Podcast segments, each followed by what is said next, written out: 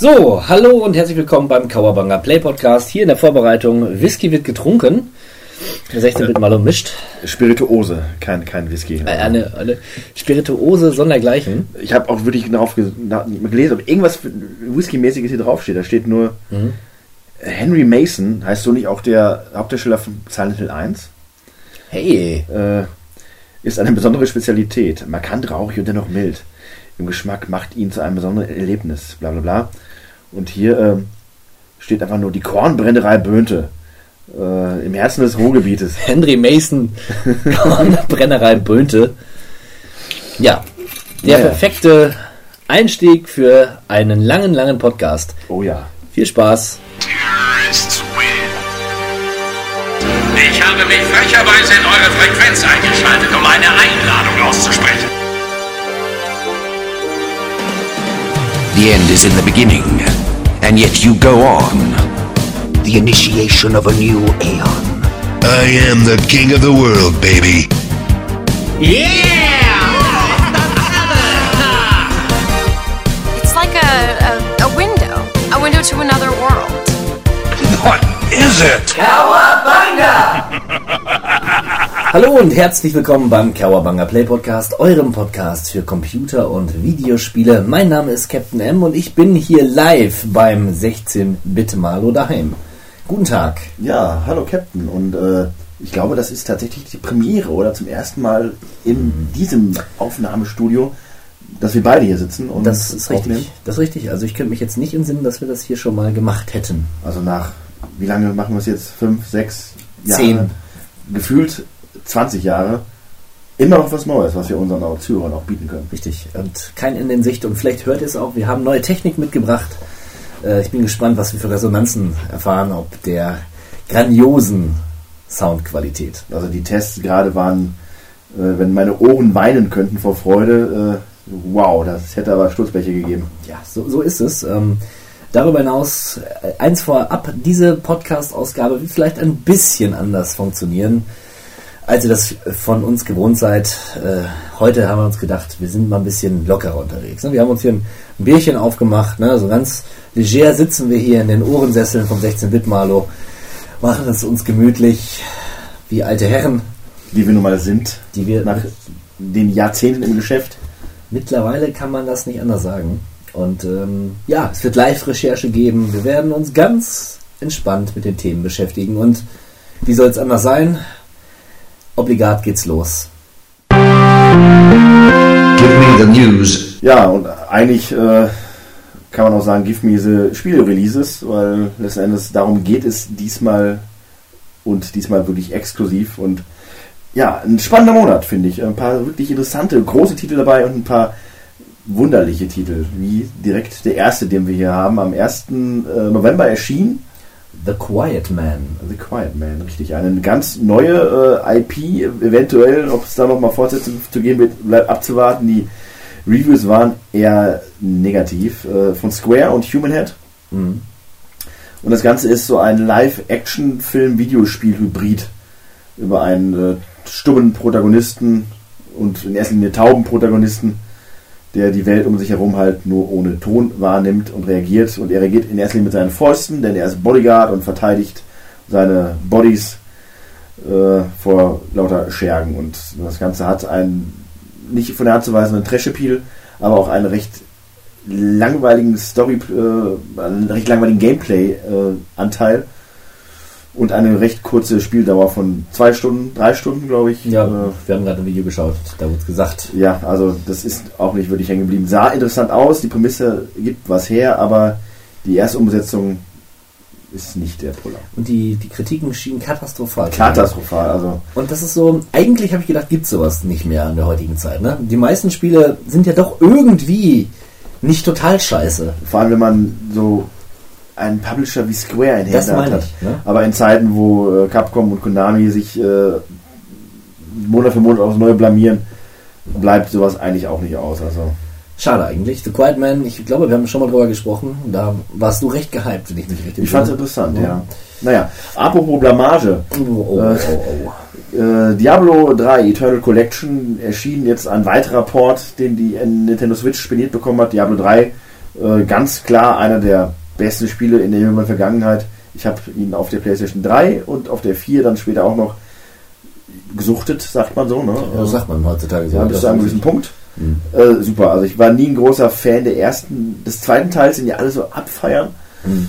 Äh, aber der dritte hat mich dann doch eindeutig überzeugt. Fand ich super. Und jetzt haben auch dann die Switch-Jünger die Gelegenheit, das zu spielen. Warum sage ich Blamage? In dem Zusammenhang auf der BlizzCon hat äh, Blizzard dann auch eine Mobile-Umsetzung angekündigt für Diablo und das hat dann vollkommen überraschenderweise im Auditorium nicht zu Beifallsbekundungen geführt, sondern eher zum Gegenteil. Ja. Ich, ich frage mich, die BlizzCon, war denn da, wurde da nichts anderes angekündigt? Also nicht mal ein Häppchen. Ich bin jetzt nicht der größte Blizzard-Fan, muss ich dazu sagen. Und habe das nur so an der Peripherie mitbekommen. Ja, ich äh, tatsächlich habe ich sehr viel von der BlizzCon mitbekommen, aber tatsächlich eher nicht videospielrelevante Themen. Ich folge diversen Cosplayerinnen auf Instagram. Ja, verstehe. Die haben sehr viele Fotos gepostet, aber in erster Linie von sich selbst und eher weniger von den äh, Software-Updates, die es eventuell gegeben haben könnte. Deswegen, sorry, da bin ich meiner investigativen Pflicht in keinster Weise nachgekommen. Ist aber auch nicht schlimm. Es ist gar nicht schlimm. Wir haben noch genug Zeugs für euch, äh, wo wir uns beweisen können. Vielleicht schon mit dem nächsten Spiel. Taiko non Tatsuin. Ja, dein Japanisch wird von Mal zu Mal beeindruckender. Ja, ich finde, die Tonalität war auch diesmal sehr, sehr gut. Ja, ja, äh, das Ja. Äh, klang wirklich. Drum and Fun. Ja. Und äh, für den Nintendo Switch und ähm, am gleichen Tag erschienen für die PlayStation 4 äh, Taiko no Tatsujin Drum Session. Ach ja, stimmt. Das ist Drum Session. Ja, Rhythmusspiele. Dass es die noch gibt. Äh, ja, schön, dass es die noch gibt. Kennst du denn das Spiel Moonlighter, Ja, was dann auch für den Switch erschienen ist? Ja, tatsächlich. Ich meine, das gab schon, ist schon ein bisschen älter, das ist eine Portierung auf die Switch. Eine Portierung auf der Switch, das ist ja eine ganz revolutionäre Angelegenheit. Ja, mal was ganz Neues. Aber ich habe, mir fehlt gerade der Input. Also ich, ich es ist ein Indie-Spiel. Lassen wir es dabei bestehen, äh, genau wie Carnival Games. Also, da, da möchte ich auch gerne mal was zu sagen. Carnival Games habe ich damals auf dem Nintendo DS gespielt. Also diese Zirkusspiele. Und noch ganz früher auf dem C64. Da hieß es aber noch Circus Games. Minispiele im Zirkus. Kann man machen, Ja, ist vielleicht eine Marktlücke. vielleicht. So, den nächsten Titel kannst du gerne wieder aussprechen in deinem vermutlich exakt genau Bonjour. perfekten Französisch. Bonjour. Ah. Ja? Oder Derazine. Ne, Bonjour, sagen wir. Ja, für ein PS äh, VR-Spiel. PlayStation VR-Spiel. Adventure. Machen wir doch lieber weiter mit The Forest. Das Ja. kennen wir doch. Da war ich lange Zeit sehr gehypt am Anfang des Jahres. Äh, nur hat die PlayStation 4 hat die PlayStation 4 Version jetzt doch lange, lange auf sich warten lassen und jetzt ist mein Hype persönlich wieder etwas abgeebbt. Das Konzept ist aber cool. Survival Horror ähm, mit Betonung auf Survival und äh, Horror. ja, gut, Horror ist auch mit dabei, aber es ist dann doch eher eine Art Crafting-Spiel, wo man sich auf einer Insel, auf der man abgestürzt ist, mit den äh, auf den dort befindlichen ähm, Ressourcen äh, dann Unterschlupf bauen muss, Waffen bauen muss, sich gegen die auf der Insel lebenden Monster verteidigen muss und dabei auch noch dann seinen Sohn finden muss, der auch abgestürzt ist und von dem man da ausgeht, dass er vermutlich überlebt hat, weil man das am Anfang, glaube ich, sieht, wie er entführt wird. Ich weiß es nicht. Jedenfalls geht es darum nur peripher. Äh, hauptsächlich ist es halt ein Survival-Spiel, ein Erforschungsspiel, ein Aufbauspiel, das auch im Multiplayer funktioniert. Und ich finde das ziemlich cool, aber da ich dann in der Zeit auch sehr, sehr viele Let's Plays gesehen habe und es halt auch im Vergleich zu anderen Crafting-Spielen wie jetzt, ich sag's mal einfach Minecraft, dann auch dann irgendwann zu Ende ist und äh, der Wiederspielwert sich dann in Grenzen hält, habe ich nicht die allergrößte Lust. Aber nichtsdestotrotz ist das mal eine ganz interessante Neuerung für das Genre. Ja. Ist ein alter Hut. Ist ein alter Hut, ganz klar für ey. mich. Nicht, wie gesagt, ich bin kein PC-Spieler, nur Ja. Machen wir doch weiter mit, mit äh, Grip. Machen wir doch weiter mit Omen of Sorrow. Machen wir doch weiter mit Overkill The Walking Dead. Finde ich interessant. Ein äh, First-Person-Shooter nur für das Windows-System von The Walking Dead. Ist es dieser Shooter, den man schon vor einigen Monaten mal zu Gesicht bekommen hat? Der so furchtbar äh, schrecklich aussah. Oh ja, es, er ist es, tatsächlich. Ja, äh, Das wird nichts. das wird nichts. Interessant ist natürlich, dass sie äh, schreiben Overkills The Walking Dead, damit man sich offensichtlich ganz klar von Telltales The Walking Dead absetzt. Äh, das ist natürlich Fluch und Segen zugleich. Oder ehrliche Warnung, denn es wird einem nicht die äh, zu erwartende Telltale-Qualität der vergangenen Jahre äh, da geboten, sondern es ist etwas gänzlich anderes, durchschnittliches, langweiliges. Oh ja. World of Final Fantasy Maxima. Ja, die World of Final Fantasy äh, Sparte kam ja schon, glaube ich, letztes Jahr auch raus für Hm? Die Konsolen. Maxima ist, glaube ich, weiß ich nicht, der typische Square Cash Grab, wo man das gleiche, was man hatte, schon mal wieder neu rausbringt, um ein paar Ergänzungen erweitert. Ähm, das ist so ein Pseudo-Rollenspiel. Ach, ich will nicht drüber reden. Final Fantasy macht mich eigentlich nur traurig. ich Also. wollte gerade sagen, mach, lass uns einfach weitermachen. Ähm, den nächsten Titel darfst du gerne mal aussprechen. Ziokwe. Das ist ein altes indianisches Wort und heißt äh, weiter. sehr, sehr gut. Tetris-Effekt. Auch das könnte weiter heißen. Ja. Schön, dass es immer noch Tetris-Spiele gibt. Ja, Da, ja. auch da ist das letzte Wort noch nicht gesprochen, meiner Ansicht nach. Oder der letzte Block noch nicht gefallen, um in der Tetris-Sprache zu bleiben. ja. Hitman 2. Ganz toll. Ähm, ich weiß nicht, erscheint das eigentlich auch wieder in Episoden, so wie das der Vorgänger, der dann logischerweise Hitman 1 war. Ich will jetzt nichts Falsches sagen.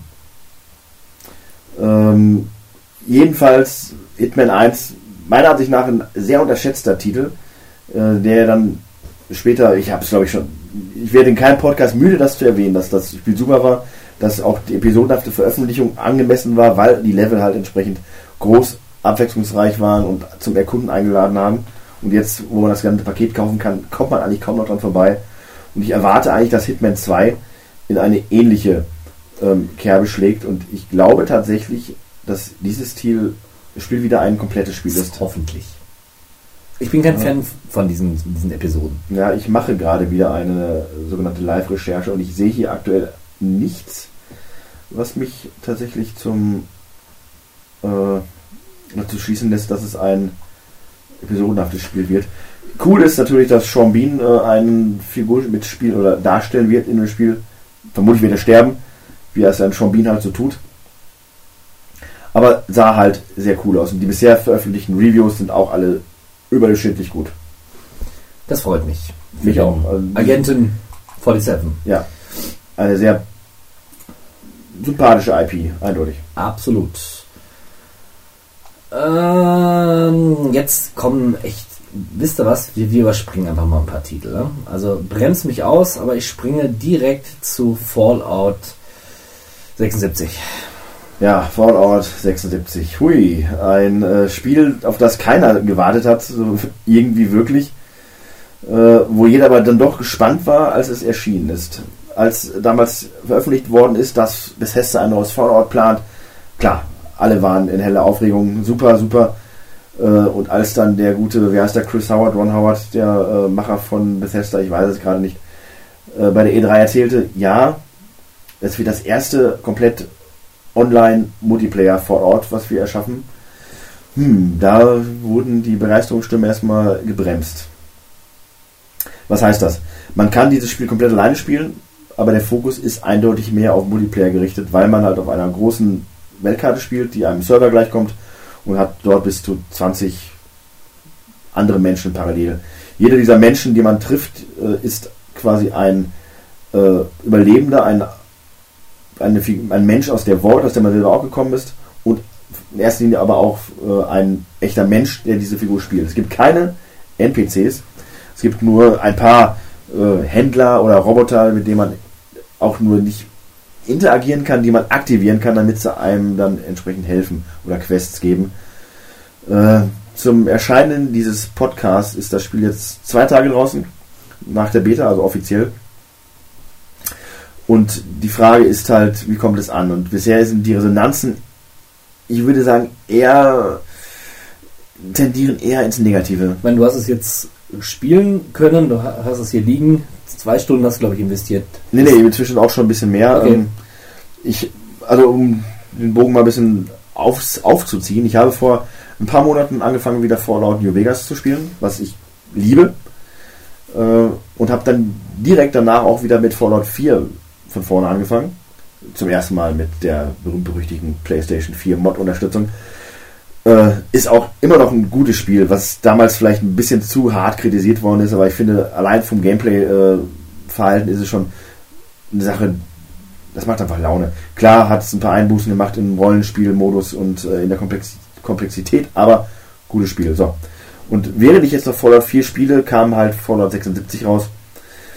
Und ich glaube, dass es vielen Leuten einfach so ähnlich geht, ein bisschen wie bei No Man's Sky. Man geht da mit einer Erwartungshaltung ran, die dieses Spiel einfach so nicht erfüllen kann und auch nicht will. Hm. Aber man möchte das einfach so haben und man will ein Fallout haben, was so ist wie 3, New Vegas, wie 4.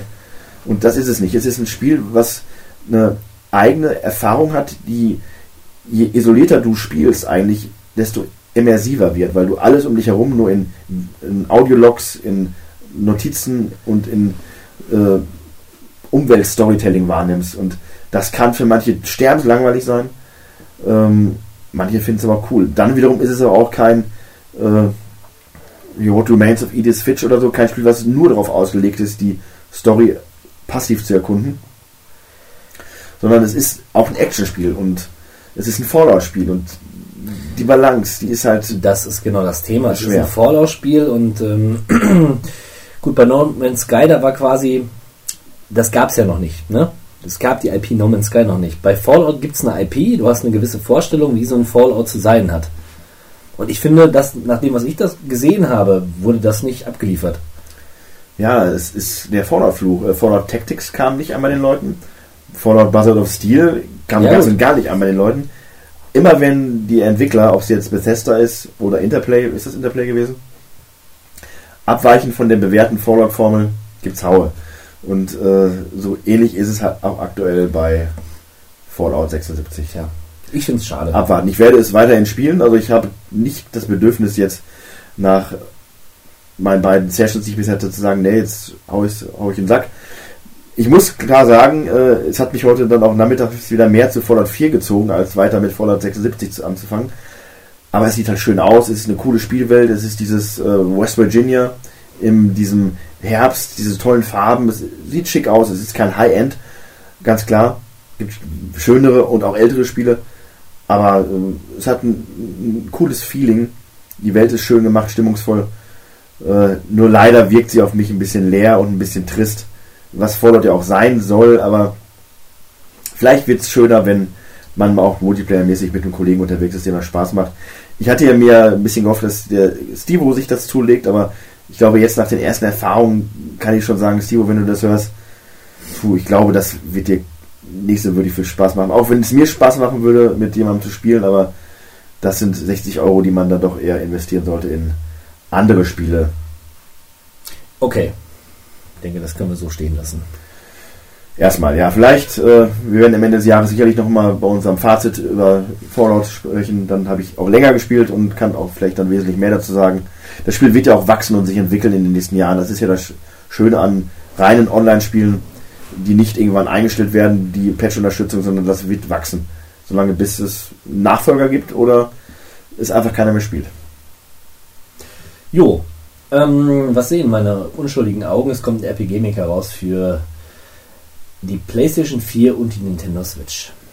Braucht es das? Ist die Frage. vor allem auf der Playstation und auf der Switch, weil ich erinnere mich an meine Zeiten, die schon lange zurückliegen auf, mit dem RPG-Maker auf dem PC. Das ist ja durchaus nicht komplex, aber schon etwas, für das man durchaus ein PC-Interface samt Tastatur äh, bevorzugen sollte. Ja, richtig. Und eine kurze Erklärung: RPG Maker, ne, der Name ist Programm. Man kann mit einfachsten Mitteln ein 16-Bit-Rollenspiel erstellen. Ja, das ist sehr übersichtlich, einsteigerfreundlich. Genau, also man, man entwickelt wirklich ein Spiel, man kann Story einbauen, Ja. man kann äh, Durchaus. Cutscenen mehr oder weniger einbauen, man baut NPCs ein, lässt die laufen, lässt die sprechen. Genau. Äh, da sind der Imagination wenige Grenzen gesetzt. Eigentlich nur die künstlerische äh, Qualität, die man selber einbringen kann. Ich habe damals sehr viel Spaß damit gehabt, aber das ist nichts aufgrund der Fummelei, dass ich auf der Playstation oder der Switch spielen möchte. Ich finde es cool. Äh, ich finde es aber auch etwas sehr Persönliches. Ich würde mir jetzt nicht den RPG Maker holen, um dann Kreation von anderen Leuten zu spielen, sondern das ist eine Sache, die ich machen möchte und vielleicht dann anderen Leuten vorstellen möchte. Also ich sehe das doch eher als, als Spiel für einen selber. Und das Konzept sehe ich nicht erfüllt für mich auf der PlayStation, auf der Switch. Ja, ich glaube, das könnte ich so teilen, wobei auf der Switch finde ich es sogar irgendwie noch ansprechender. Allerdings wird es dann schwierig, wenn man Text schreiben muss. Also ohne Tastatur ist es schon sehr, sehr mühselig. Ja, klar, man kann eine Tastatur anschließen an der PlayStation 4, aber es ist halt was anderes. Naja, und man muss ja auch die ganzen Skins neu reinladen und so weiter. Du hast halt auf dem PC so viele Ja. Möglichkeiten, das zu erweitern. Aber gut. äh, womit machen wir weiter? Pokémon? Ja, doch direkt mit Pokémon. Das ist ja der Pokémon-Monat. Äh, dieser Tage erschien der Trailer zu äh, Privatdetektiv Pikachu. Ja, der mir unglaublich äh, sympathisch erschien. Ich fand den auch super. Also ich bin eines Morgens aufgewacht, sagte ich dir vorhin schon, und guckte äh, auf mein Handy, wie üblich, Facebook morgens und dann Pikachu äh, Trailer. Ich so, Trailer? Ich erinnerte mich daran, dass die das machen wollten. Und der Gedanke damals an, an ein Live-Action, oder das ist es, ein Live-Action-Pokémon-Film, fand ich befremdlich, weil wie will man denn Pokémons, die als Zeichentrick äh, und Videospielfiguren ja gut funktionieren, in so einen Live-Action-Film einbauen. Aber es hat gut geklappt. Also die sind überraschend pelziger, als man sich vielleicht vorgestellt Ja. hätte. Was aber Sinn macht, äh, weil alles andere, wenn ich mir vorstelle, Pikachu als glatte Figur, wär, das wäre gruseliger. Also Pikachu sieht aus wie eine Maus und ist entsprechend flauschig, aber da, wenn man sich erstmal an diesen Look gewöhnt hat, weil auch andere Pokémon wie Pummeluff haben entsprechend Haare, äh, hat das Ganze schon einen coolen Stil und das Ganze wird so eine Art ähm, ja, Detektivgeschichte, in der Pikachu zusammen mit seinem menschlichen Kompagnon äh, ein Detektivrätsel lösen wird. Sah schön aus. Cool ist natürlich, dass Ryan Reynolds Pikachu spricht. Äh, aktuell ja in aller Munde aufgrund seiner großartigen Darstellung des Deadpool-Charakters. Äh, darum aber auch ein bisschen irritierend, weil wenn man Pikachu zum ersten Mal reden hört, denkt man sich, Moment mal, das ist doch Deadpool. Und dann hast du so eine unschuldige äh, Sache wie Pokémon und hast im Hinterkopf dann so einen Schnetzelmeister wie Deadpool. Ist aber trotzdem cool. Und äh, da freue ich mich wirklich drauf. Ich hätte nicht gedacht, dass ich sagen würde, okay, es gibt einen Pokémon-Film, den ich gerne im Kino sehen würde, aber den schaue ich mir an. Und um jetzt mal wieder auf den Punkt zu Ich kommen, wollte gerade sagen, äh, ja. äh, im November erscheint äh, Let's Go Pikachu und Let's Go Evoli. Äh, zwei verschiedene Spiele, wo man dann entweder mit Pikachu oder Evoli äh, als Haupt-Pokémon sein Pokémon-Abenteuer bestreitet. Ist das dieses ähm, Rollenspiel Light quasi? Sozusagen, ja. Also es ist nicht die, die traditionelle. Es ist kein Ja, Haupt-Pokémon-Spiel, genau. sondern man hat halt nur entweder Pikachu oder Evoli Mhm. und mit denen kann man dann. Äh, es geht auch ein bisschen mehr um die persönliche Bindung zwischen dem Pokémon und sich selbst quasi. Äh, ansonsten ist es aber gleich Kämpfe und Erforschen Mhm. und was man halt an Pokémon so mag. Und aktuell wird es auch schon wieder von allen möglichen YouTubern geletzplayt. Also die Wahrscheinlichkeit, dass ihr es irgendwo gesehen habt, ist sowieso sehr groß. Interessiert mich nicht ganz so stark, weil ich bin weder ein großer Pikachu-Freund, außer von Detektiv Pikachu, äh, noch finde ich Evoli toll. Ganz klar sind das mit zwei der süßesten Pokémon, darum wurden die vermutlich auch gewählt. Aber generell, wenn es jetzt ein äh, Let's Go Shiggy geben würde, hätte ich mir vielleicht nochmal überlegt, aber Let's go, Shiggy. ich meine, ich äh, streite hier oder stoße Pikachu weg, aber in meinem Regal tatsächlich sehe ich zwei Pikachus, aber nicht ein Shiggy. Das ist ja äh, dann doch ein bisschen äh, heuchlerisch, was ich da gerade von mir gegeben habe. Das ist alles eine, eine große Lüge. naja, ähm, gut, genug von diesen ganzen Knuddelfiechern. Äh, Jetzt wird es ein bisschen raffer, ja, ein bisschen brutaler, ein bisschen ernster. Battlefield 5 erscheint. Ich kann mit der Battlefield 3 allerdings überhaupt nichts anfangen, respektiere aber die technische Leistung, die dahinter steckt. Die Spiele sehen immer fantastisch aus. Großartig aus. Ja. Gerade wenn man, äh, so wie ich in letzter Zeit, wieder mehr Fallout 4 und auch jetzt 76 gespielt hat, stellt man fest, diese Spiele sind eindeutig nicht am oberen Ende des Grafikspektrums. Und wenn dann etwas wie Battlefield um die Ecke kommt, dann Ist ja schon erstaunlich, ne? muss man schon sagen, schick. Ist ja schon erstaunlich. Wir bewegen uns im AAA-Bereich. Es gibt AAA-Spiele, die so aussehen wie Fallout und es gibt AAA-Spiele, die aussehen wie Battlefield. Ich muss aber auch ganz ehrlich sagen, langsam zieht es mich ein wenig in die Battlefield bzw. Call of Duty Ecke. Ich bin kurz davor, mir Was?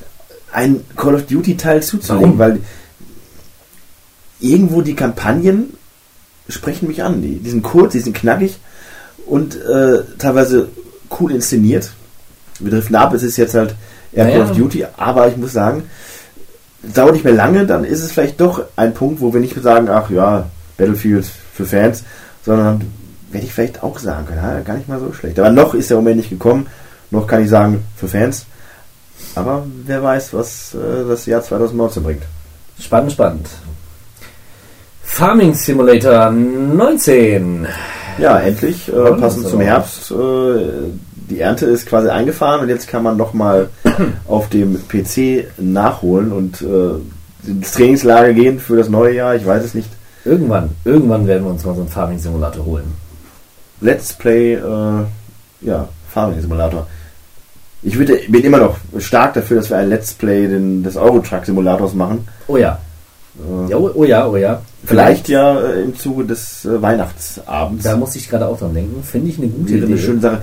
Ich meine, es gibt Stimmen, die werden laut, vielleicht auch jetzt, wenn man das hört, äh, die sagen, wo, wann geht's denn weiter mit eurem Sims 4 Let's Play? Aber für einen Eurotruck Simulator würde ich doch schon mal sagen, da kann man äh, Ja, einen Break tatsächlich, einlegen. tatsächlich. Oder wir machen so eine so Crew 2 äh, Roadtrip Session. auch nicht schlecht. Äh, wobei natürlich dann man bedenken muss, The Crew 2 zeichnet sich aus durch den von dir meistens Ah, perfekt ja. handverlesenen Soundtrack und der würde zur sofortigen Entmonetarisierung und einer, dem Wegfall einer großen Einnahmequelle für diesen Kanal Verdammt, das wäre natürlich äh, sehr, sehr ärgerlich. führen. Ja, das, das stimmt schon. Kann man nicht riskieren. Na gut, nicht Gegenstand dieses äh, Podcasts so, äh, sollte das sein, sondern vielmehr das Spiel. Na, was nehmen wir denn mal da? Hm? Nehmen wir Darksiders 3. Ja, ganz still und heimlich, zumindest für mich. Und Ich bin total für überrascht. Äh, klar wusste ich, dass das kommt, aber dass das jetzt schon äh, jetzt Ende November erscheint. Absolutes Kaufspiel von meiner Seite. Ja, vielen Leuten gefällt Ich fand es immer ein bisschen öde. Hast du es mal gespielt? Ich habe den ersten Teil gespielt. Tatsächlich. Äh, fand ich öde. Ich fand die Welt trist Mhm. und ich fand einfach das, also öde. Hat mich abgeholt. Zelda für Erwachsene, das ist endlich ein gutes Zelda. Vielleicht ist es das gewesen. Also generell finde ich die Prämisse cool, dass man als einer der Reiter der Apokalypse unterwegs ist. Ne? Oder jetzt in dem Fall, glaube ich, eine Reiterin der Apokalypse. Ja, genau. Aber ja, Dann hätte mal den zweiten Teil reinspielen können. Der hatte so ein bisschen abwechslungsreicheres Worldbuilding. Aber, wie gesagt, also ich, ich wundere mich wirklich, dass es jetzt schon erscheint. Feine Sache. 27. Mmh. ja, sollen wir den Monat beenden mit Ja, ich- äh, einem Blick auf Ja. Eine weitere Portierung für die Switch, die äh, Ark Survival Evolved dann jetzt auch erhalten. Äh, wäre ja auch gemein, wenn Nintendo leer ausgehen würde. Oh, da bin ich gespannt, wie die das technisch umsetzen. Ja, es wird schwierig. Also tatsächlich, ich habe bisher nur einmal einen Vergleich spielen dürfen, das war FIFA 18 auf der 4 und auf der Switch und das sah auf der Switch einfach unangenehm aus. Äh, aber gut, äh, Ark Survival Evolved ist ein Spiel, was zwar typisch aussieht, aber wo es nicht in erster Linie um die Grafik geht. Ja. Ach komm, machen wir einen Sack zu. Machen wir zu, wir haben auch. Talk to me, oh talk to me, talk to me, oh talk. In unserer Rubrik Talk to Me und damit der große Löwenanteil in diesem Podcast haben wir ein Thema gewählt, was wir meiner Erinnerung nach schon mal angekratzt haben. Im Zuge dessen, als ich mir damals die PlayStation 3 geholt habe. Die PlayStation 3. Das Thema der Stunde. Wir haben gedacht, die PlayStation 3 hat jetzt schon einige Jahre auf dem Buckel, beziehungsweise ist jetzt schon einige Zeit vom Markt, sozusagen. Ich weiß gar nicht, werden noch Spiele hergestellt? Äh, das ist eine gute Frage. Ich weiß nicht, ob noch vielleicht sowas wie FIFA auf der PlayStation 3 erscheint. Ich glaube tatsächlich nicht. Das FIFA 19, das erste FIFA war, das nur noch auf der PlayStation 4 erschienen ist. Aber äh, im Zuge der Live-Recherche will ich das auch gerne noch einmal kurz herausfinden. FIFA 19. Genau. Dann google das mal. Äh, Wikipedia. Wie gesagt, liebe Zuhörerinnen und Zuhörer, die PlayStation 3, das Thema der Stunde, eine sehr sympathische Konsole. Auf der PlayStation 3 tatsächlich noch erschienen. Also ja, es werden auch nach wie vor noch Spiele Okay, okay. herausgebracht. Dann ist es wohl nicht nur die Engine gewesen, die sie nicht mehr benutzt haben. Na gut. Ähm, nehmt euch ein bisschen Zeit, liebe Leute. Es wird eine längere Geschichte. Wir haben hier eine Liste mit wie viel? 1000? Äh, 1457 Spielen, Genau. die wir, äh, lieber der Hock, auch in erster Linie für dich jeden einzelnen jeden einzelnen Titel. durchgehen werden. Mit Live-Recherche. mit, mit Live-Recherche, genau. Aber bevor wir uns diesem widmen, hast du noch ein paar Fakten gesammelt. Ja, ich meine, äh, PlayStation 3, was gibt's da zu sagen? Ähm, hat viel, viel getan für, für meine Videospielewelt, aber dazu komme ich später. Äh, ich glaube, auch für viele andere Welten. Aber womit begann das Ganze? Mit dem Release, der 2006 war, und zwar im November Hört, hört. in Japan und kurz danach auch in Amerika. Und wir Europäer kamen wie üblich erst später dran, nämlich erst im März 2007. Ja, und äh, der ganze Start lief ja recht holprig, weil äh, auf der, der E3 wurde, glaube ich, die PlayStation 3 angekündigt und äh, als dann Sony ganz stolz den Preis von unverbindlichen 599 Dollar äh, bekannt gegeben habe, da sind bei vielen Leuten die Kinnladen runtergefallen. Äh, ich meine, das ist in Vergangenheitszeit äh, sehr viel Geld gewesen und ist es auch heute noch, wenn man sich überlegt, 600 Euro für eine Konsole. Hui. Ordentlich. Äh, der Preis war seinerzeit sicherlich gerechtfertigt. Unabhängig davon äh, ist das sicherlich kein Preis, wo sie sich gedacht haben, ach ja, klatschen wir mal 150 Euro auf unseren Minimalgewinn drauf, äh, um Geld zu machen. Nee, nee, äh, die hatte einiges in petto, dazu kommen wir später noch. War entsprechend teuer. Aber auch teurer als die Konkurrenz, vor allem voran der Wii. Äh, natürlich, die alles platt gemacht hat auf dem Konsolenmarkt. Aber auch die Xbox 360, dem ersten Volltreffer von Microsoft und naja, eigentlich dem einzigen Volltreffer von Microsoft, aber lassen wir das mal so stehen. Die äh, PlayStation 3 verkaufte sich insgesamt äh, 96, 86 Millionen Mal. Ähm, zum Vergleich, die äh, Wii hat es auf sage und schreibe 101 Millionen verkaufte Exemplare gebracht. Ja, ja. Super erfolgreich. Mega verrückt, ja. Die Xbox brachte es auch auf äh, 86, knapp 87 Millionen. Und obwohl die Verkaufszahlen der Xbox und der PlayStation 3 identisch sind, äh, gilt doch gemeinhin die Xbox als Sieger dieser Konsolengeneration im Vergleich zu Sony. Das hätte ich nicht gedacht. Ja, ja, unglaublich aber wahr, was daran liegt, dass die PlayStation 3 sehr schleppend gestartet hat und erst zum Ende mit, der, mit dem Release der PlayStation 3 Slim und auch der mit verbundenen Preissenkungen Ja. und auch ein paar Exklusivtiteln, die dann wirklich gut waren am Ende, äh, aufgeholt hat und äh, dann am Ende so eine Art Gleichstand erreicht hat. Aber generell, rein vom Ruf her und rein vom Feeling her, hat die Xbox dann doch am Ende leicht die Nase vorne. Muss man zugeben, was man nicht vergessen darf, und da hatte Sony wiederum ganz klar die Nase vorn, es war ja nicht nur der Battle zwischen Sony und Microsoft, sondern es war auch der Kampf zwischen Blu-ray und DVD HD oder HD-DVD. Zwei Formate, die die alte DVD ersetzen sollten. Und da hat sich ja, wie wir alle jetzt auch wissen, die Blu-ray durchgesetzt und damit Sony als das Standardformat für High Definition äh, Filme und Xbox oder Microsofts äh, HD-DVD, womit die Xbox tatsächlich ausgestattet war, die hatte dann zu Anfang keinen Blu-ray-Player. Ich weiß nicht, ob sie es später hatte. Ich glaube nicht. Äh, hatte halt diesen HD-DVD-Player und der ist jetzt halt nur noch ein, eine Fußnote der Technikgeschichte. Verrückt. Geschichte wiederholt sich. Wie einst VHS und Betamax. Richtig, so auch in der letzten, vorletzten Konsolengeneration, was übrigens die siebte Generation war für die Leute, die es interessiert und die mitzählen. Äh, meistverkauftes Spiel für die PlayStation 3. Na, Moment. Ein Titel, der, Gib einen gefühlt- Tipp. Gib mir einen Tipp. der irgendwo immer mit einem anderen Teil der meistverkaufte für eine der letzten Konsolengenerationen war. Also auf der PlayStation 2 war es dann, glaube ich, auch der Vorgänger von diesem Teil, äh, der Vorvorgänger von diesem Teil. Was gerade War? Nein, nein, nein. Es ist ein Spiel, was auf allen Konsolen erschienen ist. Ein Spiel, was auch alle gespielt haben, was sogar Kinowerbung hatte, was einfach ein Riesenspiel war. Und äh, wenn du jetzt auf den Bildschirm guckst vor dir, siehst du es auch. Es ist unter den ersten zwölf Titeln, die wir uns gleich durchgehen, schon dabei. Tatsächlich. Ja. GTA. Selbstverständlich. Ja. GTA 5, natürlich äh, das erfolgreichste Spiel, ich glaube auch auf der Xbox. Zu Recht. Ähm, absolut zu Recht. Auf der Wii war es übrigens nicht das erfolgreichste Spiel, was äh, dann daran lag, dass es nicht erschienen ist auf Ja. der Wii. Komisch. Aber das soll es erstmal gewesen sein an den kurzen technischen Randdaten für die äh, PlayStation 3. Was soll ich noch mit großartigem äh, Megahertz-Prozessoren, Quatsche, langweilen? Äh, letzten Endes ist es einfach besser gewesen als die PlayStation 2 und ist es schlechter als die PlayStation 4. Mehr gibt es dazu eigentlich nicht zu sagen. Es gibt sehr viel mehr zu sagen, Ja, aber ich wollte äh, gerade sagen. Ich wollte gerade sagen. Mehr ist in dem Zusammenhang nicht zu sagen. Was allerdings dann doch ganz klar war und ähm, auch für mich dann eine Neuerung darstellte, es war die erste Konsole, mit der ich auch wirklich online unterwegs war, mit der es Sinn machte, sich online verbunden zu haben. Mhm. Denn äh, ich hatte mir damals Spiele geholt und war auch nicht online, weil ich kann es einfach nicht und habe auch nicht die Notwendigkeit erkannt. Ich will auch nicht online spielen mit irgendjemandem. Und hatte mir damals FIFA, äh, Street Fighter 4 geholt. Und warf es dann so in den Einwurfschlitz der Playstation. Und einmal stand da, äh, bitte aktualisieren Sie die Software, äh, weil das Spiel war schon länger draußen und das vollkommen unbekannte Prinzip von mir, von Day One Patches, hat dann dazu geschlagen und ich habe das nicht verstanden. Ich so, was ist denn jetzt los? Ne, und ich, ich kann nicht online gehen. Ich hatte das ja einmal im Keller damals stehen und äh, auch keine WLAN da unten.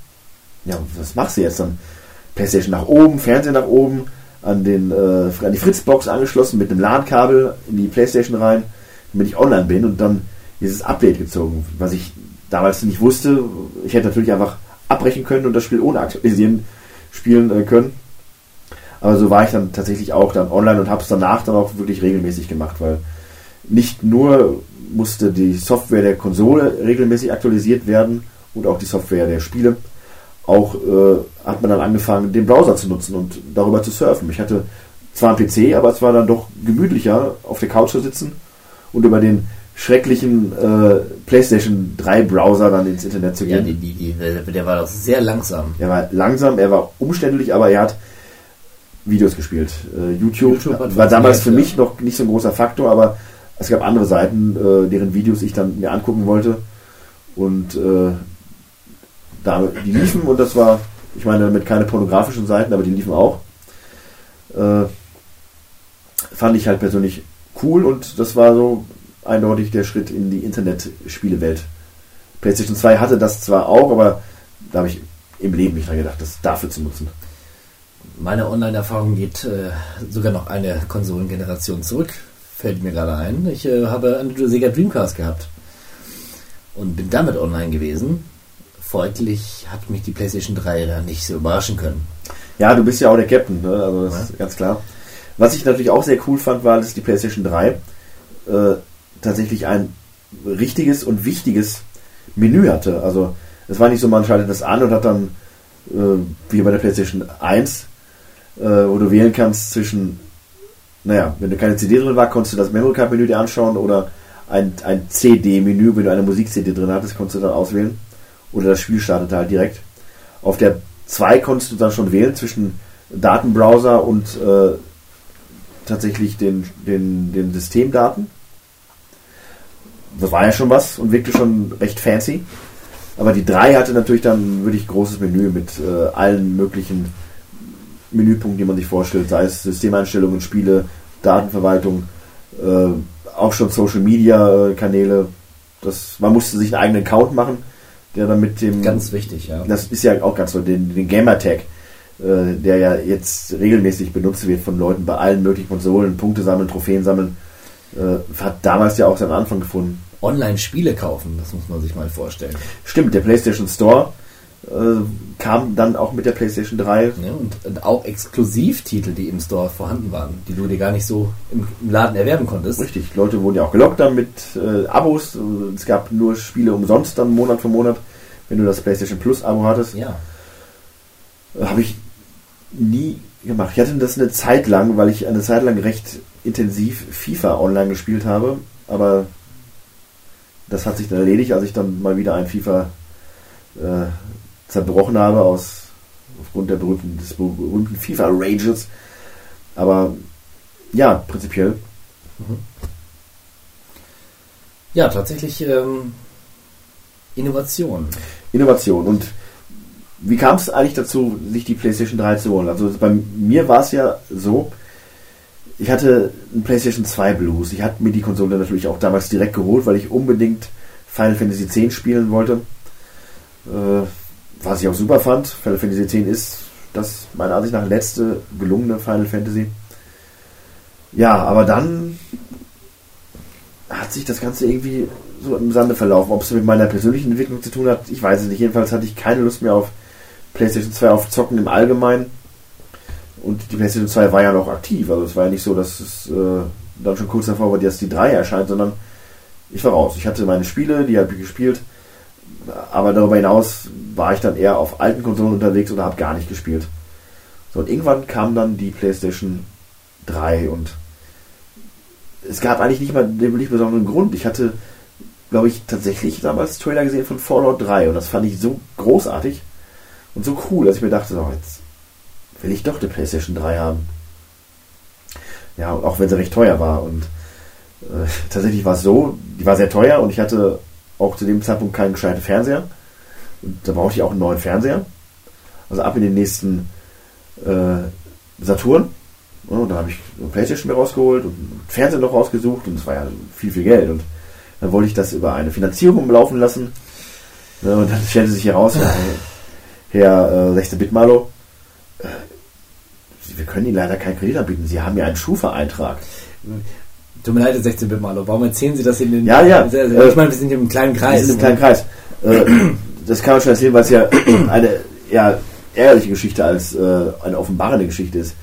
Tatsächlich hat mein damaliger Arbeitgeber mir einen, äh, und jetziger noch Arbeitgeber, ne, ich bin äh, immer noch sehr froh, da zu arbeiten, einen Schufa-Eintrag verpasst, weil ich einem Club beigetreten bin, dessen Namen ich nicht nennen muss oder möchte, der mir damals Bücher zugeschickt hat, die, Dieser ich, Club. die ich nicht haben wollte und äh, in mir in Rechnung stellte, die ich nicht zahlen wollte und äh, Zusitz, ich bin aus dem Club dann ausgestießen, ausges, äh, ausgestoßen worden und hatte dann aber trotzdem eine Rechnung, die dann offen war, die ich dann nachzahlen musste. Und das hat mir ein Schufa-Beitrag, äh, von dem ich nichts wusste, wohlgemerkt, Ja. bis ich mir diesen Kredit holen wollte und äh, Geschichten, die das Leben schreiben. die das Leben schreiben. Also, Äh. ne, da hört genau hin, liebe Leute, passt auf. Richtig, passt auf, wo ihr euch eintragt, passt auf, was ihr euch holt und ganz kleiner Tipp, äh, wenn die Kohle nicht da ist, macht keinen Kredit und macht erst recht keinen Kredit auf den Namen eurer Freundin, mit der ihr erst vielleicht wenige Monate zusammen seid, weil sowas hält vielleicht nicht so lange und ihr seid dann in einer unangenehmen Zahlungsverpflichtung zu dieser Person, die dann äh, einem Unterhalt ähnelt, der einfach nur belastend ist. Ja, Gut. um mal wieder die Kurve zu kriegen. Ich hatte mir dann mich komplett ausgestattet mit der neuesten Hardware, geile Playstation, schöner Fernseher, der übrigens immer noch hier seine Arbeit äh, tapfer und treu verrichtet. kam mir damals größer vor. Ja, Zeiten ändern sich, ne? Aber Ja. Und schaltete dann Fallout auch ein und äh, hatte mir die Playstation damals ein Paket gekauft mit Happy Little Big Planet, was damals ja auch ähm, eine große Nummer war, was Oh Sony ja. wirklich groß vermarktet hat. So der, der kreative Jump'n'Runner, wo man äh, selber mit Eigeninitiative Level bauen konnte, seine Figur verändern konnte, dann sagt, boah, ich meine, hey, jeder kennt Little Big Planet, da muss ich nicht viel zu erzählen. Großartig.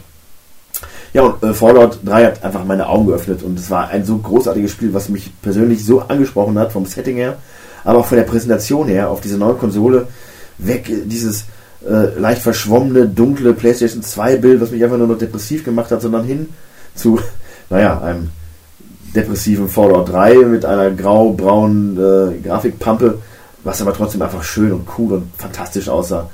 Und Little Big Planet war dann das gute Komplementärspiel dazu, was einfach komplett anders war, auch super aussah äh, Und vor allem gute Laune gemacht hat. und gute Laune gemacht hat. Und ab da war es für mich geschehen. Ab da war die PlayStation 3 wirklich wieder ein wichtiger Freizeitmittelpunkt für mich in meinem Leben, äh, den ich wirklich genossen habe und auch bis heute noch genieße und äh, erst kürzlich noch Pl- Fallout New Vegas wieder gespielt habe und die PlayStation 3 wird auch weiterhin noch aktiv sein. Ich habe noch diverse Spiele, die ich mir noch nachgekauft habe, die ich noch spielen muss, wo wir nachher noch zu kommen werden. Also ja, tatsächlich ist bei mir Ja. auch der Fall, ja. eine Konsole, die mich wieder voll und umfänglich reingebracht hat in die Videospielwelt und ja, dafür bin ich ihr durchaus dankbar. Ja, äh, tatsächlich bin ich durch dich zur PlayStation 3 gekommen, respektive zum eigentlichen Wiederspielen. Denn auch ich hatte so eine, so eine kleine, ja, so einen kleinen, ein kleines Nirvana, so eine kleine Auszeit im, im Spielekosmos. Also die PlayStation 2, die Generation habe ich eigentlich komplett übersprungen. Mit Ausnahme der Dreamcast, die ich mir ja, gekauft habe, als die Konsole äh, dem Ende nah war. Also quasi echt am selben Tag, als ich mir die Dreamcast gekauft habe, hieß es, die Dreamcast wird nicht mehr produziert. Eine leichte Parallele gibt es da zur PlayStation 3, aber im Vorfeld springe ich nochmal kurz dorthin in das Jahr 2009, als ich mich davon entfernt habe, Videospiele zu spielen. Klar habe ich mal irgendwie ein Point-and-Click-Spiel gespielt oder sowas. Und dann bin ich zu dir gekommen und habe God of War gesehen. Ich weiß nicht mehr welchen Teil. Kann ja eigentlich nur der dritte Teil gewesen sein. Ja, das muss God of War 3 dann gewesen sein. Und dann habe ich noch so gedacht, Wahnsinn, was Spiele heutzutage alles können. Interessant. Ja, und dann habe ich mich für Videospiele wieder interessiert. Hab mir aber noch keine PlayStation 3 gekauft. Die habe ich mir dann gekauft. Irgendwie, wann ist die PlayStation 4 erschienen? Äh, lass mich nicht lügen. Ähm, ich werde das jetzt äh, Hashtag live Ja. recherchieren. Denn ähm, ich habe mir die PlayStation 3 gekauft. 2013. Ja. Erstaunlicherweise und erst 2014 in Japan. Hm, diesmal waren wir Europäer und Amerikaner eher dran als die Japaner. Interessant. Jedenfalls habe ich mir die PlayStation 3 gekauft und dann äh, gab es, glaube ich, eine Woche später die Ansage, die PlayStation 4 wird bald erscheinen. Ja, das, ich habe so ein kleines Händchen für Konsolen, aber ich habe es niemals bereut, die, mir die PlayStation 3 nachgekauft zu haben. Denn ich bin natürlich mit den Knallerspielen einge, eingestiegen. Ich hatte The Last of Us, ich hatte The Red Dead Redemption und all diese wunderschönen Titel. Du hast mir einen ganzen Schwung Spiele ausgeliehen, als ich sie mir damals geholt habe. Hört euch den Podcast von damals an, dann könnt ihr das Genau. nochmal nacherleben. Ja, und äh, auch ich habe noch einige Spiele im Petto, die ich noch nicht gespielt habe. Und irgendwie verbinde ich tatsächlich mit der PlayStation 3 mehr als mit der PlayStation 4. Äh, allein weil so viele tolle Spiele dort erschienen sind. Ne? Ja, also klar, die PlayStation 3 ist halt äh, vielleicht so 4 nicht ganz so bequem. Also die Vierer ist, äh, ich möchte nicht sagen, die Multimedia-Zentrale meines, äh, meines äh, Hobbyraums, aber es ist schon so, dass ich ähm, Filme und auch Multimedia und äh, Social Media lieber und einfacher über die PlayStation 4 laufen lasse, als, als dass ich die 3 dafür anmachen würde. Na gut, das, das, das kann ich teilen. Auf der anderen Seite äh, habe ich halt auch vorher schon PC gehabt und war auch mit durchaus besserer Grafik verwöhnt beispielsweise. Und trotzdem hat die PlayStation 3 halt einfach Exklusivtitel, ähm, die mich abgeholt haben. Ja? Und ähm, ja, sagen wir mal so, wenn ich jetzt YouTube am Fernsehen schauen wollen würde, dann würde ich sicherlich auch zur PlayStation 4 greifen. Aber ähm, Übrigens, ähm, um ganz kurz abzuschweifen, es gibt jetzt seit ein paar Tagen auch äh, YouTube auf der Switch. tatsächlich ist mir das auch aufgefallen. Ja, das ist äh, ich super. direkt runtergeladen, finde ich praktisch, weil Ja. äh, das, ist, das ist wirklich noch einfacher. Ja. Man hat als schönes Tablet und auch als einfaches äh, Verbindung zum PC, äh, zum Fernseher. Wurde auch Zeit. Ja, Da ist Nintendo eh rückschrittig, was aber so ja, Geschichten angeht. Ja, jedenfalls die PlayStation 3. Eine kleine Herzenskonsole von mir. Und ähm, ich freue mich gleich schon auf die zahlreichen Spiele, die wir besprechen werden. zahlreich. Zahlenreich. Legionen von Spielen. Jawohl. Ja, äh, lange Rede, kurzer Sinn. Ich denke mal, wir könnten auch direkt dann mit den Spielen Oh, durchstarten. wunderbar. Denn äh, was gibt's noch zu sagen? Also Herzenskonsole von uns beiden. Und warum das so ist, das werden wir gleich bei näherer Betrachtung der einzelnen Spiele betrachten. Genau. Eine gute Konsole steht und fällt mit, seinen, mit seiner Software. Genau. Und wir haben dazu eine allumfassende Liste hier uns herausgesucht. Und die werden wir vielleicht zur Erleichterung von einigen Leuten nicht komplett durchgehen, aber wir werden sie durchgehen und äh, uns bei uns unserer Ansicht nach wichtigen und spannenden Titeln inhalten und diese kurz würdigen. Und direkt der erste Titel, den wir hier in dieser Liste haben, äh, vorhin schon kurz angeschnitten, ist einer von diesen Titeln, nämlich Diablo 3. Äh, und das ist, naja, ich habe alle Diablos gespielt. Das erste damals, als es auf der PlayStation 1 rauskam, was ja dann ein paar Jahre nach der PC-Version war, aber fand ich cool. Ne? Die zwei erschienen dann wiederum nicht auf Konsole, verständlicherweise. Und bei der 3 war es dann aber auch wieder äh, eine mit einer Konsolenportierung gesegnet. Und die soll gar nicht so schlecht gewesen sein. Und die war absolut großartig. Und äh, PC-Gamer haben sich ein bisschen aufgeregt, weil es denen teilweise so vorkam, als wäre auch die wäre das Spiel generell in erster Linie für Konsolen entwickelt gewesen und äh, nicht unbedingt für PCs, weil Menüführung und auch äh, Gameplay eher Controller ausgerichtet waren, aber das ist einfach super gewesen. Die Story ist halt ja da gewesen, aber die Welt, das ist die Atmosphäre, das Gameplay, äh, der Loot Grind, der mich auch lange gepackt hat, nicht ewig lange. Irgendwann habe ich mir gedacht, nein, ab jetzt beginnt der Zeitpunkt der Zeitverschwendung, weil es sich einfach nur wiederholt. Da habe ich dann keinen Bock drauf. Ich weiß, dass es äh, auch darüber hinaus noch hunderte Stunden Spaß machen kann. Für mich hört es irgendwann auf, wenn ich alles schon mal gemacht habe, habe ich nicht die Motivation, mir jetzt bessere Rüstung zu holen, um das gleiche dann nochmal zu machen. Nur um dann noch schwierige Gegner zu haben. Aber cooles Spiel, cooler Nemesis-Modus, wenn man einen Erstfeind hatte, der äh, einen, einen Endboss, der einmal besiegt hat, tauchte diese immer wieder auf im Spiel und hat dann angegriffen. Und der hat mich immer wieder platt gemacht. Ich habe meinen Nemesis nicht einmal besiegt, sehr ärgerlich. Und äh, hat man Freunde online, dann hatte man auch die Gelegenheit, gegen die ne ne Nemesis, Nemesis seiner Freunde zu kämpfen. Oder mhm. einer seiner Freunde wurde vom eigenen Nemesis dann angegriffen. Coole Sache, cooler Modus. Und äh, ja, cooles Spiel. Ja, bis heute noch im Gespräch. Grand Theft Auto 5, du sagtest gerade schon eingangs, das meistverkaufte Spiel aller Konsolen sozusagen. Ja, das ist, äh, hat den, ja. den Sommer 2000, wann war es? War es 12 oder 13? 12 oder 13. Ich glaube aber eher, dass es äh, 11 oder 12 war, weil 12 oder 13 erschien ja schon die PlayStation 4. Okay, dann war es 12. Ja. Oder? Weißt du was? Wir haben doch die Live-Recherche. Wir haben doch die Live-Recherche. Ich erinnere mich nur daran, dass ich mit neidischen Augen auf dich geschaut hatte, weil die PlayStation, äh, weil ich noch keine PlayStation 3 hatte und ähm, händeringend auf eine PC-Vision gewartet habe. 2013. Ja, und tatsächlich, okay.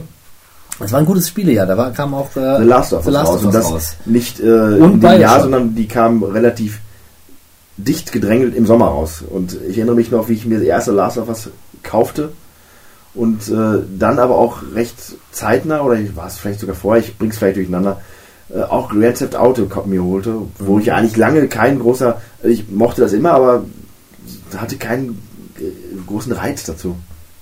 Ja, aber ich meine, Grand Theft Auto 5, wir sind uns beide einig, ist ein großartiges Spiel. Als ich die ersten Trailer davon gesehen habe, dann hatte das Spiel mich direkt mit seinem 80er Jahre Soundtrack, mit den Charakteren. Ne? Du hast einen Trevor, du hast einen Michael, gut, der, ich vergesse Franklin, ne? Franklin ja. war der farbige. Den fand ich jetzt nie so ganz spannend, aber ich fand auch San Andreas äh, nicht so spannend. Also es ist gar nicht, ist es nicht mein Gangster-Background, sage ich mal, ne? Eine Kultursache. Wie auch immer, ne? Wie auch immer, da sind Michael und Trevor mir einfach näher, ne? Jeder auf seine Art. Trotzdem, die drei haben gut zu, zusammen funktioniert. Dieser fließende Wechsel, großartig, die Technik die damals eingeführt wurde, dass du quasi von einem Charakter direkt zum nächsten springen kannst. Was man ja am Anfang erst etwas kritisch beäugt hat, nach dem Motto, hm, ob das gut wird, aber ja, ja es, es, wurde es gut. hat funktioniert. Ne? klasse. Äh, bei Grand Theft Auto 5 ist mir aber auch eine Sache dann bewusst geworden, die mir auch schon vorher auf der Playstation bewusst geworden ist, aber die Sache, dass man Spiele nicht mehr einfach einlegt und spielt, sondern dass man ein Spiel einlegt und dann erst wartet, bis es sich installiert hat und dann gegebenenfalls warten muss, um nochmal einen neuen Patch sich runterzuladen. Ja, das kann ich mir vorstellen. Und Grand Theft Auto hatte wirklich lange, lange Ladezeiten, aber wenn es einmal lief, dann äh, lief es. Dann war ähm, die Wartezeiten auch kaum noch vorhanden. Also coole Sache. Ja, da war der PC, die PC-Version halt ein bisschen fortschrittlicher. Die dann irgendwann auch mal kam, ja. Die dann, ich glaube zwei Jahre später oder so. Ja, aber ich glaube, das war eine, eine tolle Zeit für dich damals. Doch, das, damit war man ausgelastet. Ja, dann kommen wir zur Souls-Reihe, Dark Souls, Demon Souls, ne, Dark Souls 1 und 2 und Demon Souls. Wir haben, wie so oft, ne, immer erwähnt, haben wir gezeigt, was wir von der Serie halten und wie wir die Serie einfach vernichten. Ja. In einem äh, wunderschönen Let's Play, was ihr euch anschauen könnt, was ich in den Show Notes verlinken werde. Ansonsten brauchen wir, glaube ich, nicht viele Worte darüber zu verlieren. Nein. Nicht viele Worte kann ich auch über Skyrim verlieren, weil ja. immer wieder, wenn das Wort kommt, kann ich eigentlich nur sagen, äh, ich, ich, kam noch nicht dazu. Ich weiß nicht warum. Ich habe mir das damals vorbestellt. Ich habe mich so gefreut. Ich hatte Pläne. Ich habe mir ein Wochenende komplett ausgerichtet darauf, dieses Spiel zu spielen. Mit äh, schönem Essen und Getränken und dann auf meiner meinem damaligen tollen Chef-Leder-Massagesessel, den ich mir auch neu geholt hatte, um das dann entsprechend zelebrieren zu können. Aber dann irgendwie war das, hat es einfach nicht gepasst zwischen uns beiden. Na gut, man muss dazu sagen, die Version auf der PlayStation 3, äh, da gab es, glaube ich, einige technische äh, Schwierigkeiten. Ja, das hat mich in keinster Weise beeinflusst. Es war einfach, keine Ahnung, dass ich mich nicht in dieser Welt zurechtgefunden habe. Merkwürdig. Ne, Das Ganze im Fallout-Setting top, aber diese Fantasy-Welt, wobei mir ich ja durchaus an der Fantasy zugetan bin, war nix. Merkwürdig. Ich bin jetzt nicht der größte Fantasy-Fan oder ich sage ja immer, ich kann mit Fantasy im Film nichts anfangen und auch in der Literatur nichts. Im Spiel hingegen mag ich Fantasy. Das ist sehr seltsam. Äh, Skyrim hat mich absolut abgeholt. Die Welt war großartig, riesig, faszinierend. Ich bin nach, von der Arbeit nach Hause gekommen, habe das Spiel eingelegt, eine Quest gemacht. Schon wieder waren drei Stunden rum. Es war wie so ein bisschen wie so ein Abenteuer. Es war wie ein Abenteuer. Es ist ja auch ein Abenteuer und ich finde es irgendwie auch bezeichnend. Ich habe, äh, wenn du nach oben guckst, an meiner Wand ein Poster von der Skyrim, also Himmelsrandwelt Ja. und ja. ein Poster von der Red Dead Redemption 1 Welt, Beide Spiele, die du. Ähm, die ich besitze, Ja. aber nicht spiele. aber es sind schöne Karten. Ja, darum geht es in erster Linie, aber ja, merkwürdig. Ja, ich meine, Skyrim ne, ist eine Geschichte für sich. Ähm, Tausende von Fans belegen es. Vielleicht sind es sogar Millionen. Dass es ein gutes Spiel ist. Ja, Millionen Leute, das möchte ich auch jetzt nur einmal erwähnen, es sind sicherlich mehrere ja, Titel. bitte äh, nur einmal. Die FIFA-Reihe erschien auf der PlayStation äh, 3. Fand ich damals cool, vor allem den ersten einfach mal. Ist immer wieder toll, wenn man ähm, einen Generationenwechsel bei den Konsolen hat und dann ein neues FIFA sieht. Die Engine, die sich dann in der Regel sprunghaft verbessert, auch da. Seitdem fand ich FIFA auch wieder cooler, als es früher mal der Fall war. Aber es ist halt FIFA und es hat die Macken, die man hasst, es hat das Gameplay, was man mag und naja, es ist wie der wahre Fußball, entweder man kommt damit klar oder man findet es scheiße. Und ich, ja, ich komme damit klar. Das, das ist schön. Das ist schön. Ich, ich ertrage und dulde. Ich äh, komme mit einem äh, kleinen Geheimtipp um die Ecke. Dragon's Dogma ist ein hervorragendes Action-Rollenspiel ähm, japanischer Herkunft. Allerdings möchte dieses Spiel einem suggerieren, es sei ein westliches Rollenspiel. Also man, räumt, man läuft als Recke durch die Gegend, hat dort eine kleine Mannschaft hinter sich voller Recken, sogenannte Vasallen, die man ähm, immer wieder rekrutiert neu rekrutiert. Es gibt da so eine Art Nimbus, wo andere Spieler ihre Vasallen hochladen und äh, man kann sich dann quasi immer wieder mit neuen Vasallen versorgen. Finde ich ganz spannend und es hat so eine interessante Mechanik, dass man an Gegnern, die sehr groß sind, hochklettern kann, ähnlich wie bei Shadow of the Colossus. Äh, wirkt ganz nett. Grafisch war es damals okay, hatte allerdings einige technische Schwierigkeiten. Also Framerate-Einbrüche waren da äh, an der Tagesordnung, hat mich aber nicht abgehalten, das Spiel zu spielen. Würde ich heute aber nicht mehr tun, weil es das Ganze für den PC jetzt mittlerweile gibt, auch in einer ja, etwas aufpolierten grafischen Version mit allen Add-ons dabei. Also auf jeden Fall ist die zu empfehlen.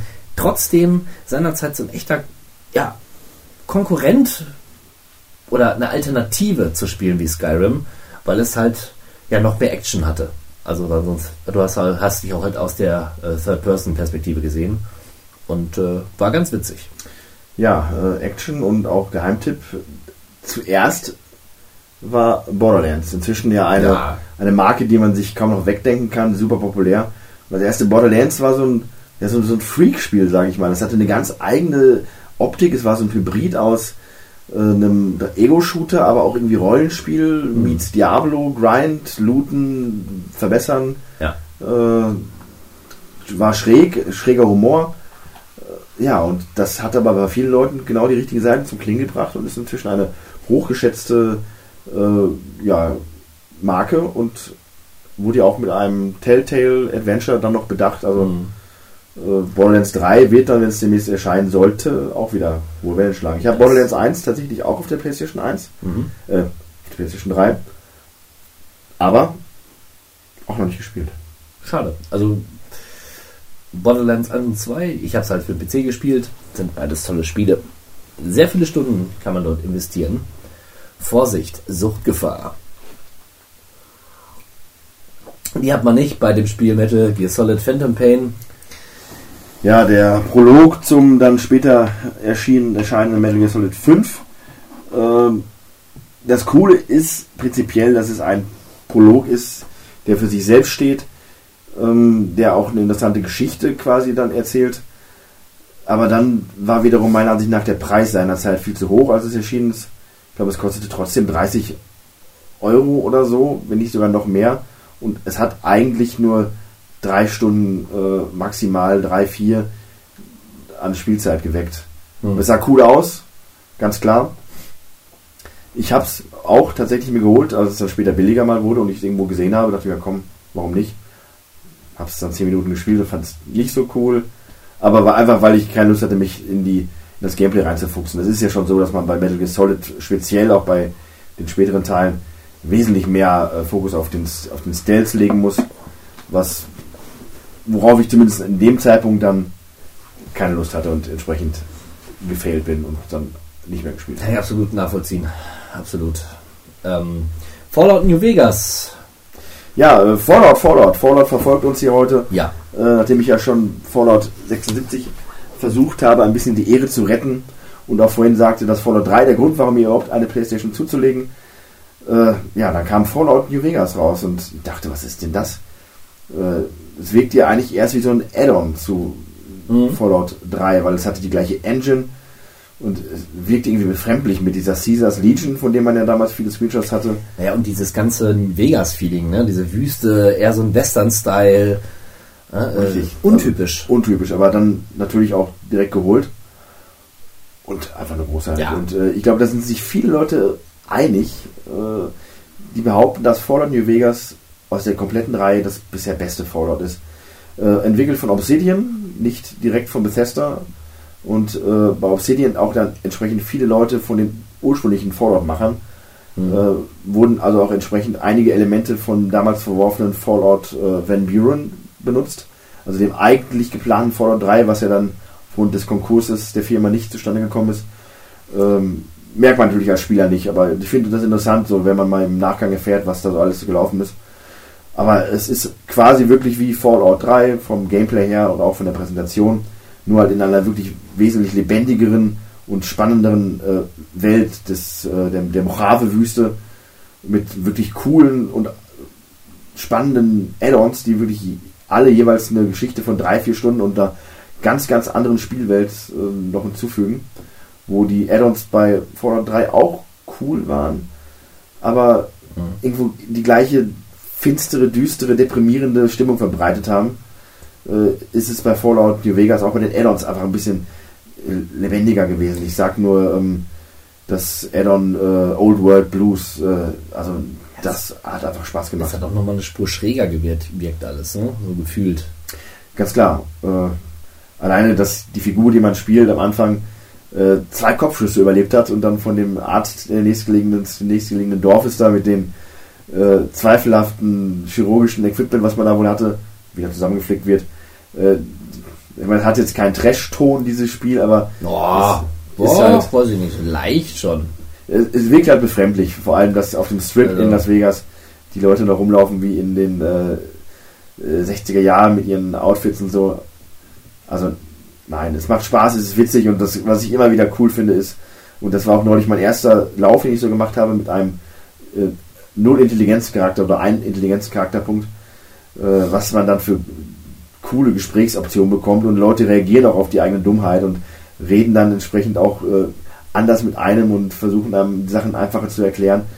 Finde ich super cool, dass das geht und umso deprimierender war es dann ein bisschen halt auch, dass das gerade das Gesprächsinterface äh, in Fallout 4 so äh, vereinfacht worden ist Vergleich zu dem wirklich coolen, aufwendigen äh, Fallout New Vegas. Ja, dann haben wir, na gut, eigentlich brauchen wir da nicht viele Worte drüber zu verlieren. Es gab ein Remake zu Final Fantasy X, was ich, Und 10.2, und 10.2, genau. was scheiße war, ähm, Ja, der, der Remaster sah gut aus, schöne Grafik. Äh, wer es noch nicht auf der 2 hatte, der hat allen Grund, sich das auf der 3 zu holen. Ist, wie gesagt, meiner Ansicht nach das letzte richtig Ja. gute Final Fantasy Spiel. ich habe es auch noch, noch nicht gespielt, werde ich wohl nachholen. Minecraft für die PlayStation 3 stelle ich mir tatsächlich schwierig vor. Ähm, aufgrund des Speichers, ne? Zum einen der Speicher, zum anderen aber auch der Steuerung. Ich finde, Minecraft ist halt ein Spiel, weil du da halt auch viel Fummelarbeit und teilweise auch viel Feinarbeit machst. Ja, ich, Äh, ja, ich selbst ohne die Mods ähm, ist es halt ein bisschen komisch. Äh, der ein Kollege von mir hat das seinem Sohn samt PlayStation 3 neulich erst noch geschenkt Mhm. und der hat mir so ein paar Sachen erzählt. Äh, es hat doch einige Restriktionen dieses Spiel, also es spielt sich anders als auf dem PC. Du kannst gar nicht so viel machen, also das ist halt nicht Minecraft Lite, aber wenn man es Naja. auf dem PC gespielt hat, dann gibt es meiner Ansicht nach keinen Grund, äh, sich mit der PlayStation-Version zu beschäftigen. Habe ich mir gedenkt. Dragon. Äh, up, mein Gott. Dragon Age Inquisition. Ähm, BioWares Rollenspiel-Fantasy-Serie. Ich habe da irgendwie nie so richtig Zugang zu bekommen. Weder zu Teil 1, der von allen gefeiert wurde, noch zu Teil 2, der von allen gehasst wurde, noch zu Teil 3 namens Inquisition. Äh, ich finde die Charaktere, ich finde die Geschichte, ich finde die Welt nicht mal so schlecht. Aber insgesamt macht es keinen Spaß. Und gerade bei Inquisition, Inquisition, die haben wollten halt dieses Lineare, was wo die anderen Spiele so ein bisschen hatten, ein bisschen aufbrechen, indem sie halt größere Areale äh, zur Verfügung gestellt haben, was ja auch irgendwie nicht schlecht war. Aber man kam sich so verloren vor und irgendwie haben mich die Quests nicht interessiert und nee, das war alles Ja, nichts. Auch auf der Konsole fand ich auch das Interface, das Kampfsystem ein bisschen äh, umständlich und ähm, ich meine, was cool war, war die Präsentation. Es war halt so Dark High Fantasy für Erwachsene. Hm. Äh, es wirkte halt blutig. Jeder Titel ist ja auch ab 18 gewesen damals. Aber da hast du schon diesen Wachslook gehabt von den Figuren. Ne, Der war damals schon auffällig, was sie da mit ähm, Mass Effect Andromeda auf die Spitze getrieben haben. Äh, ich hatte tatsächlich mir damals das äh, Dragon Age Origins ist der erste, ähm, Ja. mir auch zugelegt für die PlayStation 3, weil ich die Hoffnung hatte, dass es genau in meine, auf meine Wellenlänge trifft, aber ja, nein, irgendwie war das nichts für mich. Schade. Schade. Call of Duty Black Ops 3. Ja. Call of Duty, populäre Reihe, Black Ops, eine sehr populäre Subreihe. Hm. Toll. Dort. Exklusivtitel Beyond Two Souls habe ich gefeiert. Das ist natürlich eine, ist ein weiteres Spiel von David Cage, der bekannt ist durch Spiele wie Fahrenheit oder Heavy Rain. Äh, da hat er sich die gute Ellen Page beiseite genommen und ins Spiel transferiert. Sie spielt ein junges Mädchen, eine junge Frau, eine Frau. Ne, man begleitet sie durch ihr Leben, die von einem, von einem, von einer Präsenz begleitet wird und schon von klein auf von Wissenschaftlern quasi missbraucht wird, weil sie ergründen wollen, wo diese Präsenz herstammt. Und äh, es ist ein Drama, es ist eine Mystery-Geschichte und das Ganze ist quasi wie ein spielbarer Film, der damals fantastisch aussah auf der PlayStation 3. Und äh, klar, es ist Popcorn-Kino, es ist jetzt nicht das hö hoch, höchste der, der, der äh, geschichtlichen Gefühle, die man haben kann. Es ist kein Bio, Bioshock Infinite. Es ist Popcorn, es ist Hollywood, aber es macht mega viel Spaß. Absolut. Und ich würde das gerne noch spielen, denn wenn wir schon mal bei dem Thema sind, ich hatte letztes Jahr erst noch, äh, oder was sogar dieses Jahr, ich glaube es war dieses Jahr. Ich habe zu Weihnachten, genau, ich habe letztes Jahr zu Weihnachten wurde mir Heavy Rain geschenkt. Endlich. Und äh, dann habe ich es mal gespielt. Äh, Ich hatte ja schon vorher das, das kontroverse Jetzt bin ich gespannt. äh, Informationen dazu äh, gehört. Äh, ich sag nur David, David, David, David. Was ich auch lange gemacht habe, aber ähm, alles in allem muss ich sagen, die deutsche Synchronisation ist schlecht. Trotzdem hat es mir Spaß gemacht. Heavy Rain hatte Spaß. Heavy Rain hat mir Spaß gemacht. Ich habe leider die äh, Motion äh, Edition gehabt, wo man mit dem Controller so rumzappeln muss. Das fand ich jetzt nicht so gut à la Wii. Aber generell vom, vom, vom Gameplay her und auch von der Atmosphäre her fand ich es gut. Manchmal war es einfach, einfach ärgerlich, eben aufgrund dieser Motion-Sachen. Ich habe am Ende, glaube ich, äh, sind mehr Leute gestorben, als notwendig waren. Und ich habe auch den Origami-Killer nicht überführt. Oder zumindest nicht gestellt. Wer es war, wusste ich am Ende schon. Jeder wusste, wer der verfickte Origami-Killer ist. Ich habe es schon nach der ersten halben Stunde gewusst. Also ich fand, ich find, fand Harry Ra- Rain Also, ziemlich vor, vorhersehbar. Ich wusste das, bevor ich das Spiel das gespielt habe, weil das ja schon älter ist und man kriegt es halt immer mit. Äh, ich habe darauf geachtet und ja, natürlich, der Origami Killer ist der einzige von allen, der sich nicht auffällig verhält. Äh, oder der irgendwie klar damit in Verbindung gebracht wird. Jeder ist irgendwie psychisch krank oder hat irgendwas und logischerweise der einzige, der ehrenhaft rüberkommt, der ist es am Ende. ja. Schocker. Aber nichtsdestotrotz fand ich das ganz cool. Ich habe bewusst auf die Sexszene verzichtet zwischen dem Protagonisten und dieser Frau, weil ich schon im Vorfeld sehr unangenehm fand, äh, mir das vorzustellen, wie diese Figuren sich aneinander reiben. Ich fand ja schon die Duschszenen zweifelhaft. Aber ja, generell kann ich mit diesem interaktiven Film sehr viel anfangen und ich möchte auch sehr, sehr gerne demnächst auch noch äh, Detroit Become Human spielen. Oh ja. Äh, ich finde es gut. Ich gehöre eindeutig zu den Befürwortern dieses Genres. Ja. Finde ich auch. Heavy Rain hat mir persönlich allerdings nicht so viel Spaß gemacht. Aber das ist ja Geschmackssache. Dafür hat uns beiden, glaube ich, The Stick of Truth, der Stab der Wahrheit von South Park, unfassbar viel Spaß gemacht. Nicht wahr? Ich habe es mir damals von dir ausgeliehen für die PlayStation 3, das weiß ich noch, und äh, habe es dann direkt in 1 durchgespielt. Ja, ähm, das ist ein Spiel gewesen, das ich herbeigesehnt hatte, als ich das erste Mal gesehen habe. Ich meine, wir wissen beide, dass die äh, davor erschienenen South Park-Spiele höchstens von Hallo. zweifelhafter Qualität waren. Selbst Matt Parker und äh, Trey Stone haben ja dann irgendwann gesagt, wir lassen es bleiben, bis es soweit ist, dass wir ein Spiel nach unseren wirklichen Vorstellungen gebären können. Ja, und es war dann soweit und äh, wer hat es entwickelt? Obsidian. Da sind wir wieder bei Fallout New Vegas. Es ist ein Rollenspiel äh, der klassischen der klassischen Art. Absolut. Äh, durchzogen von der South Park DNA. Es ist wie ein erweiterter South Park Film. Alle Figuren sind dabei, die man äh, schätzt und mag. Also wenn man South Park nur ein bisschen was abgewinnen kann, dann kommt man an äh, dem Stick of Truth auf, auf keinen Fall vorbei. Kein Vorbei, ja. Surprise, surprise, wie der Zufall so will, haben wir Verstärkung bekommen. Liebe Hörerinnen und Hörer da draußen, herzlich willkommen, Stivo ist wieder mit dabei. Ja, guten Tag auch. Lieber Stivo, äh, wir haben gerade so ein bisschen rekapituliert oder vorhin, wie wir zum PlayStation 3 gekommen sind und was sie uns bedeuten. Vielleicht möchtest du uns auch mal deinen Werdegang diesbezüglich skizzieren.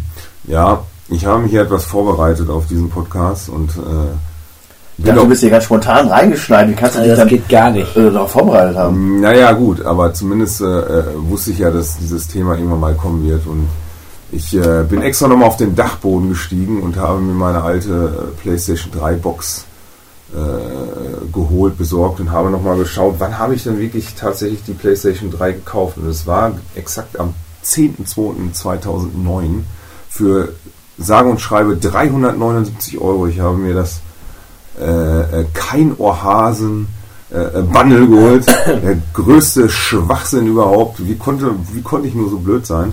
Weil Wobei man sagen muss, äh, das kam ja dann auch mit der PlayStation Fernbedienung, die durchaus eine gute Sache ist. Genau, die hatte ich gerade auch noch äh, im Kopf. Ja, Die aber diese, diese Fernbedienung habe ich nie benutzt. Selbst wenn ich äh, Blu-Rays auf der PlayStation 3 geschaut habe, habe ich immer den Controller benutzt. Ähm, letztendlich ist die Fernbedienung auch irgendwann kaputt gegangen, weil die Batterien ausgelaufen sind in dieser Fernbedienung. Also ich habe sie wirklich nie benutzt. Ähm, äh, ja, sei es drum. Ähm, witzigerweise habe ich dann auch festgestellt, dass mein erstes Spiel äh, direkt FIFA 09 gewesen ist. Ähm, habe ich mir dann auch noch äh, dazu geholt, ja. Und äh, weswegen habe ich mir eigentlich die PlayStation 3 geholt? Also ich war zu dem Zeitpunkt tatsächlich auf so einem Nintendo-Trip und fand die Wii super interessant und habe mir, ähm, ich glaube im Jahr 2008 die Wii geholt und wollte von PlayStation eigentlich gar nichts mehr wissen, was, was komisch war, weil ich eigentlich immer ein PlayStation-Fan war, äh, von der PlayStation 1 an. Und dann war ich beim 16-Bit-Malo zufällig und äh, er hatte mir dann die, die PlayStation 3 gezeigt und ich war nicht nur überzeugt von, dem, von der Grafik in den Spielen selber, sondern ich fand die, ähm, die, die Menüoberfläche total toll. Also ich fand das toll, dass man ähm, eigene Musik auf die Playstation laden konnte und diese dann anhören konnte und dann Stimmt, kam, genau. dann kam diese, diese, diese Weltkarte, wo konnte man sich dann anzeigen lassen. Ja, das stimmt, da sagst du was. Ich habe auch sehr ja. viel Musik über die Playstation gehört, ja, weil es Genau. einfach so cool aussah mit, Genau. diesem, mit diesem Menü. Ja, ja, genau. Genau, und ähm, das hat mich so, das hat mich sofort überzeugt und sofort gepackt. Und ich glaube wirklich, ich, ich glaube, es war ein Tag später, ähm, habe ich äh, beschlossen, die Wii zu verkaufen und mir eine Playstation zu holen. Die Wii war noch nicht mal verkauft, aber ich habe mir trotzdem direkt die Playstation geholt. Und ähm, also ich kann nur sagen, das ist für mich, glaube ich, bis heute die Konsole, mit der ich am intensivsten gespielt habe. Absolut. Aber zu den Spielen kommen wir, oder da sitzen wir jetzt ja gleich Genau, fort. oder wir sind mittendrin, Ja, genau. sagen. Ich finde ja, man hätte zwischen der Wii und der PlayStation 3, das hätte gut koexistieren können. Ne, das, äh, Ich bin eh generell kein Freund davon, Konsolen zu verkaufen, aber äh, generell, gut, müsste ich mich entscheiden. Klar, wäre die Wahl auch einfach für die PlayStation 3. Äh, aber das stimmt, weil die Wii einfach so ein, so ein Oddball ist, so ein Außenseiter, wo es, wie wir schon festgestellt haben, nicht mal ein GTA 5 drauf gab. Also, äh, ja. Aber nichtsdestotrotz, die PlayStation 3 ist halt nur mal das Ding der sechsten Konsolengeneration gewesen. was sagen uns denn die Spiele? Ich sehe da ein Far Cry 4, respektive wir können Far Cry 3 und 4 in einem Atemzug nennen.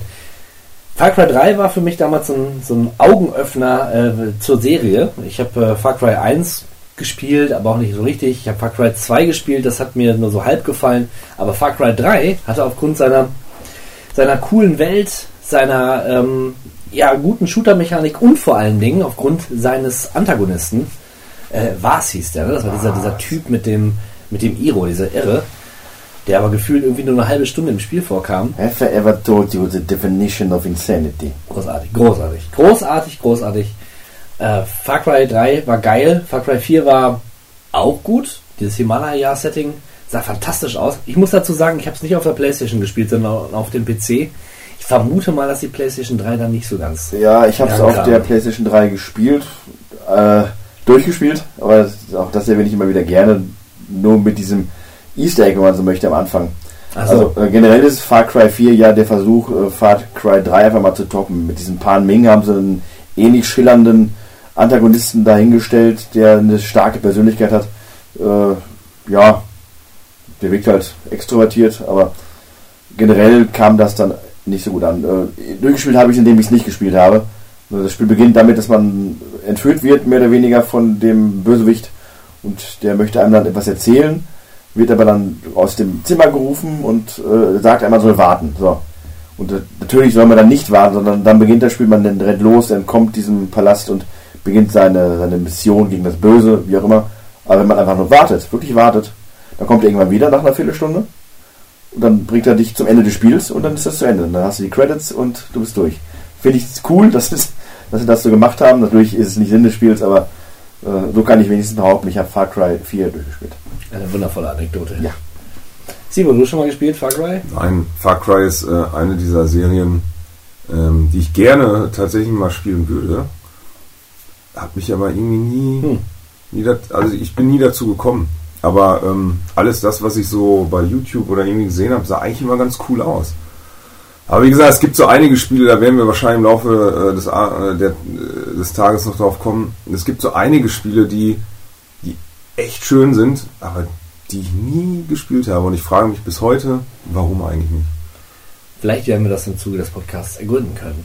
Ja. Vielleicht. The Walking Dead äh, Season 1 von Telltale ist auch so eins dieser Spiele, wo ich selber auch nie gedacht hätte, dass mir das Spaß macht. Und dann aus irgendwelchen Gründen, ich glaube, weil ich einfach den im PlayStation Store gestöbert habe, habe ich die Demo gespielt und fand super. Ich finde weder die Serie packend, noch habe ich die Comics gelesen, aber dieses Spiel war genau das, was ich da scheinbar gebraucht habe. Coole Story, cooler, cooler, äh, coole Atmosphäre des Spiels, Zombie-Apokalypse. Klar, ist jetzt nicht das Originellste, aber es wurde einfach toll verpackt in dieser schönen Geschichte um äh, den Helden. Ich weiß jetzt nicht, wie er heißt. Ich nenne ihn einfach mal Clemens. Hans. Und äh, das kleine Mädchen Clementine? Sonja. Clementine, ne? Nein, Clementine, ja. Das kann man sich wenigstens merken.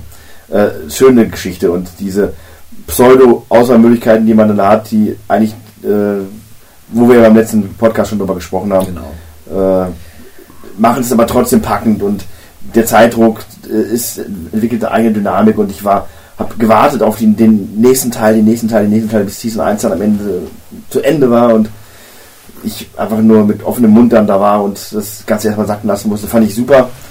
Äh, das richtige Spiel zur richtigen Zeit. Großartig. Aber ich möchte da gar nicht mehr viel drüber verlieren. Wer es nicht kennt, muss es spielen. Und äh, wer meine Meinung wissen will, muss nur alle anderen Podcasts bisher hören, weil ich sage gefühlt in jedem zweiten, wie großartig ich The Walking Dead Season 1 gefunden habe. Zumindest im letzten aber Telltales Geschichte Revue passieren lassen. Eindeutig. Ähm, dazu muss ich aber auch noch sagen, ich habe das tatsächlich auch beim, beim 16-Bit mal das erste Mal gesehen, das Spiel. War so ein bisschen irritiert. Ähm, da, da kann ich diese ganze Telltale-Geschichte so, war, war mir nicht so ganz geläufig. War etwas irritiert über, über die Grafik, über diese Comic-Grafik. Ähm, fand das aber auch total interessant. Hab das so ein bisschen aus den Augen verloren und hab's, und jetzt könnt ihr mich verfluchen, ich habe The Walking Dead Season 1 gespielt, durchgespielt auf dem Handy. Was? Ja, Wie geht das denn? ja, ja. Ich habe es mir tatsächlich auf dem Handy seinerzeit geholt, weil das, das, das war so ein Lockmittel. Man konnte das gratis runterladen und man konnte die Season 1, glaube ich, gratis spielen. Und alle weiteren Teile musste man dann halt bezahlen. Deswegen habe ich tatsächlich nur Season 1 gespielt. Ich kann mir Fand das aber- gar nicht vorstellen. Ja. Aber ich fand das wirklich total interessant und das hat mich total gepackt. Und ich hatte mir fest vorgenommen, du, du lädst ja einfach alle anderen Teile auch auf dem Handy runter, weil das kannst du so wirklich gut nebenbei in der Pause auf der Arbeit spielen, so spielst ein, äh, ein paar, paar Szenen. Aber auch da, das ist ganz komisch. Ich habe es einfach, ich habe es nicht weitergespielt. Ich, ich, ich verstehe es einfach So geht's gar auch. Also ich fand es großartig, aber Ich fand, ich fand das wirklich total, das hat mich richtig gepackt, das Spiel. Und das ist ein, das wäre vielleicht so ein Spiel, wo ich sagen würde, wenn, wenn ich gerade mal wirklich nichts, kein anderes Spiel habe und ich weiß nicht, dann wäre das so ein Spiel, was man echt nochmal an, anpacken könnte. wenn dieser Moment mal eintreten würde, Ja, der- der- und sagt, ich ja. habe jetzt nichts, was ich spielen Ja, könnte. der, der Moment wird niemals, Niemals niemals, nee, wird niemals kommen. Das ist das Problem. Schön wär's.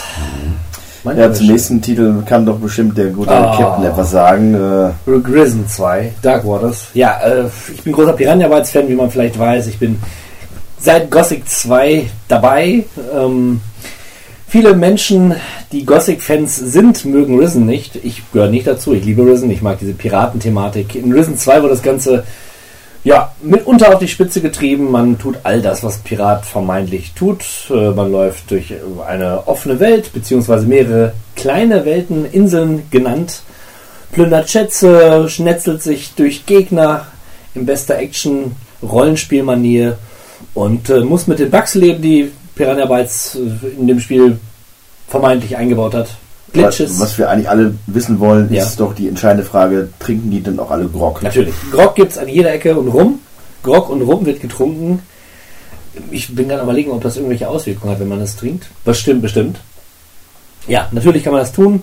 Das Einzige, was man nicht tun kann, ist mit dem Schiff äh, aktiv herumfahren. Ansonsten perfekt. Mit einem Schiff aktiv herumfahren auf dem Meer. Hm. Wo könnte das denn noch vorkommen? Also garantiert nicht in dem äh, Spiel Assassin's Creed Black Flag. Doch.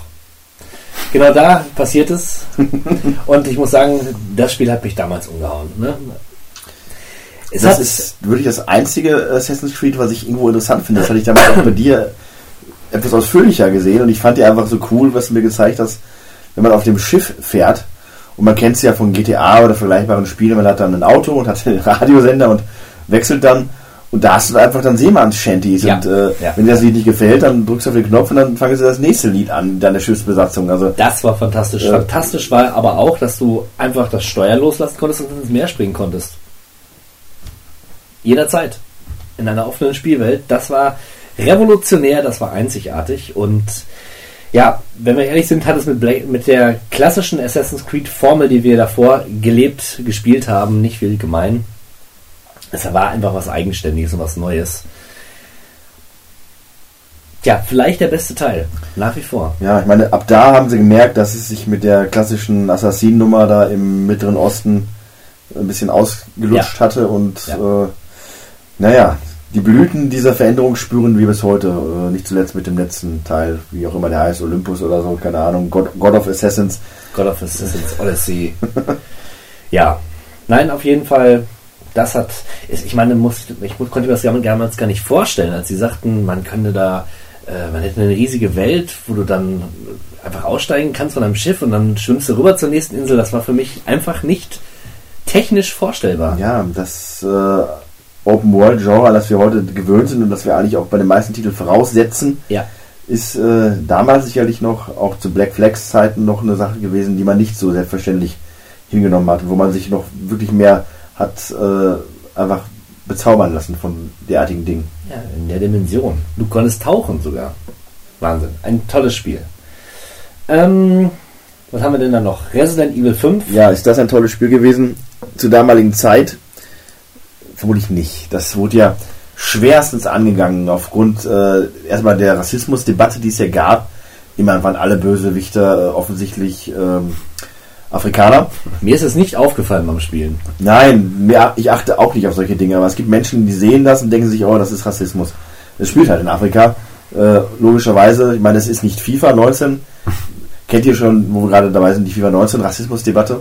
Nein. Es ist da aktuell so, wenn man einen Karrieremodus startet, dann kann man ja auch scouten und sich aus verschiedenen Kontinenten dann Jugendspieler in die Mannschaft holen.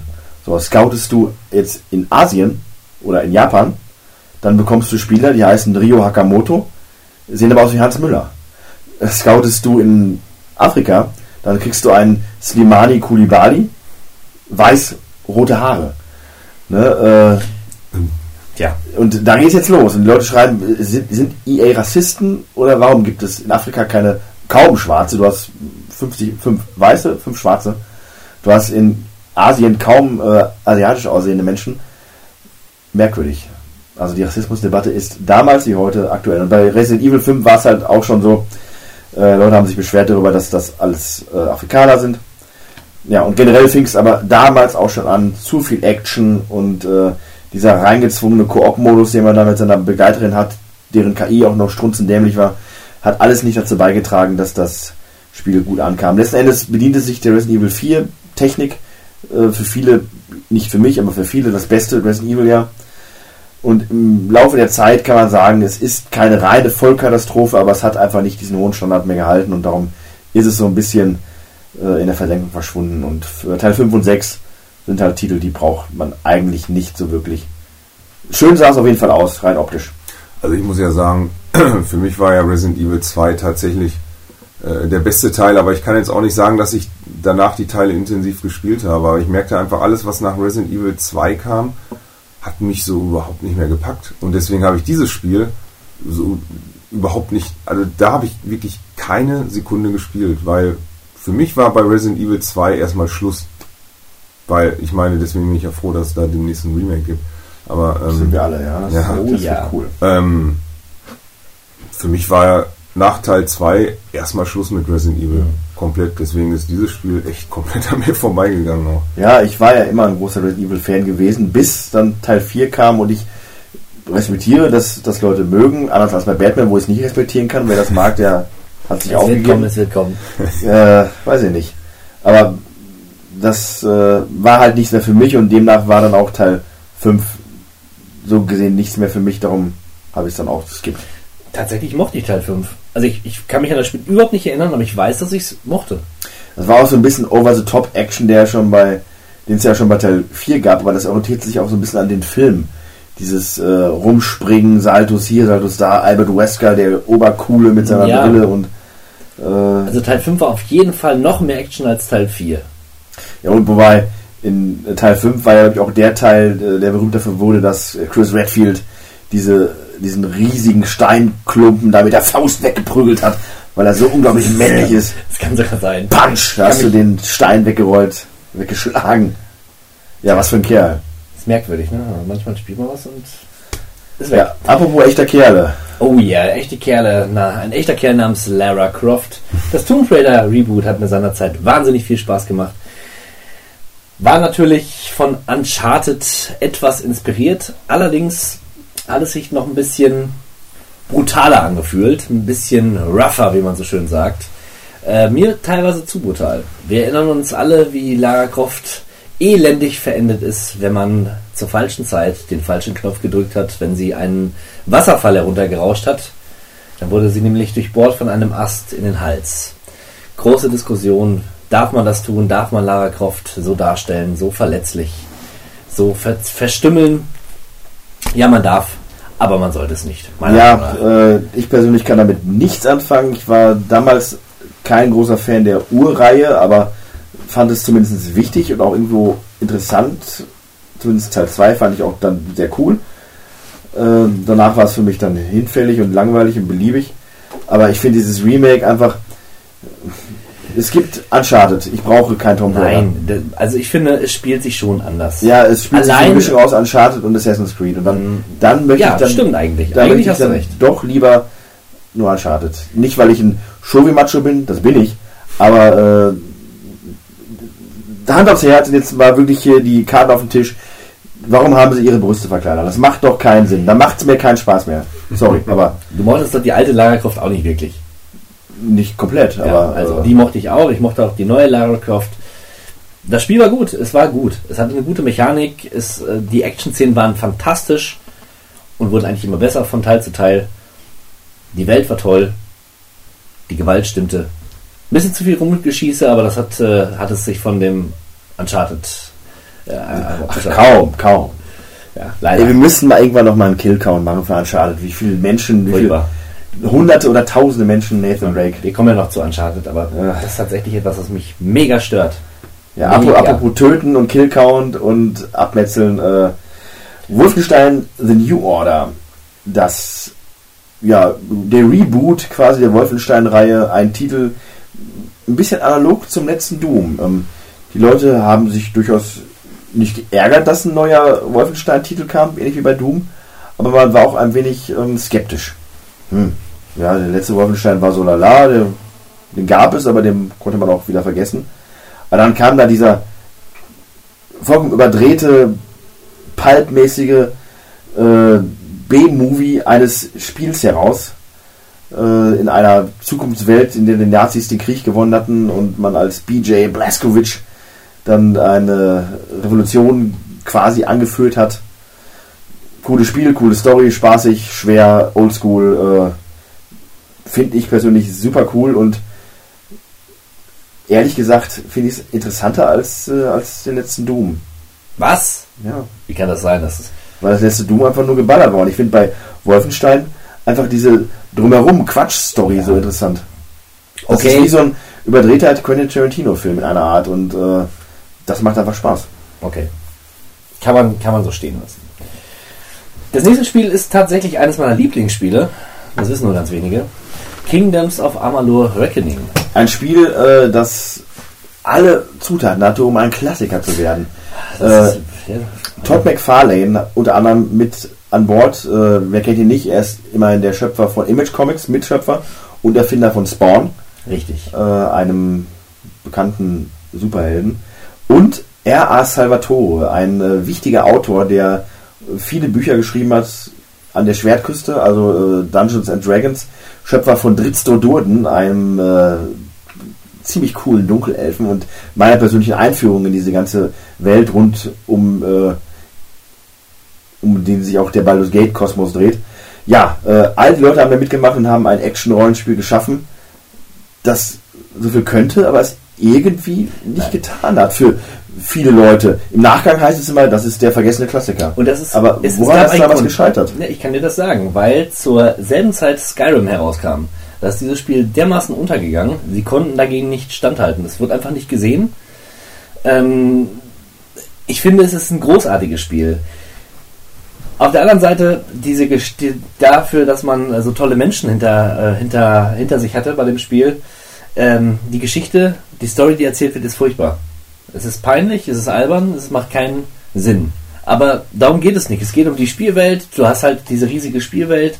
Du hast deine, deine Figur, die dort äh, lootet und sich durch die Gegnerhorden metzelt. So ein bisschen Diablo-like. Das Ganze sieht aus wie in World of Warcraft. Trotzdem kannst du dir irgendwelche, ähm, du kannst dir Häuser kaufen, du kannst dir, ähm, keine Ahnung, du kannst die ganze Welt quasi erobern und befreien. Und das macht einfach tierisch viel Spaß. Du hast ein total geiles Kampfsystem, also fließender Wechsel zwischen Nah- und Fernkampf, Fernkampf. Es hat eigentlich alles. und es macht immer noch Spaß. Es sieht immer noch ganz gut aus. Ich sehe hier gerade 7 von 10 Punkten. Metascore. Ja, die große Masse, für die ist es nach wie vor nichts, aber ich glaube, wer ein bisschen open-minded ist und Spaß hat an einem etwas anderen Rollenspiel, Es ist tatsächlich anders. Es ist auch schwer, die Faszination wirklich greifbar zu machen. Also die Grafik ist so eine Comic-Grafik. das Problem ist, die wollten auch relativ viel reinpacken an, äh, an Leben und Lore in die Welt und Ja, äh, weil sie auch gehofft haben, ich meine, das heißt Kingdoms of Amalur Reckoning. Äh, das sollten noch weitere Titel davon davon. Ja, die wollten ja einen ganzen Kosmos erschaffen und entsprechend wollen sie eine lebendige Welt, wo man viel rein erleben kann und auch lesen kann. Äh, Ja, vielleicht ist es das auch. Also wie gesagt, die Geschichte war nicht gut. Die war belanglos. Also ich weiß gar nicht mehr, worum es da geht. äh, die Geschichte beim nächsten Titel ist einfach nur großartig. Hitman Absolution, meine persönliche Einführung in die Hitman-Welt und auch da habe ich viel darüber schon erzählt, darum fasse ich mich jetzt kurz. Äh, coole, überdrehte Quatsch-Story von irgendwelchen super Bösewichten, die von einem super Agenten, Anti-Helden, nämlich Agent 47, äh, zur Strecke gebracht werden. Die Story ist cool, die Welten sind cool, die Möglichkeiten, die man hat, um die Gegner auszuschalten, sind mannigfaltig.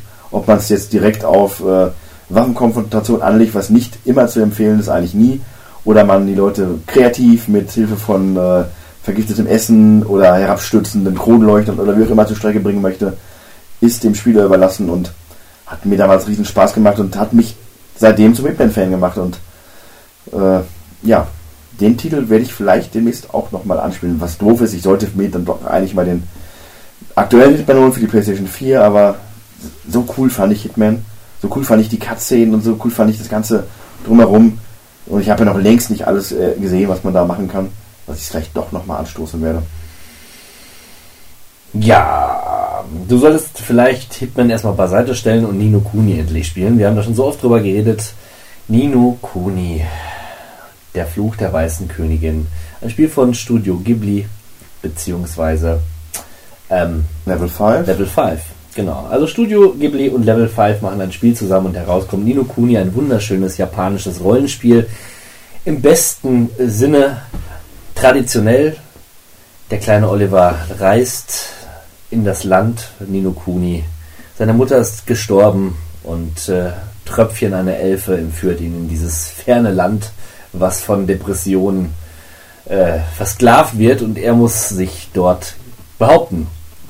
Ja, wir haben schon drüber geredet. Es ist einfach wunderschön. Es sieht wunderschön aus, wie ein wunschgewordener oder wie ein ja, spielbarer Zeichner, äh, Zeichentrick-Anime-Film.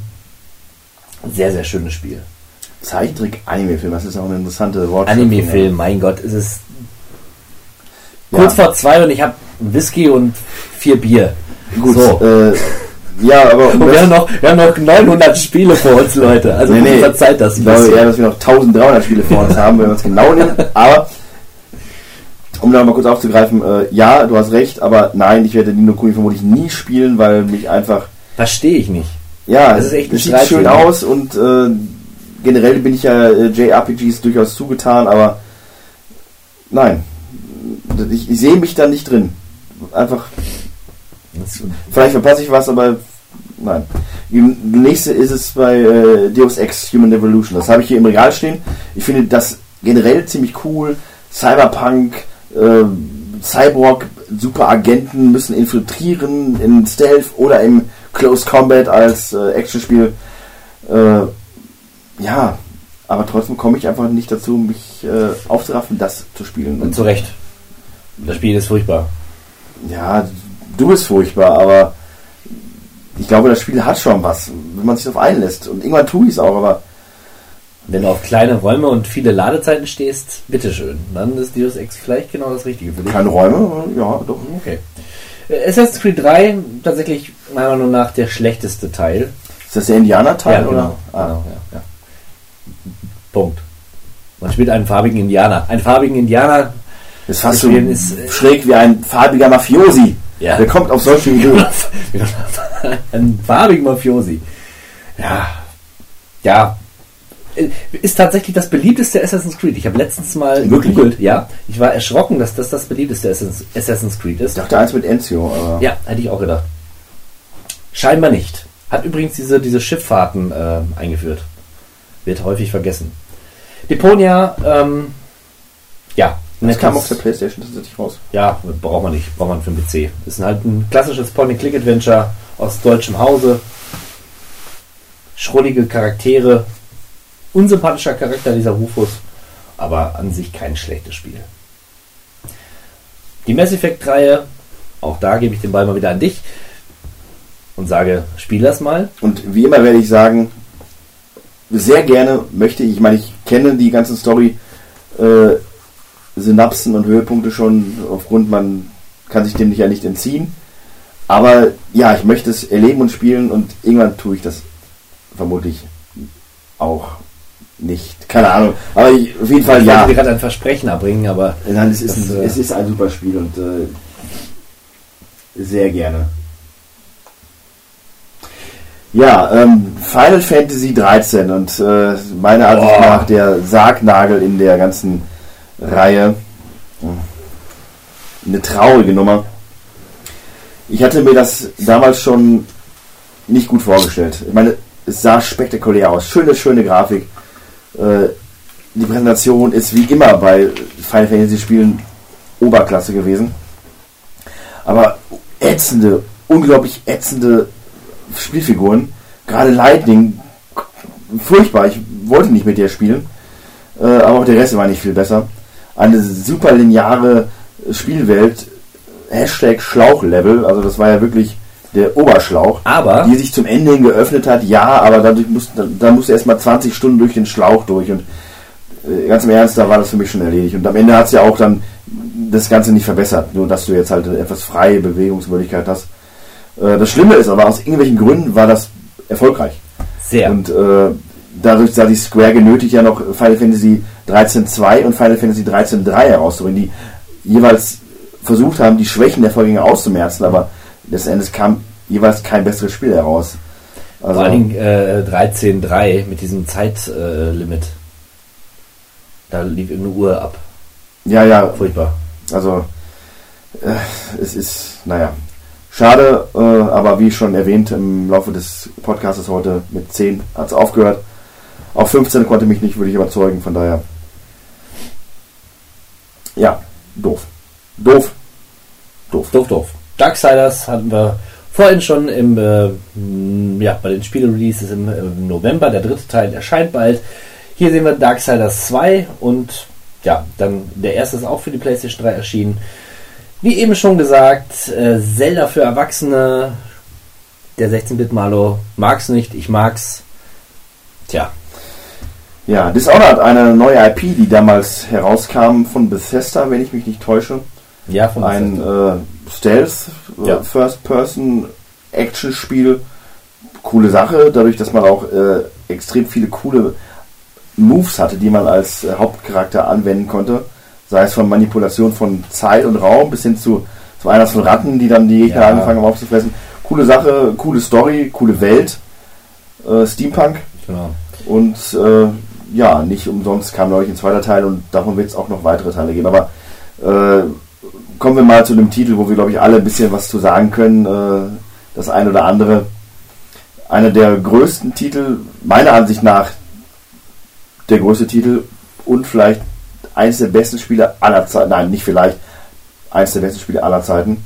D'accord. Äh, ich habe drei aktuelle Desktops, die ich mit irgendetwas schmücken kann.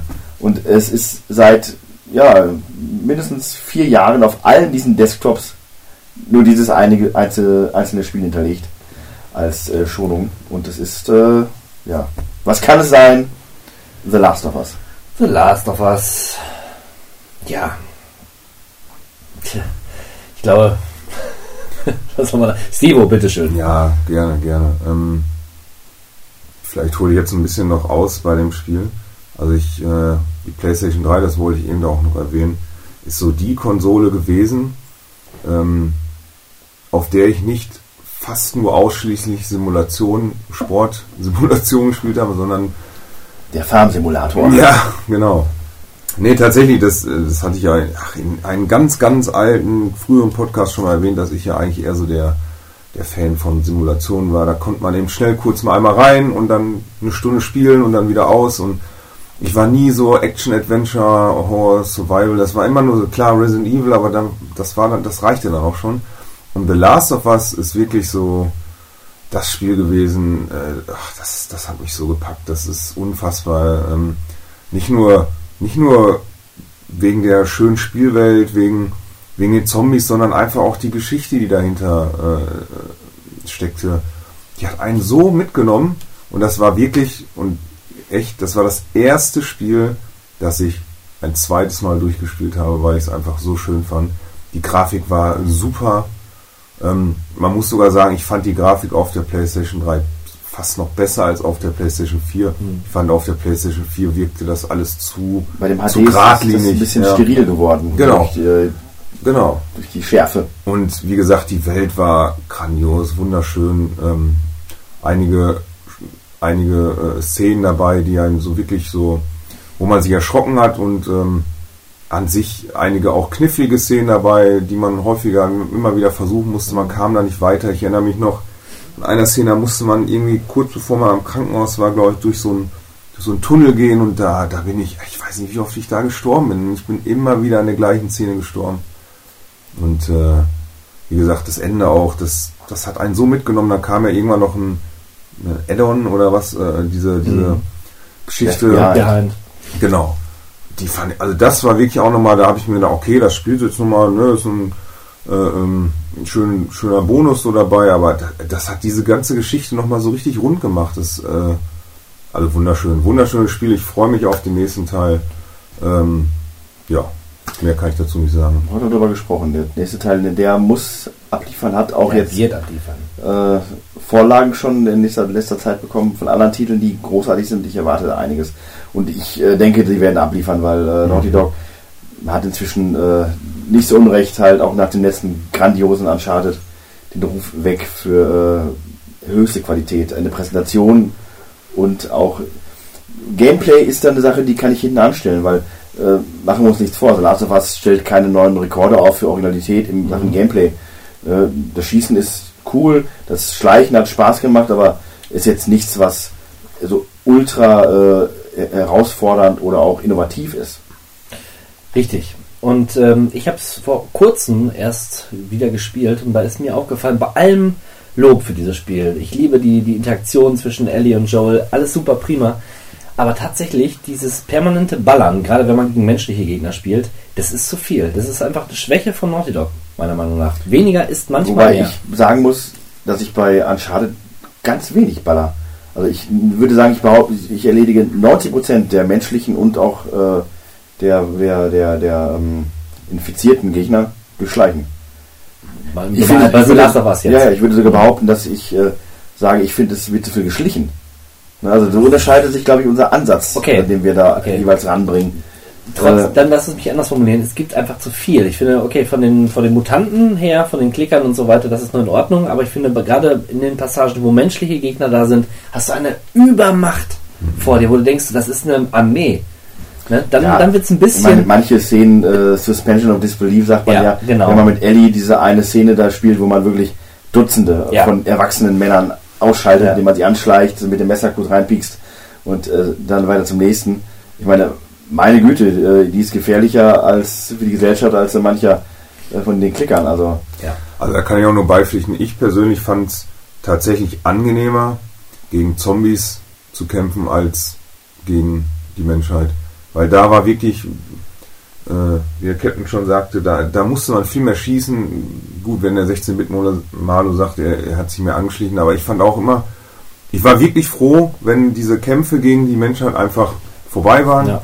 der Kampf man- gegen die Menschheit, das Ja, Album, ja, ja, das- nächsten Ja, das äh, klingt jetzt aber wirklich. Äh, ähm, und ich habe tatsächlich viel lieber gegen, gegen Zombies gekämpft. Ja, äh, man muss aber auch sagen, dass das ja durchaus reduziert eingesetzt worden ist. Man hat wirklich öfter gegen Menschen gekämpft als gegen die Infizierten. Dadurch wurde das auch immer was Besonderes. Das waren Ja. immer diese Szenen, die verstehe auch dann speziell inszeniert worden waren. Man erinnert sich an den Keller in der Schule Oh ja. oder in dem College oder wo man äh, generell alle Szenen mit Infizierten waren einfach von größerer Spannung auch gesetzt, weil da waren auch immer die Gegner dabei, die diese One-Shot-Killer, wo du die du nicht an die ranlassen kannst. Äh, Gegen Menschen konntest du dir immer wieder auch einen Fehler erlauben und äh, wegrennen und von vorne anfangen. Das Ja. gab es bei den Klickern dann nicht. Und, Ich erinnere nur an die Szene im Hotel unten im, im Keller auch. Ja, das war großartig. Ja, ja, das war genial inszeniert. auch sehr häufig gestorben, aber das war, das war, da, boah, da, generell die Szene, wo man in dieser Kanalisationsunterwelt war, wo man dann äh, die alten Ruinen aller Siedlung findet, wo die alle tot sind und dann man dadurch durchgejagt wird von den, von den, von den Infizierten und am Ende dieser große Showdown kommt. Äh, perfekt, super inszeniert. Ja. Und äh, das ist ja auch das, was The Last of Us auszeichnet, dieser äh, Wechsel von Dramatik, Herzschlag, Inferno, ganz ruhige Momente, wo man nur läuft, sich die Welt anschaut, seine Sachen, Sachen einsammelt, Ellie und Joel, wie du gerade sagtest, interagieren einfach nur. Man interagiert mit, selber mit dem Spiel, indem man das einfach nur wahrnimmt, was da passiert, die schöne Grafik sich anschaut, die, diese schöne, diese schöne Apokalypse, die schöne verwüstete Welt genießt.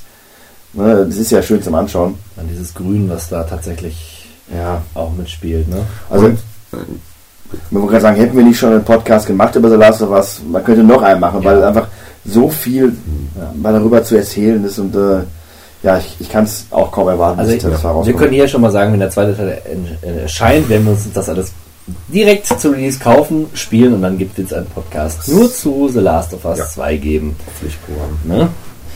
Ja, dann lass uns doch weitermachen mit Resident Evil 6. Ja, wobei das wenig zu sagen, da äh, sie haben versucht, noch das Beste rauszuholen. Es gab diesmal drei spielbare Ka Kampagnen, äh, wo sie versucht haben, die Fans von allem unter einen Hut zu bringen.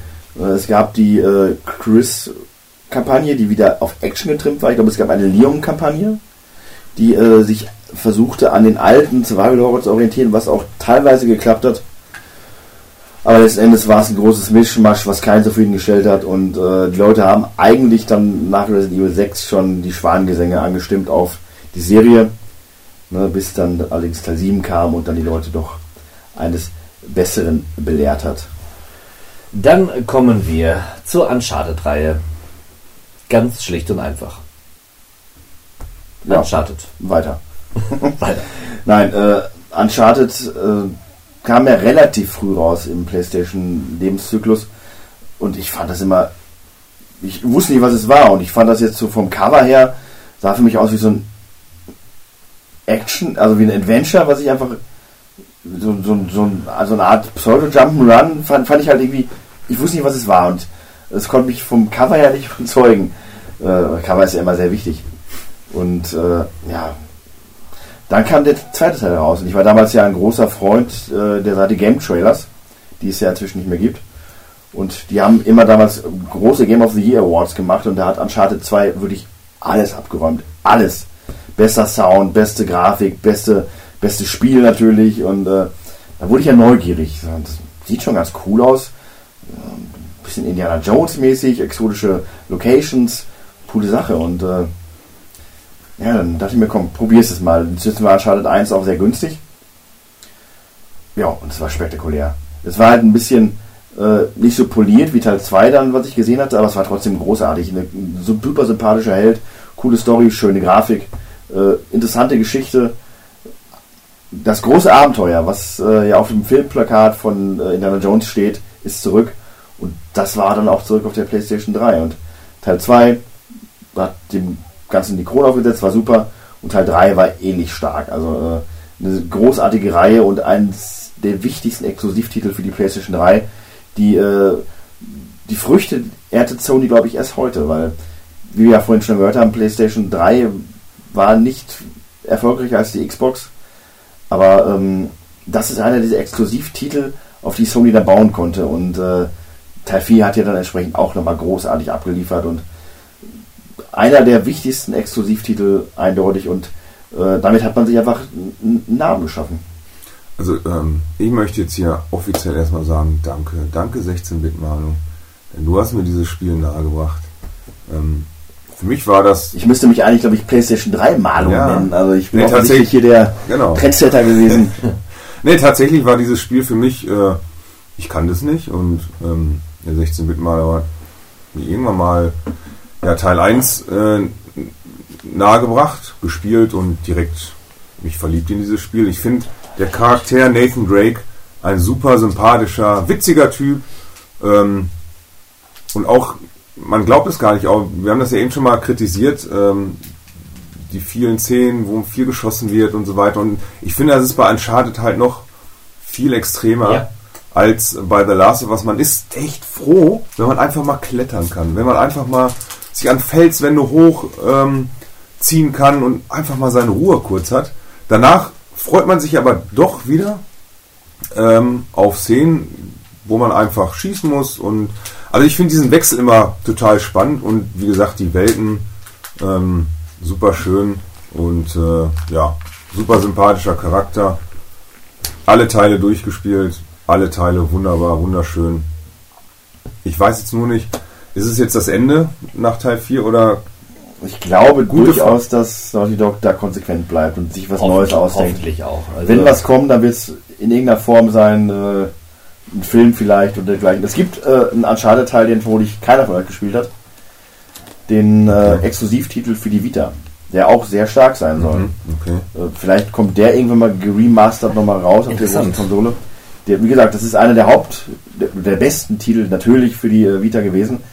Ich weiß gerade nicht, wie er heißt, Golden irgendwas, Golden Ananas, nein, vermutlich nicht, aber äh, ganz klar, starker Titel und hat auch die PlayStation Vita an ihre Grenzen geführt.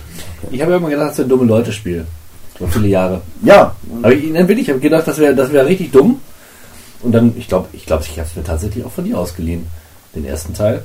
Das Schöne war ja, da ich die PlayStation so spät erworben habe, in ihrem Lebenszyklus, konnte ich alle drei Teile hintereinander spielen, ja. was ich auch getan habe. Der Rock äh, ging es ähnlich. Der hat sich damals diese ähm, HD Edition für die PlayStation 4 geholt und hat das auch durchgespielt, eins nach dem anderen und fand es auch großartig. So, so, so ging es mir tatsächlich auch. Teil 1, 2, 3 hintereinander weg. Bis dann irgendwann Teil 4, der kam natürlich, der kam dann irgendwann später, aber ich habe tatsächlich die ersten drei Teile auch hintereinander weggespielt. ja, perfekt. Total schön. Jetzt mal ganz kurz, jeder ganz kurz, was ist euer Lieblingsteil? Boah. Das kann Boah, Na, Das ist ganz, los. ganz schön. Ich fand, ich, ich persönlich fand den ersten. zwei. Wenn ich mir jetzt nur, nur noch mal um das sicherzustellen, im ersten Teil kommen dann irgendwann zum Schluss die, diese komischen Gestalten, ne? Diese Vampir Wendigo. Genau, und das, so. das persönlich fand ich etwas merkwürdig. das weil fand ich großartig. Ja. Das war mit das Coolste. dem Ja, jein, weil ich fand, das passte da nicht so rein. Ich fand, das passte In der nicht so in das, Tradition eines Indiana Jones hätte es tatsächlich ja, reingepasst. exakt. Ja, das aber fand ich fand- auch. ich Du fand es- dieses, es, Ja. passte in, es passte in diesem, in dem Spielablauf nicht so ganz rein. So auf einmal, so zum Schluss ging es richtig los. Aber das ist nicht die Frage. Die Frage ist, was ist dein Lieblingsanteil? Ja, ich, ich, kann's, ich kann das nicht sagen, wirklich nicht. Ich, Ich sag vier. vier war von der Spielewelt halt echt schon riesig, ne? Und auch sehr abwechslungsreich. Großartig. Ich fand die also, Geschichte so schwer es mir fällt zu sagen, aber ich kann eindeutig sagen, dass Teil 1 nicht mein Lieblingsteil Ja. ist. 2, 3 und 4 sind auf so einem hohen Niveau, Ja. das ist einfach Tagesform, aber 2 war einfach, das hat mich als erstes umgehauen. Und 3 und 4 haben dieses Niveau gehalten. Also ich, ich muss sagen, dass Teil 4, Teil 4 habe ich sehr, sehr schnell durchgespielt für meine Verhältnisse. Und irgendwie muss ich sagen, das ist so schnell, an, das ist irgendwie so an mir vorbeigerauscht. Ich fand das von der Welt großartig, aber irgendwie haben mich die anderen Teile mehr gepackt. Interessant. Also das war bei mir definitiv nicht der Fall. Ich fand diese Geschichte mit seinem Bruder so interessant. Ja, natürlich. Das war alles ganz cool auch. Aber irgendwie haben mich die anderen Teile irgendwie mehr gepackt. Keine Ahnung. Aber ich kann jetzt kein Teil wirklich so hervorheben. Auf jeden Fall halten wir fest, eine fantastische Spielerei. Eine der wichtigsten und äh, ein, eine der. Reihen, über die man auch durchaus lange reden kann. Ja. Äh, ich wüsste wenig auf der Playstation, außer zu einem Titel, auf den wir noch kommen werden, Na ja. wo man, die man auch als ikonisch ganz klar für Sony nennen könnte. Es gibt keine Maskottchen mehr, aber Nathan Drake ist äh, eindeutig so die Galionsfigur, wenn man das so nennen möchte. Ja, Gehen wir mal einen Schritt weiter. bitte. Destiny, äh, Oh, das war doch Bungies komischer Versuch, äh, Shooter, das Spiel aller. Zeiten für alle Menschen zu machen, die es gibt. Oh Mann. netter Versuch, aber äh, letzten Endes war es einfach nur äh, der unendliche Grind. Dieses Spiel wird zehn Jahre überdauern. Ja, äh, spielmechanisch gut, das können sie, aber letzten Endes ist es einfach nur ein Shooter gewesen, der ja, ambitioniert war. Okay. Genauso wie L.A. Noir von Rockstar. Genau. Äh, also als ich das damals gesehen habe, dachte ich mir, wow, sind Ja. wir schon so weit? Ist das, ist das jetzt Fotorealismus? Also die Gesichtsanimationen, die die damals herausgebracht haben, sind auch noch heute, Heute, meiner Ansicht nach ja. spektakulär. Äh, so spektakulär, dass man sich teilweise einfach nur gruselt. Aber äh, am Ende ist es für mich ein Spiel gewesen, was eine Nische bedient. Und ich wette, Leute, die das mögen, die lieben das. Aber ich bin nicht so dieser Detektiv, äh, was auch immer, Spieler. Ich brauche ein bisschen mehr. Und ich fand die Welt kahl und langweilig und mit dem Auto rumfahren hat keinen Spaß gemacht. Äh, und das Verhören war auch ein bisschen Das war der Knackpunkt. simpel. Simpel. Also, ja, ich fand, die haben halt so overacted, diese Figuren. ja, exakt das meine ich ja. Und äh, es war auch so anstrengend. Du musst es halt, also Du hättest das Spiel auf stumm schalten können und hättest trotzdem gewusst, was die sagen, wer böse ist, wer die Wahrheit sagt. Und äh, klar sind sie stolz auf ihre Gesichtsanimation gewesen und wollen das auch extrem ausreizen.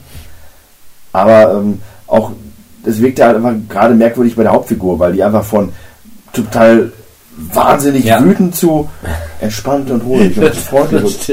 Aber es war ein, ist ein Detective, ja, okay. Der kann auch mal so sein. Das ist manic, manic depressive Cop. Also, Manic äh, Depressive Cop, ja. Bi- Bipolar, äh, irgendwas. Es ist völlig Ordnung. Ja, LA Bipolar, also Ja. ja, äh, ja äh, es ist cool, eine super Idee und das ist das, wofür wir Rockstar auch alle lieben. Äh, aber ein Spiel, was durchaus seine Kanten hat und nicht jedem empfohlen werden kann. Anders äh, Persona 5, meiner Ansicht nach eines der besten Spiele aller Zeiten. Wow! Schmerzt mich, ich hab's noch nicht gespielt. Ja, ähm, das ist ja so eine Reihe, Persona 5. Wir sind bei Teil 5. Das ist mein erstes Persona, was ich jemals gespielt habe. Äh, Was auch daran liegt, dass die teilweise vorher halt eher für Handhelds erschienen sind. Oder ich glaube sogar exklusiv davor nur für Handhelds.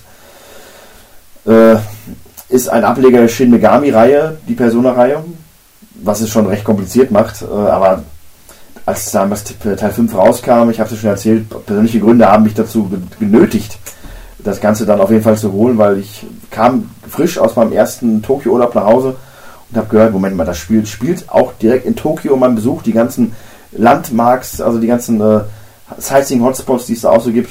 Und es ist ein JRPG, ja, ist gekauft. Und äh, das Spiel hat mich von vorne bis hinten gut unterhalten, hat mir über die 120 Stunden, die ich damit verbracht habe, beim normalen Spieldurchlauf keine einzige Minute der Langeweile beschert. Äh, auch ein Spiel, was wirklich nicht für jeden ist. Das kann ich sagen, aber ich bin einer, für den das ist. Und äh, es macht Spaß. Das Kampfsystem ist cool, das ähm, Level-System der Personas, also der, der äh, ich nenne es mal wie bei Final Fantasy, der, der, der Aufrufe, die man hat, macht Spaß, wie man die verbindet, wie man neue fängt. Äh, großartig, dass teilweise man eine Stunde sitzt und man klickt sich nur durch Gespräche und Stories, äh, kann abtören. Ich fand es einfach nur cool, klar, manchmal doof, dass man nicht speichern kann. Man muss sich schon Zeit nehmen, wenn man anfängt, das Spiel zu spielen. Aber alles in allem, vom Artstyle bis zur Musik, die ich bis heute noch habe und äh, im Ohr habe, hat super Spiele. Persona. Let's go away. Watch Dogs. Komm, Stivo. Ja. Ach, Watch Dogs, ach, äh, eine Beziehung, die niemals funktionieren wird zwischen mir und Watch Dogs. Ja, das Problem ist, ich hatte ähm, zum ersten Teil Gameplays gesehen. Ich war, ich war gehypt. Ich hatte Bock auf dieses Spiel. Ich hatte wirklich Bock auf dieses Spiel. Und dann, dann äh, kam Captain M. Und Captain M hat es mir versaut. Ich hab's versaut. Ja, du hast den ersten Teil gespielt und äh, hast mir ge- gesagt, dass alles das, was. Also, du warst nicht mehr gehypt, glaube Ja, ich. genau. Du, du warst vorher auch gehypt und nachdem du es dann gespielt hast, hast du mir sofort, hast du mir sofort gesagt, es gibt viele Punkte, die, ah, da, da passte vieles, glaube ich, einfach nicht. Ne? Also, das kannst du wahrscheinlich besser erklären Ja. und dadurch habe ich es erst gar nicht erst angefangen. Ja. Watch Dogs war ja damals der große Grafik-Gau. ne? Es sah so fantastisch aus, was da gezeigt wurde. Ja. Wir haben gedacht, es, das gibt's doch gar nicht. Und auch das Thema fand ich Genau. super interessant. Open eigentlich. World, Ja. Hacker. Ja, Ne? Aiden Pierce, einer der, äh, der, der Untergrundhacker in einer Großstadt, der irgendjemand rächen muss. Ich weiß gar nicht mehr, wurde jemand ermordet, entführt? Ich habe keine der Ahnung. Sohn, der äh, Sohn, bla bla bla. Es gab selten einen so nichtssagenden Charakter wie Aiden Pierce, so unsympathisch, so ähm, so eine Diskrepanz zwischen hoher Moralität, die er da ausgedrückt hat, und äh, Skrupellosigkeit. Er schlägt brutalst äh, kleine äh, Strauchdiebe zusammen beispielsweise und äh, verurteilt dann irgendwelche Leute, die äh, ähm, ja eine Oma überfallen. Keine Ahnung.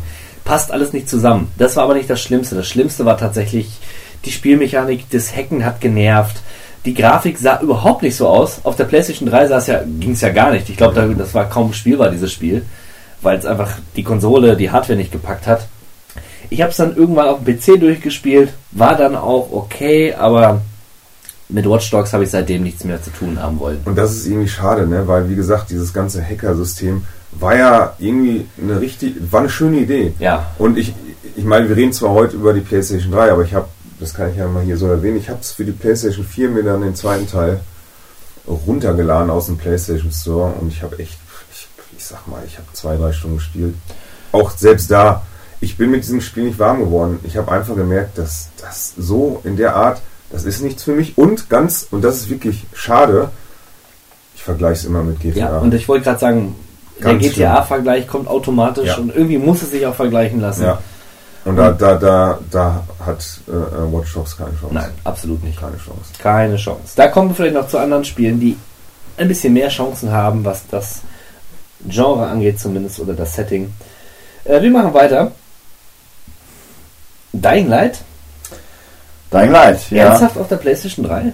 Ja, aber ich, wenn ich mich nicht täusche, nicht bei uns in Deutschland. Hm, warte mal.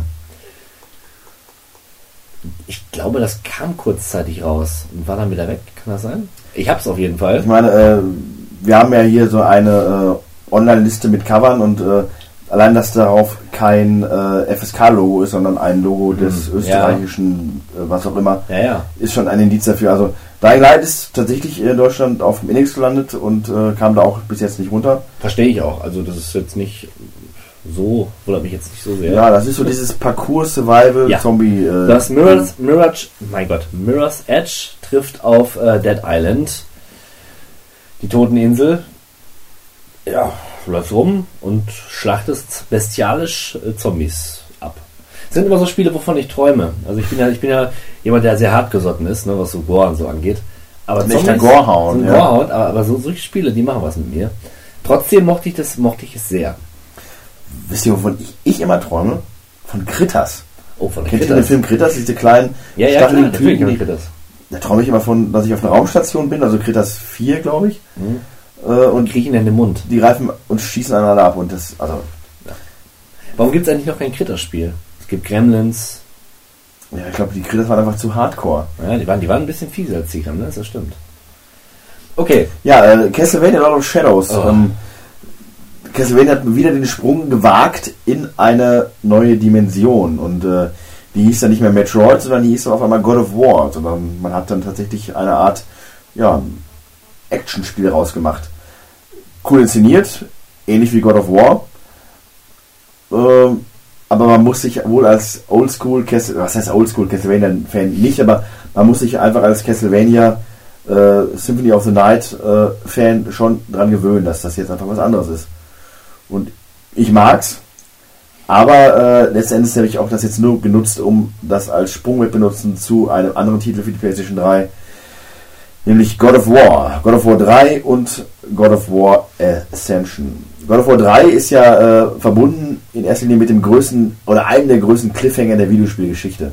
Man muss sich vorstellen, man hat God of War 1 gespielt, in dem man ja dann als Kratos gegen den Kriegsgott Ares gekämpft hat, um seine Familie zu rächen oder naja, eigentlich nicht, eigentlich ging es Kratos ja um, weiß ich, eigentlich nur ums Töten.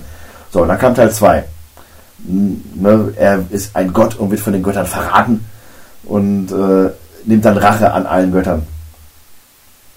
So, und das Spiel endet dann damit quasi, dass Kratos wiederum verraten wird von Zeus höchst selbst und dann Sturmangriff plant auf den Olymp und dann ist das Spiel vorbei. So. Alle fragen sich, wann kommt denn jetzt äh, die Fortsetzung? Ja, das war ein PlayStation 2 Titel. Äh, die Leute mussten sich gedulden bis zu PlayStation 3, bis dann endlich God of War 3 rauskam, der dann wirklich genau da anfing, wo Teil 2 endete. Großartig. Super dynamisch fing das Ganze an. Äh, optisch super großartig. Auch heute sieht das noch spektakulär aus. Allein die Öffnungsszene, wo man quasi gegen Poseidon kämpft und seine Schergen und am Ende Poseidon aufs grausamste zur Strecke bringt. Meine Güte. Ich sag nur, äh, R, R2 und L2 reindrücken, um quasi seine Augen zu entfernen. Hui, das ist äh, immersive.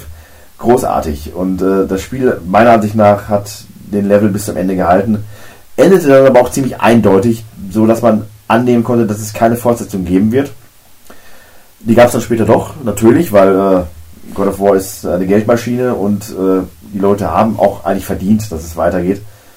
Äh, mit Ascension und puh, sah auch wieder spektakulär aus, war aber den Leuten irgendwo ein bisschen zu sperrig. Er erzählte so eine Art Vorgeschichte äh, zu Teil 2 oder während Teil 2, ich weiß es gar nicht mehr. War jedenfalls ganz gut, war aber schwerer, äh, ein bisschen sperriger halt als die Vorgängertitel, die in erster Linie Buttonmesher waren. Aber äh, trotz allem fand ich das super ähm, storymäßig auf jeden Fall zu vernachlässigen im Großen und Ganzen. Aber ein würdiges God of War Spiel auf jeden Fall. Ja, die Gewalt fand ich immer beeindruckend. Natürlich, das darf man nicht, nicht vergessen. Das ist der Traum eines äh, wahrgewordenen Keller-Dueller-Nerds. Äh, Gewaltgemetzel und Kratos schnappt sich die barbusigen Frauen und nimmt einen nach der anderen in den Minispielen dran. Je besser man ist, desto mehr Frauen holt man sich dazu und äh, Fantastisch. super. Fand- Boop, Boop Engine auch in äh, voller Pracht vorhanden. Also äh, ja, auch natürlich da ein Spiel, was man ja auch ist ja auch heute nicht so, dass man an sowas gewöhnt ist. Äh, Gewalt ja, aber nackte Brüste, hui, Weniger, das ist ne? äh, Weniger. bei God of War, aber natürlich dem altgriechischen Motto folgend kein Tabu gewesen. Was haben wir denn dann noch im Angebot? Wollen wir über Re Resident Evil Revelations sprechen? Hm, ungern. Ja. Es ist ja eigentlich auch nur ein Port des äh, DS, äh, der DS-Titel gewesen. Zuerst erschienen sie ja auf dem, oder 3DS war das, glaube ich, und wurden dann geportet auf die PlayStation 3. Also, es ist ein super Resident Evil. Klar, dass sich wieder mehr in Richtung äh, Oldschool bewegt und es hat Barry Burton als äh, Spielfigur oder als mitspielende Figur.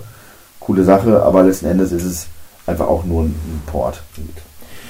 Dann gehen wir direkt zu Duke Nukem Nee, Forever. nee, nee, nee, was, nee. was Halt, halt, halt, halt, halt. Wir sprechen vorher über Batman, die Batman-Reihe. Batman Arkham City, Batman Arkham Knight und wie sie alle heißen, ähm, nicht nur für die PlayStation 3, sondern auf alle anderen Systeme außer der Wii erschienen.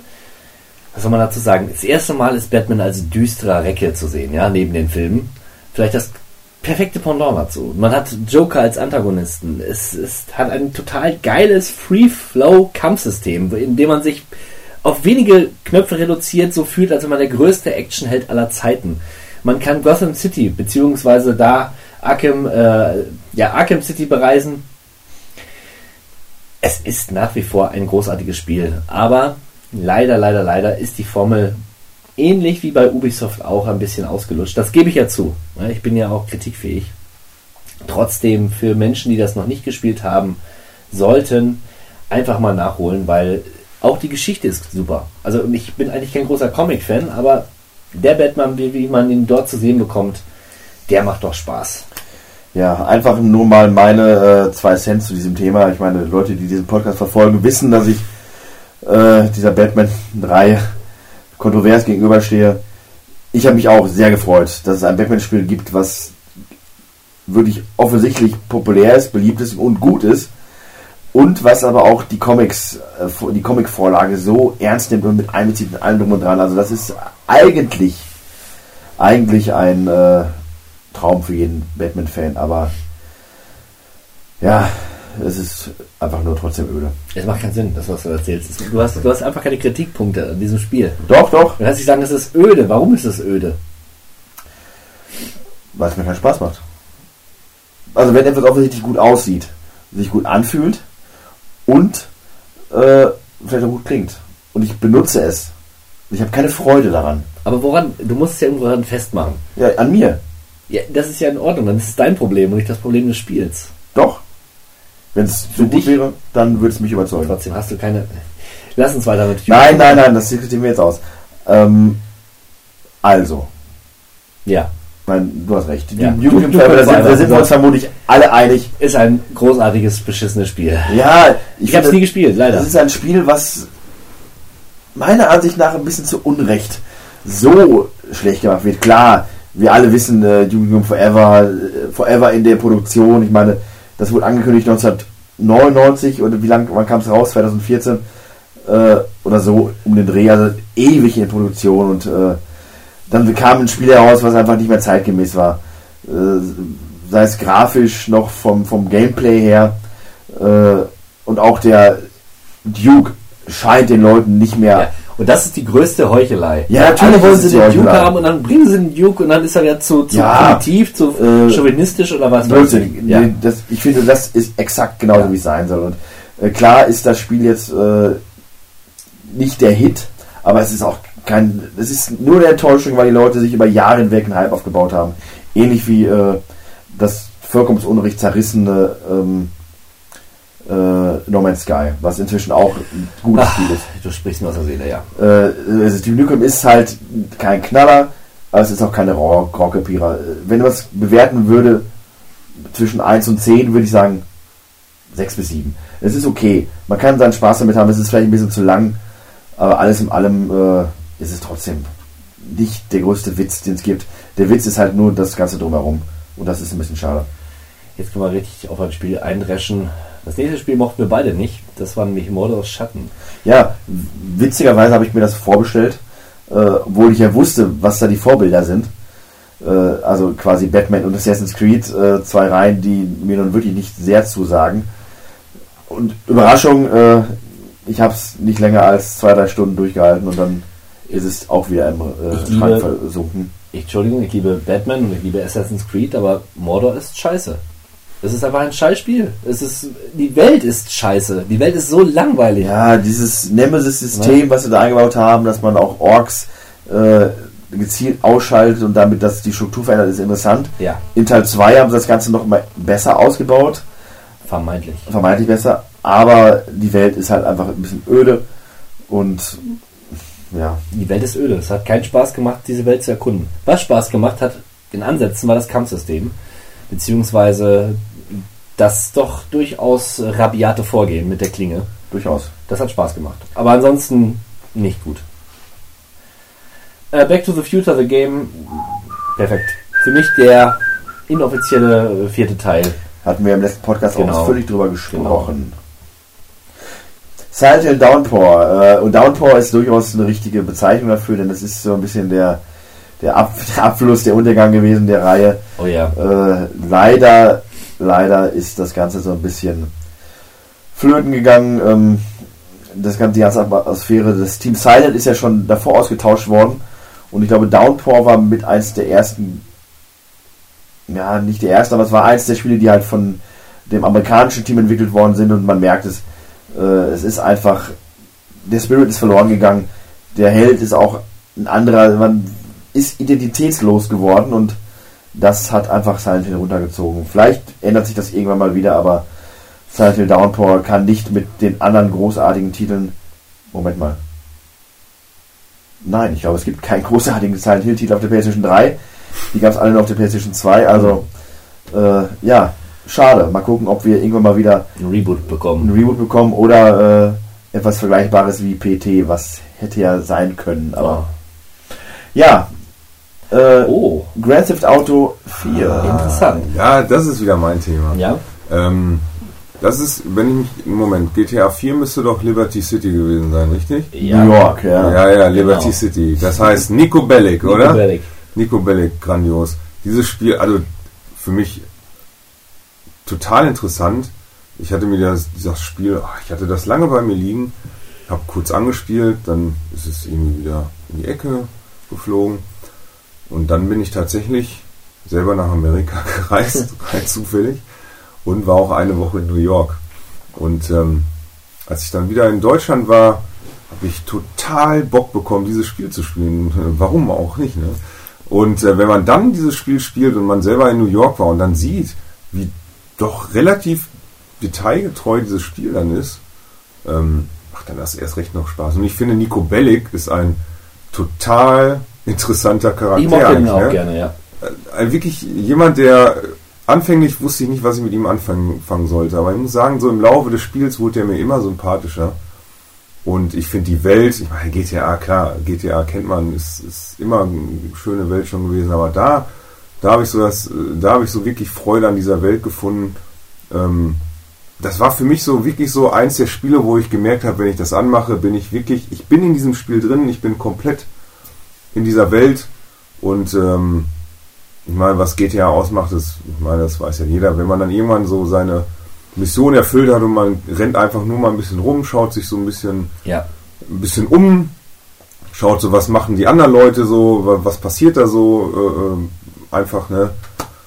Ja, wunderschön. Also ich, für mich, na klar, GTA 5 ist natürlich nochmal ein Meilenstein gewesen, aber ich finde GTA 4 für mich einer der besten Teile überhaupt. Und ist es auch ein Meilenstein. Die haben so viele coole Sachen reingebaut. Alleine dieses Online-Feature, was sie hatten, dieses, dass du dieses Handy hast, wo du es mit Mhm. Ja. ins Internet gehen kannst. Das war so Mhm. super großartig. Die Absolut. Charaktere waren cool.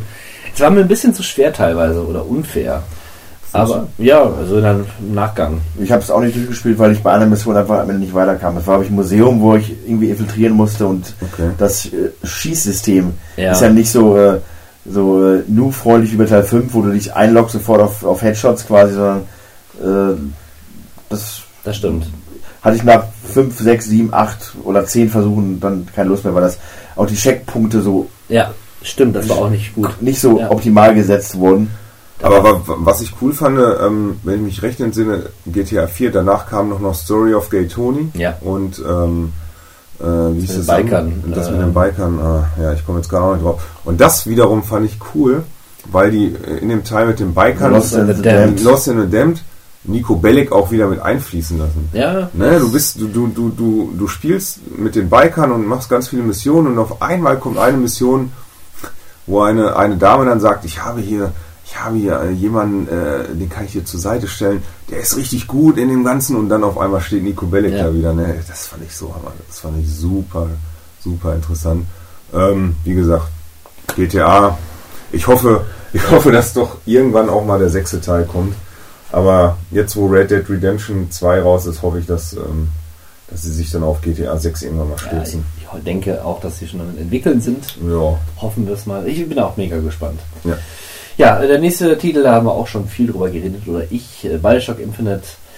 Ähm, Infinite ist meiner Meinung nach auf jeden Fall der beste Ego-Shooter mit der besten Geschichte. Vielleicht nicht der beste Ego-Shooter, aber auf jeden Fall der Shooter mit der besten Geschichte. Und vielleicht auch eines der Spiele mit der besten Geschichte, die je erzählt wurden. Jetzt nochmal kurz gefragt, äh, 16-Bit-Maler, hast du das Spiel durchgespielt gehabt? Ich glaube, ich frage dich das jedes Mal. Ja, äh, lass mich mit meiner üblichen Antwort antworten. Ja, Bullshit, Bullshit, Bullshit.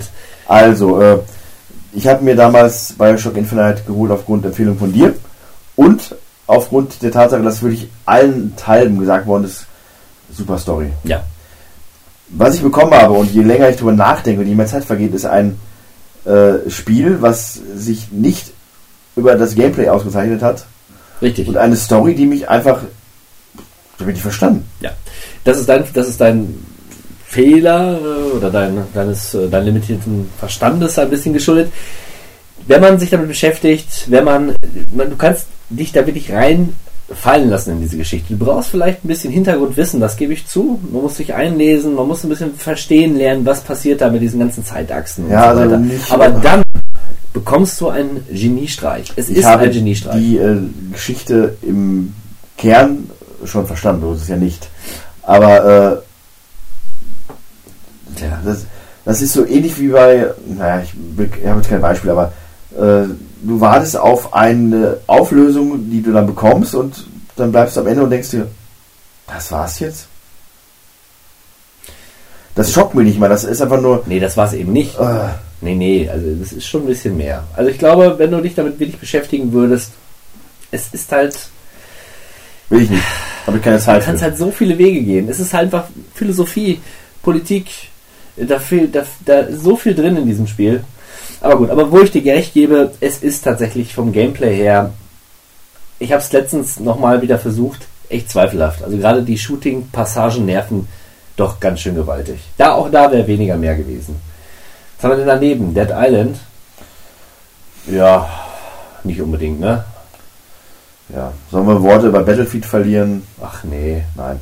Dann lieber über Alien Isolation. Oh ja. Und äh, ein Titel, der dann aber auch schon auf äh, PlayStation 3 und 4 erschienen ist. Tatsächlich? Ja, ja. Ich habe Okay. den nur auf der PlayStation 4. Ah, okay. Äh, schön, dass er auf der, auch auf der 3 rauskam, aber Mhm. äh, ja, letzten Endes ist es ein Spiel, was wirklich exakt perfekt den Geist der Vorlage, also Alien 1, dem Film, wiederfängt äh, und auch wirklich ein neu- neues Genre, diesen, diesem Survival-Horror wieder wirklich ein Leben einführt, weil es einfach Angriff keine wirkliche Option ist. Und das macht es halt so spannend. Und auch das Alien mit seiner KI, die wirklich einem auf Trab hält, ist Ja. cool. Die Welt ist cool, nur es ist zu lang. Es ist zu lang. Und ja. äh, das stört mich ein bisschen. Wo sie früher sich, äh, wo, wo, ich, wo ich Angst hatte, boah, so ein Spiel, wie kann es denn länger als ein paar Stunden gehen? Äh, ja, darüber hätte ich mir keine Sorgen machen müssen. Das Spiel ging länger als ein paar Stunden, nämlich die Kampagne ging locker seine 20 Stunden. Aber die Hälfte hätte es locker getan. Und, ja, äh, es hätten auch sechs Stunden getan, da wäre dem Spiel nicht böse gewesen. Nicht, weil das Spiel so schlecht war, im Gegenteil, es ist ein fantastisches Spiel, aber 20 Stunden, wie du sagst, es war zu lang. Immer und vor allen Dingen immer, wenn du denkst, so jetzt ist es vorbei, nein, da geht's weiter. Das Spiel schafft es jedes Mal, einen zu überraschen, Ja. was das angeht. Aber coole Add-ons gab es unter anderem auch dann mit der originalen Replay, den man spielen konnte. Ja. Coole Sache und äh, nach dem Tiefschlag, der ja dann äh, Colonial, Colonial Marines war, war dann Alien Isolation so doch schon die äh, äh, ja, Reputation wieder ein bisschen für das Franchise. Metro. Äh, Moment, ich, ich möchte noch eins sagen. Ich glaube, ich habe mich bei keinem Spiel so sehr gefürchtet wie bei Alien.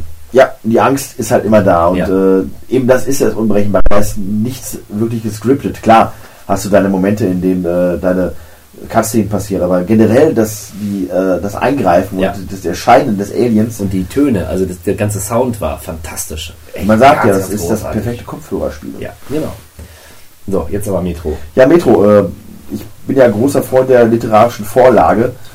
Äh, umso erfreuter war ich dann, dass es irgendwann auch in cooler Version gereduxt auf der PlayStation 3 erschienen ist, als Ego-Shooter. Äh, Metro Last Light und, oder ist Metro Last Light der erste Teil und jeweils die ersten beiden erschienenen Teile. Äh, und es war großartig. Die Welt äh, mit von Artyom in den, äh, in den, den U-Bahn-Schächten unter Moskau ist wirklich sehr, sehr cool wiedergegeben. Äh, ein interessanter, kurzweiliger Kampagnen-Story-Modus.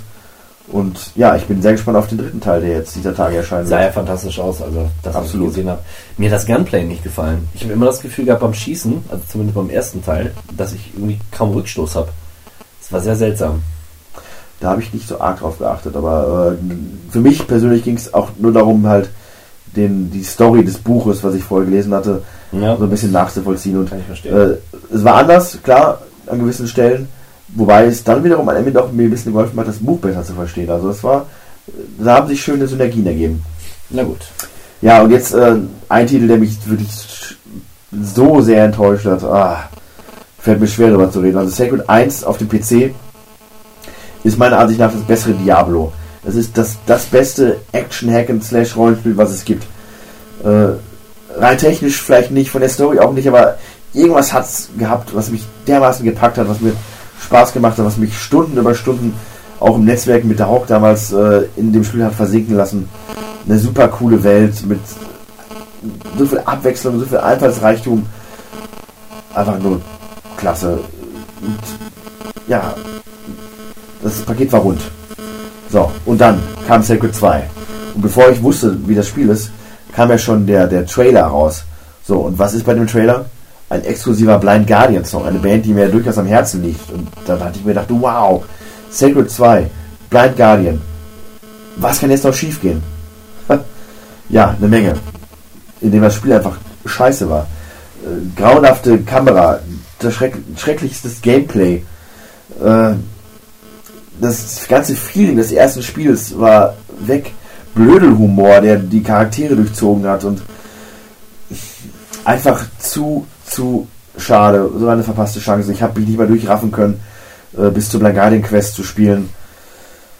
Da musste ich dann vorher aufgeben und naja, schade und seitdem ist Sacred auch tot. Also äh, Sacred 2 und hat die Reihe gekillt und hat auch Ascaron, den äh, treuen Gütersloher Spielentwickler, der ja für Anschluss verantwortlich war, Ja. auch platt gemacht. Ja, schade. Red Dead Redemption 1. Stivo, ich glaube, das könnte jetzt gerade mal dein Thema sein. Denn du bist ja Jo. aktiv. Absolut. Ähm, ja, Red Dead Redemption 1. Wann, wann ist das genau rausgekommen? Habt ihr da irgendwie äh, Oh, Daten? 10? Möglich, ne? Ja. Also ich habe es mir nicht direkt im Erscheinungsjahr äh, gekauft.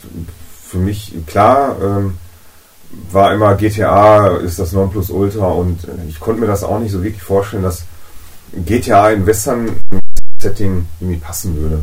Ähm, ich habe es mir, ich, ich, ich kann es jetzt nicht genau sagen, wann ich es mir holte, aber auf jeden Fall ein paar Jahre später, habe angespielt und habe dann irgendwie gemerkt, so im ersten Moment, hm, also ich, ich habe glaube ich bis 20% Spielfortschritt gespielt und habe so gemerkt, hm, das ist irgendwie nicht so meins.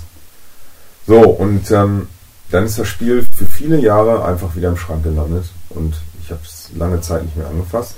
So, und dann kam jetzt irgendwann der Hype mit Red Dead Redemption 2. Ne? Ähm, Release-Datum stand irgendwann fest und das wurde, obwohl es noch nicht mal draußen war, wurde es so gehypt schon von den, von den Fans und Ja. ja, ich, ich stand hier jetzt und dachte mir, hm, du hast im Moment wirklich auch kein Spiel, was du sonst so spielen könntest. Und da hatte ich mir überlegt, okay, bevor Red Dead Redemption 2 jetzt rauskommt, fängst du nochmal wieder mit Red Dead Redemption 1 an und schaust einfach mal, vielleicht kommst du ja doch noch irgendwie rein. Und ich muss sagen, so die erste ein, zwei Stunden habe ich so gedacht, ne, das wird nichts mehr. Das wird einfach, das passt nicht. Ne? Mhm. Und aber ich habe mich nochmal einen Riemen gerissen, habe dann doch nochmal ein bisschen intensiver gespielt und irgendwann merkte ich so, jetzt, du kommst doch irgendwie mehr in die Story rein, du kannst dich mit dem Charakter mehr identifizieren, die Welt ist super schön, Ja. es ist eine tolle Landschaft. Ja. Ähm, das, was vielleicht der eine oder andere wird sagen, dieses lange Reiten nervt, aber eigentlich ist es auch wiederum schön. Du, Man muss sich darauf einlassen. ja, genau. Du schaust dir dabei die Welt ein bisschen an und oh, Entschuldigung, je mehr ich in die Story reinkam, umso mehr hat es mich einfach gepackt.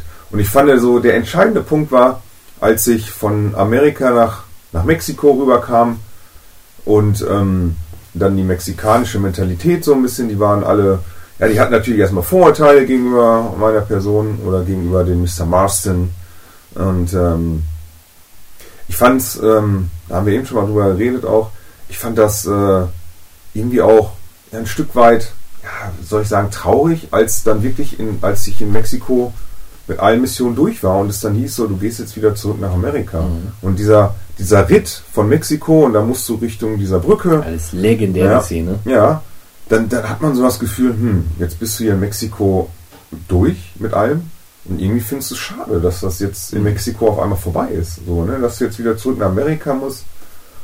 Und ähm, das zeigt ja, dass, dass mich das Spiel irgendwie ja schon, schon gepackt hat. Ne? Und äh, also diese Erfahrung in Mexiko war echt, war schön. Und ähm, tatsächlich äh, bin ich immer noch nicht ganz durch mit der Story. Ähm, Ja, das Ende ist ja, wenn man es nicht weiß, äh, sehr, sehr gut. Das glaube ich, äh, weil ich alleine die Szene, als dann, als ich dann endlich wieder zu meiner Familie durfte, die Musik, die dann, die dann gespielt wurde und dann, dann mit meinem Pferd losgeritten bin, da war für mich eigentlich, für mich eigentlich schon klar, okay, das war jetzt die Hauptstory, aber nee, es geht ja wirklich noch weiter und Genau. ähm, das ist halt so die, diese, äh, diesen Zwiespalt jetzt. Ich habe Red Dead Redemption 2 schon komplett fertig installiert auf der PlayStation 4, aber ich möchte einfach erst anfangen, wenn ich Red Dead Redemption 1 durch habe, obwohl das keine zusammenhängende Story ist, aber ich möchte erstmal den ersten Teil Es jetzt ist ja auch jetzt nicht mehr viel, was du vor dir hast. Ja, ja, Es wird okay. sich lohnen. Und äh, ja, Red Dead Redemption, ich habe schon so oft drüber geredet, ähm, zählt zu einem meiner absoluten Lieblingsspiele von Rockstar und überhaupt. Two Worlds 2 sehe ich gerade. Äh, für mich als alten Gothic-Freund genau das Richtige damals ist es prinzipiell das deutsche, das deutsche Gothic wollte ich jetzt schon sagen, sein Quatsch. Ich glaube, Two Worlds, ist das eine deutsche Firma auch? Ist das auch eine deutsche Firma? Egal, wurscht. Es ist ein bisschen, kommt nicht ganz an die Qualität von Gothic ran, sage ich mal, aber prinzipiell ist es ein Gothic. Dann haben wir ein richtiges Gothic oder auch nicht. Arcania Gothic 4, äh, Katastrophe. Katastrophe, damit hat sich ja, ich glaube, das hat Piranha Bytes auch damals gar nicht entwickelt und man sieht es auch in der, in der Wertung 5 von 10 Punkten im Metascore. Alles falsch gemacht, was man nur falsch machen könnte, konnte.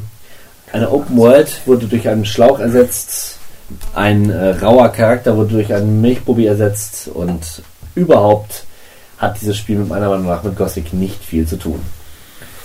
Punkt. The Evil Within, ein Spiel, auf das ich mich so gefreut habe. Shinji Mikami, der Mastermind von Resident Evil, schlägt wieder zu äh, mit einem Spiel, was vermeintlich alles hat, was man möchte. Gore, Grusel, Atmosphäre und hat es.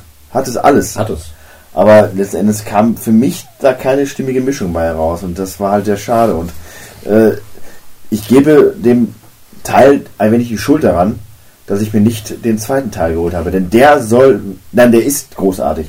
Und äh, das ist halt ein bisschen schade. Aus allen Fehlern haben sie gelernt und das ist ja auch mal das Schöne daran, dass man ein Spiel macht, was durchwachsen ist, aber man nimmt sich die, der Kritik an und macht dann einen zweiten Teil äh, aller Widerstände zum Trotz, der wirklich super ist. Und äh, The Evil Within ist halt auch einfach nur ein Survival-Horror-Spiel im klassischen Resident Evil 4 Stil, äh, over the shoulder, third person. Äh, man bewegt sich im Kopf eines Killers quasi und in dessen äh, Horrorwelten, wenn man das so möchte, äh, gegen abstrakte, mit Maschendrahtzaun äh, äh, bewährte Monster. Es ist krass teilweise und es ist wirklich äh, auch atmosphärisch. Es hat coole, coole, coole Welten teilweise, wenn ich an diese Sonnenblumenfeld denke und so. Aber irgendwas hat am Ende einfach gefehlt. Und äh, das Gameplay, das war einfach dann die, die Krux. Und das hat einfach teilweise nicht mehr kämpfen wollte. Man wollte einfach nur noch durchlaufen und hatte keinen Bock mehr auf dieses ganze Gewürge und äh, darum habe ich es auch nicht beendet. Ja, das ist schade. Gerade eben habe ich noch so gedacht, ach, ich müsste dem Spiel nochmal eine Chance geben, aber als, dadurch, dass du das jetzt wieder gesagt hast und mich erinnerst hast, stimmt, ja, genau so war's. Echt schade. Was haben wir da? Dragon Age hatten wir schon. Ja, Gran Turismo, äh, was soll man dazu Oh, sagen? Es ist immer gut, aber äh, letzten Endes ist es einfach nur Gran Turismo. Und ich glaube, dass, wenn ich mich recht entsinne, habe ich diesen Teil mir sogar auch gekauft seit. Ich war ein großer Gran Turismo-Fan, so der ersten, der ersten Reihe. Aber ich glaube, bei diesem Teil, den hatte ich mir dann auch einfach mal, den gab es glaube ich in Angebot irgendwo. Und ähm, ich glaube, angespielt sogar nur. Und danach. Was macht man heutzutage mit dem Gran Turismo Teil? Ja. Äh, das ist so, also Gran Turismo ist ein Spiel, ja, für Fans. Äh, es gibt diese Pick-up-and-Play-Rennspiele, die du einfach nur äh, reinlegst und los geht's. Und ich finde, Gran Turismo heißt ja The Real Racing Simulator und das nicht von ungefähr. Es ist halt irgendwo doch was anderes und es ist ein Spiel, was ein bisschen mehr äh, auch Engagement vom Spieler erfordert. Was ja eine coole Sache ist. Gerade wenn du dich ein bisschen mit der Materie mehr beschäftigst. Ich will jetzt hier nicht äh, Gran Turismo zum ultimativen Autofahrsimulator oder zur, Nein. zum äh, ich gehe zum Führerscheinprüfung und sage, ey, hör mal, ich kann Gran Turismo spielen. Ich brauche keine Prüfung Da gibt's doch für den PC dieses eine, das hat's doch auch schon. Test Drive. Test, Test Drive.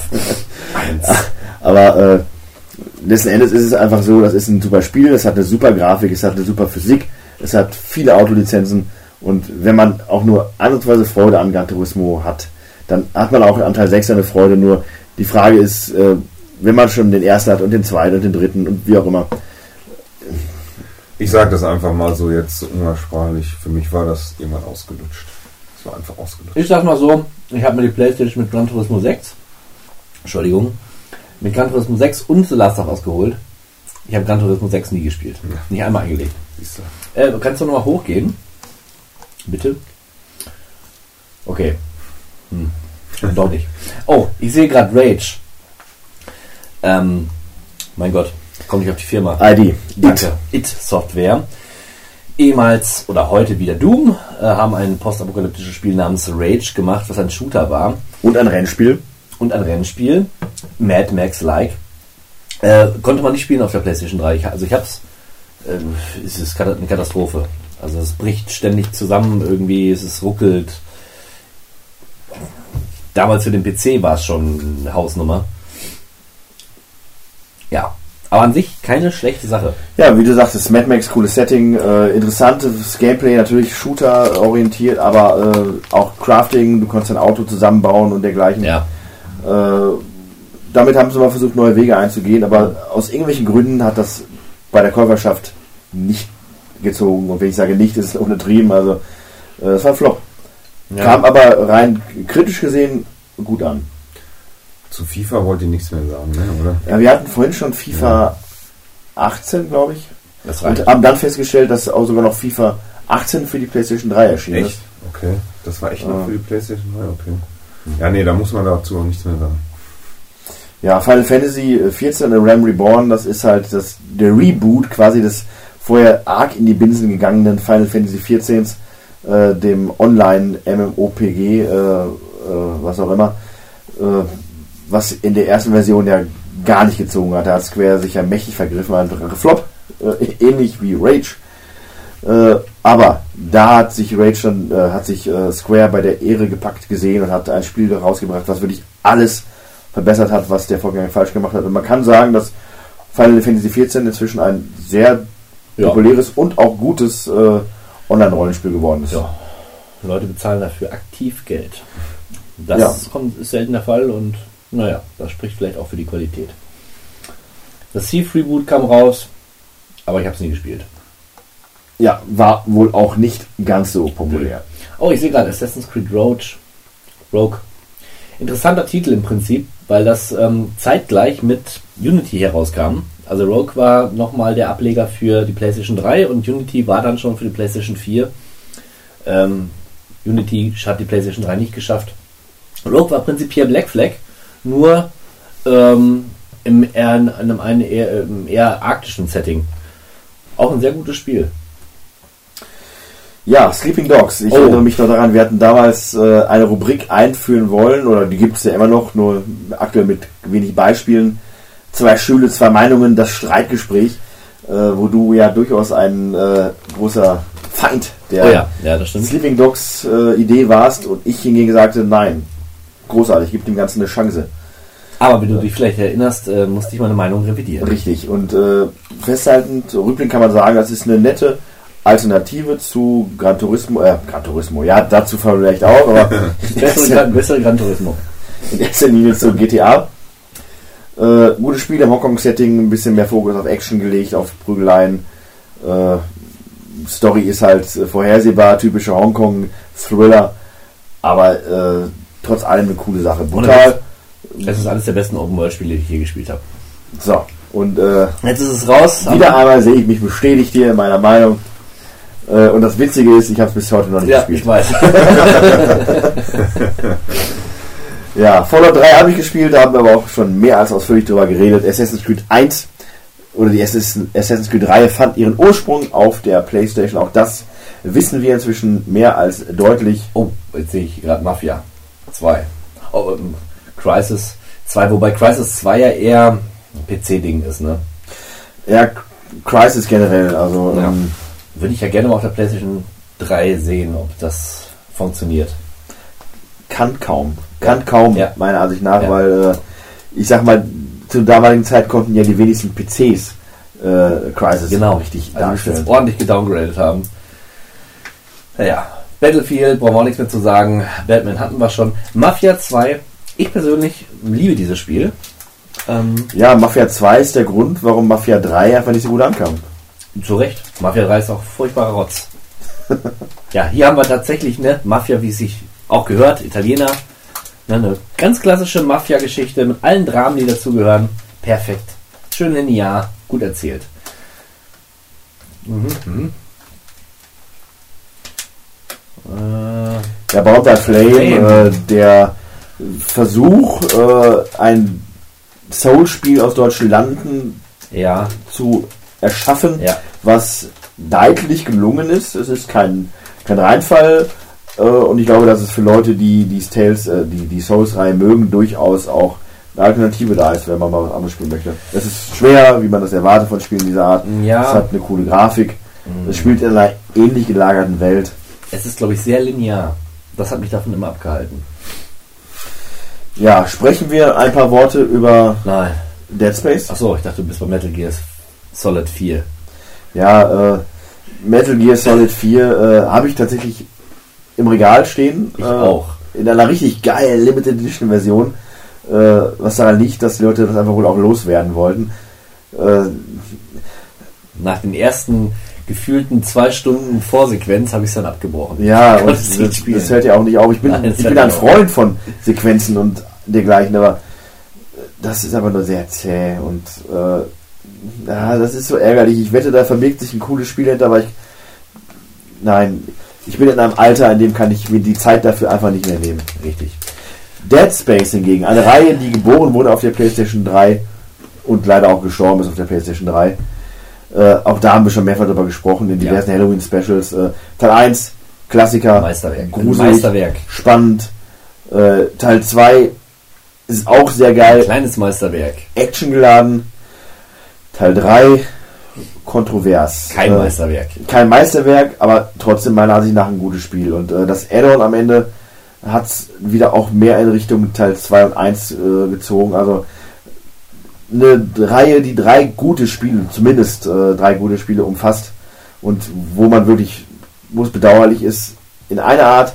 Andererseits, wer weiß, vielleicht wäre Teil 4 dann auch äh, der nächste einfach nur First-Person-Shooter gewesen, der nur noch den Namen mit sich trägt. Also genießen wir das, was wir haben. Eine Trilogie an äh, drei guten Science-Fiction-Horror-Third-Person-Shootern.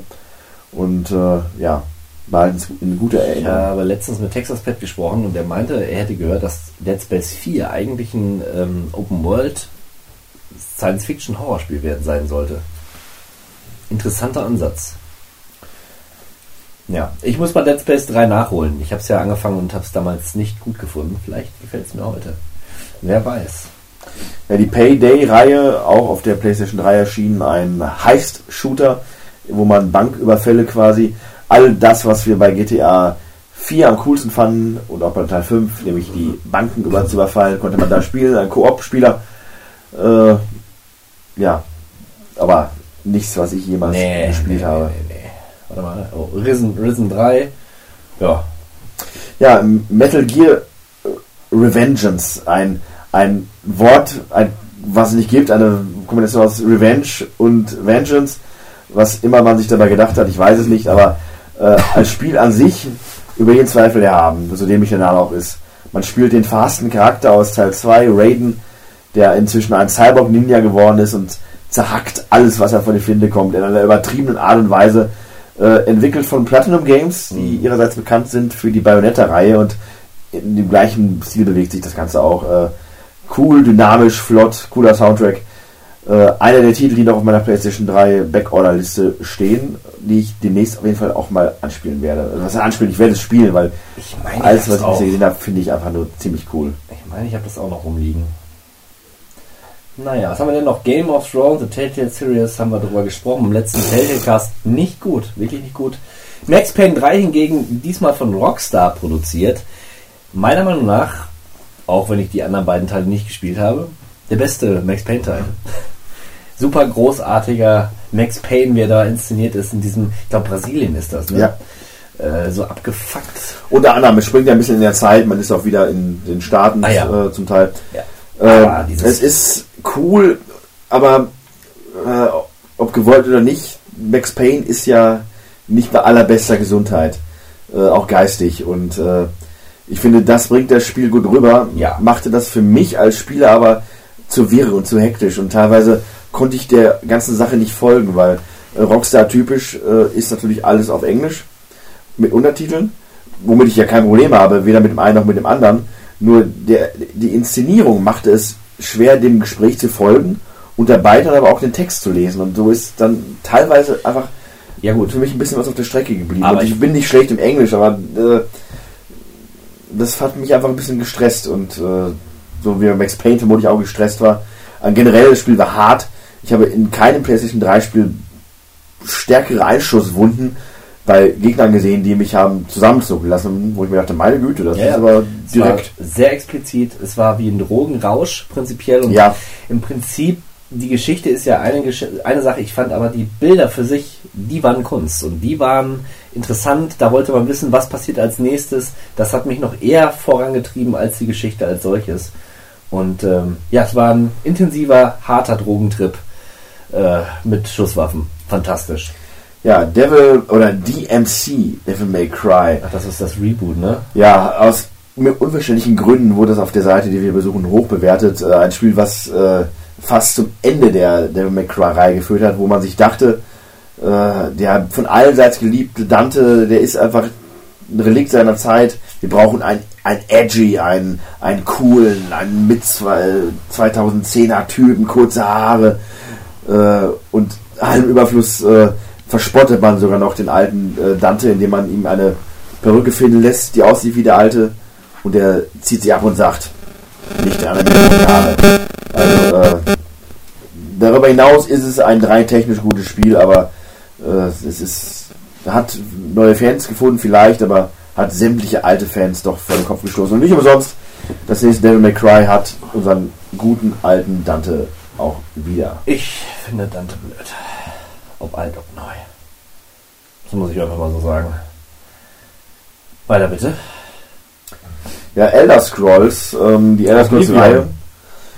War Morrowind auch schon auf der PlayStation 3? Nee. Fing es mit Oblivion an. Ja. Ja, ähm, da kann uns vielleicht Steve ein bisschen was zu erzählen, der im Besitz Wieder, aus, wieder ausführlich. Einen ausführlichen Bericht. Ähm, ja, das war's.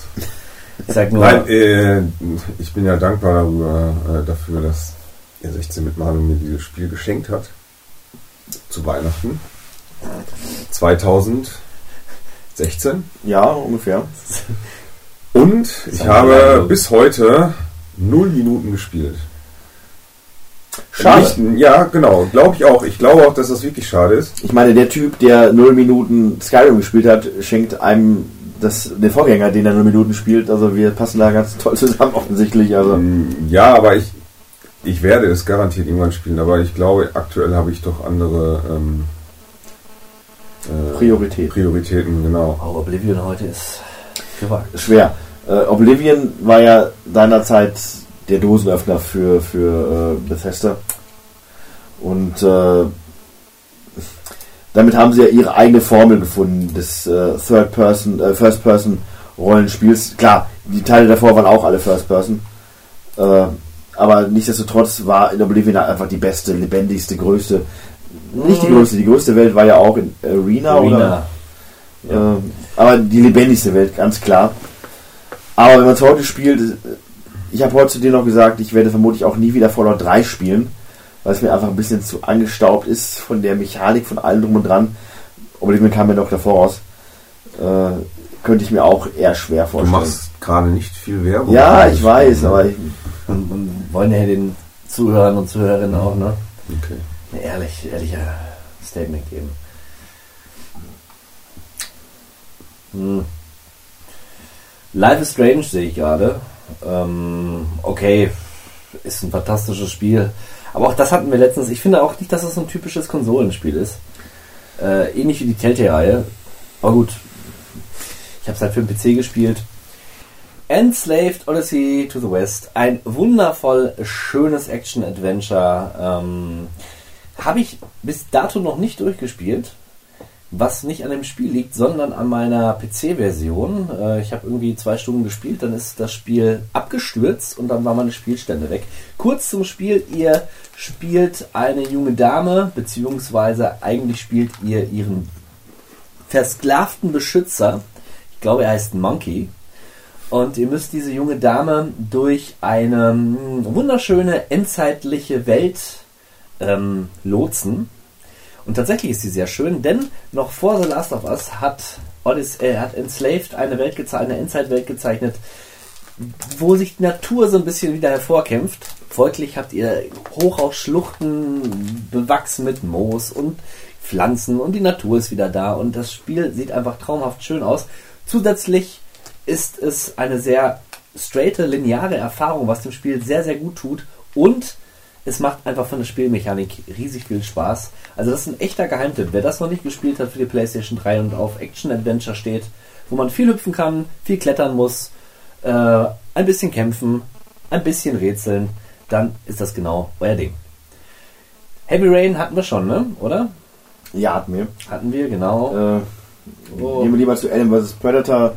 Nur kurz als Randnotiz ein Spiel, was mir immer am Herzen gelegen hat und ich war froh, dass äh, der Titel dann erschienen ist. Nicht in Deutschland, wohlgemerkt. Aber genau das, was man haben möchte. Mit drei, hat drei Kampagnen, Alien, Predator und äh, Space Marine. Alle sind cool, alle haben ihre Eigenarten und man hat einen coolen Multiplayer. Auf dem PC sicherlich nochmal eine Nummer interessanter. Nichtsdestotrotz ein Spiel, was meiner Ansicht nach den beiden Genres sehr gerecht geworden ist. Da haben wir sicherlich als Fans von beidem schon Schlimmeres erlebt. Oh, was haben wir denn da? Hawk. Erinnert euch an Prototype 2. Äh, Ich glaube, das ist hier gar nicht erschienen, oder? Ja, das hatte auf jeden Fall schwierige, äh, hatte Probleme, weil es war auch so ein Superheldenspiel quasi, Mhm. In dem man die Möglichkeit hatte, auch böse zu werden. War auch so eine Art äh, ja, Exklusivtitel für die Playstation, Mhm. wenn ich mich nicht sehr täusche. Nee, nee, nee, nee. also Für den PC gibt es es auch. Also, ja gut, macht ja eindeutig Sinn, wenn man hier die PC-Hülle sieht. Ja, Äh. ist ähm, ordentlich heavy. Remember Me sehe ich gerade noch, das ist ein Spiel von den Life is Strange Machern. darf, ich, darf ich kurz noch, ich weiß nicht, ob, ob vorab schon über Tony Hawk gesprochen wurde. Nein?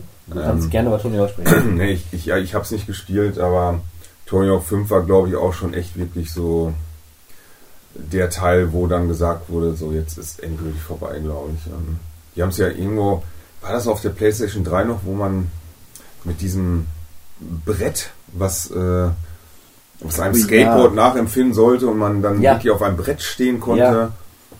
Ähm, da hat man das nochmal versucht, ein bisschen zu hypen, aber ich glaube, ich meine Teil 5, ich weiß nicht, ob es noch einen, Teil, einen sechsten Teil gab.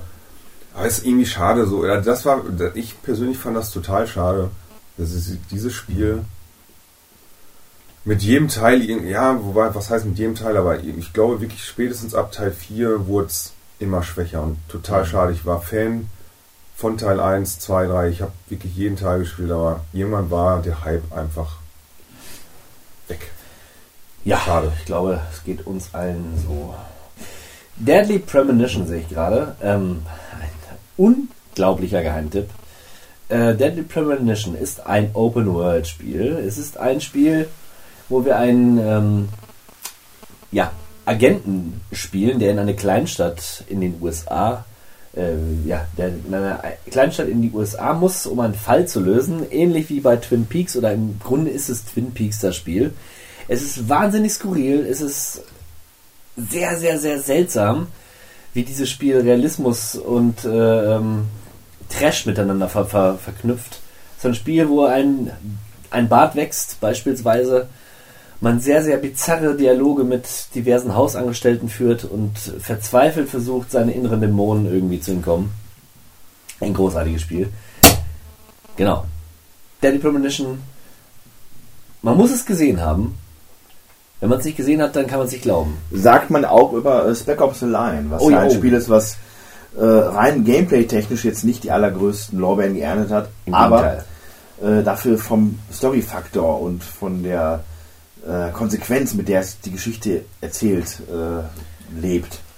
Ja, man spielt in ähm, Nahen Osten, Genau. im Krieg, Ja. eine Spezialeinheit, Ja. die da infiltrieren muss und je weiter das Spiel läuft, desto mehr fragt man sich, ob das, was man da tut und das, was um einen herum getan wird, auf den eigenen Seiten, denn so richtig ist. Genau, und man äh, hinterfragt seine eigene Figur eigentlich, inwieweit er überhaupt noch ja, zurechnungsfähig es ist. ist äh, eins der wenigen effektiven Antikriegsspiele. Ja, und es gibt eine großartige, einen ganz großartigen Moment, wo man eine, ich weiß gar nicht, es ist eine kleine Ortschaft, die man mit Napalm oder sowas oder Phosphor, Weißer Phosphor. weißer Phosphor bombardieren muss. Und das tut man, indem man auf einem Monitor schaut und man kann dann quasi seine, die Bombe platzieren und dann auf den Knopf drücken und dann geht die Bombe hoch und das Spiel schickt einen durch diese Ortschaft und man sieht dort quasi, was man dann angerichtet hat. Sehr effektiv, wahnsinnig gut. Leider hat das Spiel, Videospielstudio Jäger oder Jager nicht überlebt. Das wollte keiner spielen. Deutscher Entwickler, Ja. um das mal kurz noch zu erwähnen. Ja, Äh, ja, äh, leider ist auch ein Stichwort für Alien Col- Colonial Marines, kurz darüber gesprochen, ein Spiel, was äh, Leute sehr, sehr verärgert hat. Zum einen, und wir besser vergessen sollten. ähm, ja, es hat halt die Hoffnung geweckt. Es war ja offiziell angekündigt damals, dass es äh, Kanon ist, also dass es die Geschichte offiziell in der Welt der Aliens weitererzählt. Äh, es wurden sogar Figuren zurück beordert, die eigentlich schon tot waren. Äh, Rick Hicks aus ähm, Teil 2, der dann in Teil 3 plötzlich für tot erklärt worden ist, naja, lebt plötzlich wieder. Aber äh, all das konnte das nicht retten. Die Story war dröge. Das äh, Spiel war technisch eine Ent Ent Enttäuschung hochgleich. Die KI war ultra dämlich. Und ähm, allein aufgrund dieser unfassbaren Schlechtigkeit äh, muss das Spiel in Erinnerung bleiben, weil es ist gemeinhin als eins der schlechtesten Spiele Der wenn nicht zumindest als eine der größten Enttäuschungen gemeinhin bekannt geworden. Da haben die Entwickler doch noch die Screenshots irgendwie gefälscht. Ja, äh, richtig, genau. Es gab äh, auch äh, falsche Gameplay-Teaser, die nicht der Spielgrafik entsprachen. Also da lief einiges falsch. Es gab auch noch Klagen, äh, dass Sega geklagt hat gegen den Entwickler und äh, also Sega als Publisher. Da lief einiges verkehrt. Ja, nicht verkehrt war Street Fighter 4, eine Rückkehr zu alter Form. Ein Titel, wo äh, Leute darauf gewartet haben, mit Spannung, weil es wirkte ausgelutscht. Aber Teil 4 hat dann das Ganze wirklich belebt. Ein super Spiel, ein klasse Fighter, äh, den ich mir tatsächlich auch zugelegt habe. Ich fand ihn sehr schwer. Me- Mein erstes Online-Spiel jemals in meinem Leben auf einer Konsole war Street Fighter 4. Und nachdem ich dann von 10 Kämpfen achtmal brutal vermöbelt worden bin, habe ich mir gedacht, komm, ich beende meine Street Fighter Karriere. Das ist nichts für mich. Es braucht kein Mensch. Es braucht, naja, es braucht, Street Fighter hat schon seine Relevanz. Genau wie Tekken. Äh, eine ganz wichtige Reihe. Natürlich hatten beide keine Chance gegen Mortal Kombat, das ja auf der PlayStation 3 auch seine Renaissance erlebt hat. Aber ähm, letzten Endes sind das die drei Titel und vielleicht noch Soul Calibur und, und Dead or Alive, die man so in Erinnerung halten sollte. Schön abgearbeitet. Äh, Burnout Paradise. Super Spiel. Schöner Open World Racer. Toller Soundtrack. Coole Fahrphysik. Also typisch Burnoutig, arcadig. Burnoutig. Burnoutig, ja, das ist ein eigenes. Äh, Ja, ein äh, ein, ne? ein Genre, das heutzutage wirklich viel zu kurz gekommen ist. Ja. Äh, es gab ja neulich auf dem PC dieses Indie-Spiel, was in die gleiche Kerbe schlägt, äh, sprich Autos, die sich kaputt fahren Mhm. und eine geile Schadensphysik haben. Das mögen wir doch alle. Wer, wer mag keine coole, simulierte Zerstörungsorgie? Ja. Und äh, dass das einfach nicht weiter äh, vorangetrieben worden ist, ist einfach bedauerlich. Und sobald dieser äh, von mir gerade erwähnte Titel auf dem Konsolen erscheint, ich weiß gar nicht, wie es heißt, dann ist das eine Überlegung wert. Also ich muss ganz ehrlich sagen, ich hatte es nicht gepackt damals. Nein? Nein. Also Burnout, das war genau mein Ding. Also ich weiß nur, dass äh, ein Kollege von uns ganz viel Werbung für dieses Spiel gemacht hat und gesagt hat, holt euch das, wir können das online zusammenspielen. Und ich habe es mir geholt, es war im Angebot. Hm. Ich habe es ein bisschen gespielt und mich hat es echt nicht gepackt. Aber vielleicht habe ich auch zu wenig gespielt. Das möchte ich nicht ausschließen. Hm. Eigentlich noch. Ähm, dann kommen wir zum Exklusivtitel. Ein kleiner, kleiner, großer Titel. Für manche Menschen das schönste Spiel aller Zeiten. Für was für Menschen kann das, also Für ganz besondere Menschen, äh, die lieben das Spiel Journey. Journey, wir spielen dieses kleine beduinenhafte Männchen und müssen eine Reise durch eine Wüste vollziehen. Es gibt keinerlei wirklichen Gefahren. Wir laufen lediglich herum, wir springen herum, wir gleiten herum. Und der Clou kommt hinzu, uns wird ein uns unbekannter Spieler mit ins Spiel geworfen, mit dem wir allerdings nicht wirklich interagieren können, beziehungsweise wir können nicht schreiben oder sowas, aber wir können uns durch Drücken auf einen, von einem Knopf können wir Geräusche auslösen und so mit dem Gegenüber in Kontakt treten, treten oder einfach wir laufen zusammen herum und tollen ein bisschen herum.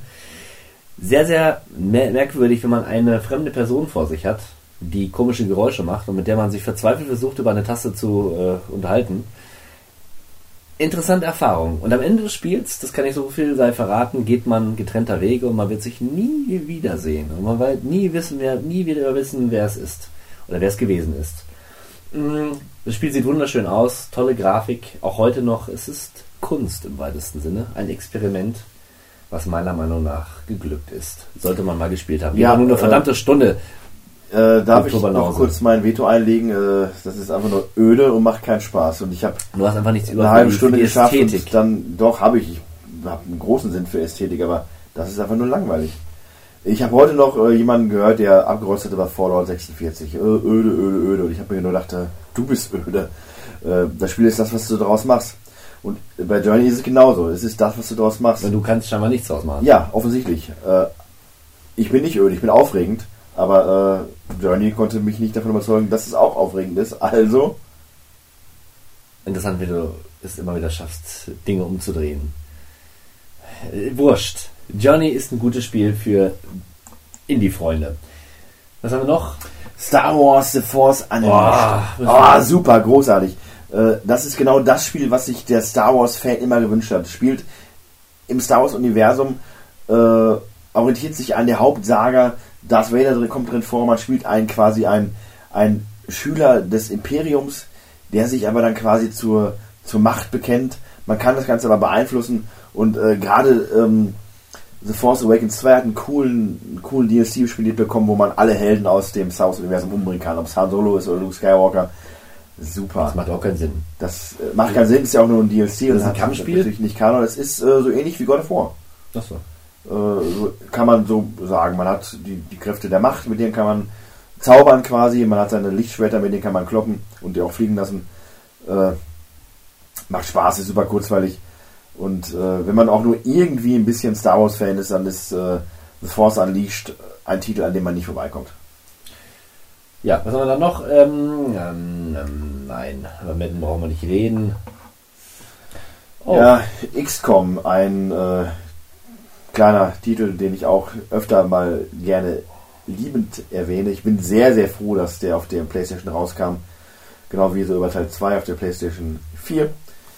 Äh, ein rundenbasierendes Strategiespiel, wo man eine Einheit aus bis zu sechs äh, Kämpfern gegen Außerirdische in die Schlacht zieht. Und das Ganze ist mit Permadeath, was prinzipiell egal ist, wenn man nicht seine Figuren personalisieren würde, mit eigenen Namen versehen würde und äh, so wie jede Schlacht zu der zu einem wirklichen persönlichen Ereignis. Da geht es wirklich um Leben und Tod im wahrsten Sinne und äh, macht einfach Spaß und ist dynamisch und ist eine richtig, richtig coole, spannende Sache mit einer Kampagne, die Spaß macht. Ist nicht die tollste Geschichte, ganz klar, aber darum geht es in erster Linie auch nicht, sondern man erfreut sich von Gefecht zu Gefecht daran, sich immer wieder zu messen, seine Charaktere stärker zu machen und zu hoffen, dass sie überleben und wenn sie sterben, dann wow, ja, dann ist eine Lücke in der Mannschaft, die man wieder auffüllen muss. Und auch das macht Spaß, aber na, das gilt es doch, doch zu vermeiden. Die Saints Row Reihe sehe ich gerade. Das abgedrehte GTA wird ja immer mit GTA verglichen. Ähm, kann man halt so betrachten. Es hat halt ein ähnliches Setting. Man hat eine große Stadt. Man spielt einen, äh, ja, mehr oder weniger Kriminellen, aber auch irgendwie auch einen Superhelden. Es mischt sich manchmal so sehr bei der Reihe. Spannend ist einfach, dass man seinen Charakter wahnsinnig individualisieren kann. Ihr könnt eine hässliche Transe machen. War das jetzt politisch? Oder eine schöne Transe. oder eine sehr ästhetische transsexuelle Person oder irgendwas anderes. Ne? Äh, Es sind keine Grenzen gesetzt sozusagen. Das Spiel wurde immer verrückter. Irgendwann wurde auch, wurden auch Superkräfte hinzugefügt. Dann hat man sowas wie ähm, Infamous beispielsweise. Kann jede Menge Krach und Radau veranstalten. Mir hat es ja immer sehr viel Spaß gemacht. Ähm, weniger Spaß hat mit Just Cause gemacht. Just Cause 2 oder auch 3 äh, bietet halt eine riesige Spielwelt, aber die keinen wirklichen Inhalt bietet. Also sie fühlt sich leer an. Klar kann man viel kaputt machen und ne, aber das wird einem schon sehr sehr schnell langweilig. Ja, es ist ein äh, kurzweiliger Zer- Zerstörungssimulator. Man kann wirklich auch alles kaputt machen, so ist es ja nicht. Äh, aber letzten Endes ist es halt leer, wie du sagst. Absolut öde. Ja, Soul Calibur ging auch weiter auf der PlayStation 3. Äh, übrigens erscheint dieser Tage oder im nächsten Monat, jedenfalls demnächst, Soul Calibur 6. Im letzten Monat ist es erschienen. Was rede ich denn da? Super, also äh, eine Reihe, die noch lebt und äh, für viele Leute die beste Reihe ist, die Bandai herausbringt, was ja durchaus den ein oder anderen Tekken-Teil mit einschließt. Nein, äh, toller Teil und auch auf der Xbox selbstverständlich vertreten. Ja, darüber hinaus äh, Rayman Legends, ein ganz zauberhafter Titel mit einer, ja, ich will nicht sagen Wasserfarboptik, aber mit einer ganz speziellen eigenen Art der, der äh, Animation. Sieht aus wie ein Zeichentrickfilm und ähm, ist ein klassisches, schönes, side-scrollendes 2D Jump'n'Run. Was Es einfach ist nur, bunt und es ist laut. so wie du. Ja, genau. Dead or Alive 5, äh, ein Titel, den ich auch immer wieder gerne erwähne, ein ganz großartiger äh, Prügler, weil er zum einen eine Story-Kampagne hat, was ich bei Beat'em Ups immer positiv erwähnen kann. Und zum anderen äh, gefallen mir einfach die Charaktermodelle, weil ich finde, dass sie durchaus realistisch und detailgetreu den, dem, dem menschlichen Körper nachempfunden sind. Und äh, das macht mir einfach Freude. Wunderschön, wunderschön. Einfach wunderschön. Ja, ganz kurz noch äh, The Bureau XCOM Declassified. Das ist ja so ein Spiel. Äh, es hieß damals auf der Konsole, es gibt ein neues XCOM und es wird ein First Person oder oder äh, Third Person Shooter und die Leute sind durchgedreht. Das kann doch nicht wahr sein. Und äh, ja, der äh, Aufruhr hat dazu geführt, dass es dann nicht so weit kam. Es kam das von uns allen geschätzte XCOM, wie wir es kennen, wie gerade von mir beschrieben, alles super. Äh, und irgendwann dachten sie sich, oh, alle Leute mögen unser XCOM. Komm, jetzt hauen wir noch mal äh, unseren First-Person-Ableger draus. XCOM Declassified ist so eine Art ähm, Agentenspiel, wo man dann das ganze, die ganze Nummer dann als First-Person-Spiel spielt. Und es kam nicht gut an. Es war das zu erwartende, äh, der zu erwartende Reinfall. Schade, aber gut, wenn das ein Leidenschaftsprojekt der Entwickler war, warum nicht? Sah gar nicht schlecht aus. Also theoretisch. Nicht schlecht, sah auch aus Warhammer 40k, Space Marine. Ich bin ein großer Warhammer-Fan. Äh, Ich, und was macht man da? Ist das ein, ist das ein Shooter oder? das ist quasi, stell dir vor, Gears of War auf der ah, Playstation. okay. Äh, du hast ein, dein Kettenschwert, was ja ursprünglich aus dem Warhammer-Universum kommt. Du hast dein Bolter, was ein Maschinengewehr ist. Mhm. Und du kämpfst dann gegen Horden von Orks und Außerirdischen und Chaos Marines. Und Okay. Es ist ein bisschen eintönig, weil die Welten einfach zugleich aussehen und du hast zu wenig Variation in der Gegnervielfalt. Aber generell als Fan von Warhammer und vom Third-Person-Shooter im Allgemeinen kann man das spielen. Das ist halt kein Knaller, aber es ist, es ist in Ordnung. Was haben wir noch Schönes? Ja. Der der Ringe, Krieg im Norden. Äh, Ja. ein Spiel, was ich immer mir holen wollte, was so eine Art ja, Hybrid ist aus dem, äh, ich sage mal, dem alten Herr Ringe Spielen von EA auf der PlayStation 2 äh, und aus dem Rollenspiel, was es ja später noch gab, dem äh, das dritte Zeitalter. Äh, aber letzten Endes ist das einfach nur schwer untergegangen, obwohl es rein kritisch durchaus gut angekommen ist, aber äh, naja, man muss aber auch ganz klar sagen, mal jetzt allgemein hin, es gibt eigentlich kein schlechtes Herr der Ringe-Spiel, was auf dem neuen Film basiert, wohlgemerkt. Und äh, das Spiel schließt sich da durchaus an. Äh, Schatten, auch wenn wir darüber unken, es ist eigentlich auch kein schlechtes Spiel. Ja, zumindest. Was sagt das der Mainstream? Äh, ja, sind, wir sehen hier Left 4 Dead beispielsweise, aber das sind alles so Sachen, die würde ich auch tatsächlich eher der, der äh, PC-Fraktion zuordnen. Über Little Big Planet hatten wir schon gesprochen. Ein bisschen Richtig, zumindest, ne? zauberhaft, ähm, lebte in erster Linie von den User-Created Oh Content. ja, und da ging das Und ordentlich. äh, da gab es einfach eine coole Welten. Teilweise haben Leute da so Rennstrecken gebaut, wo man mit so äh, raketenbetriebenen Autos einfach nur gegen seinen Kameraden fahren konnte. Das Spiel an sich war auch cool. Und, ja, man muss sagen, die Jump, also als Jump-and-Run-Spiel war es nicht wirklich gut. ja, es hatte eine eigenwillige Steuerung. Absolut. Was haben wir noch? Wir nähern uns schon langsam so dem, äh, dem, dem Bodensatz Ja, des. Äh, wir sind ja live sozusagen. Ne? Wir, wir können ein bisschen kommentieren, was wir sehen oder eben auch nicht. Resistance und Killzone. Das sind so zwei Shooter, die man auch äh, mit der PlayStation 3 verbindet. Killzone ist ja generell so eine Art ähm, Steckenpferd. Äh, wobei ich ja finde, dass die Killzone-Macher wirklich ihren Höhepunkt erst erreicht haben, als sie dann später für die PlayStation 4 Horizon Zero Dawn entwickelt haben. Meiner Ansicht nach mit eins Stimmt. der besten Spiele für die PlayStation 4. Erstaunlich. erstaunlich. Erstaunlich, also, was da, ne, wie sich selber nicht das gedacht, aber entwickelt hat. Killzone selber war an sich immer ein, äh, wenn man zeigen wollte, wie cool Spiele aussehen können, dann war das neueste Killzone immer ein guter Anlaufpunkt, um zu zeigen, hier, das, das haben Konsolen drauf. Und Resistance ist einfach ein interessanter Shooter, in dem man sich halt gegen außerirdische Invasionen wehrt. Dann haben wir noch Dantes Inferno, was seinerseits ein God of War Klon ist von den der, der Dead Space Machern. Äh, es hat versucht, alle Elemente zu übernehmen. Es ist blutrünstig, es scheut sich nicht davor, äh, die nackte Brust der Frau zu zeigen, was ja immer noch ein Tabuthema ist. Aber leider scheitert es ein wenig im Gameplay und auch im, naja, im Gameplay. Und das ist schon meiner Ansicht nach schlimm genug. Silent Hill Homecoming, Also doch noch ein Silent Hill. richtig, das ist der Nachfolger von Downpour. Äh, aber auch der war ja so lala. Also, Völlig untergegangen im Grunde. ja, das ist es halt. Die Titel sind alle untergegangen, weil denen fehlte einfach das Alleinstellungsmerkmal und das Besondere, was Silent Hill ausmachte, die Atmosphäre. Ah, Moment. Ja, und man darf nicht vergessen, mit äh, nicht erst mit der PlayStation 3, aber in erster Linie mit der PlayStation 3 äh, setzte das Phänomen auch ein äh, Rockband und Guitar Hero mit äh, Peripheriegeräten, Dann nehmen wir Singstar auch noch mit rein.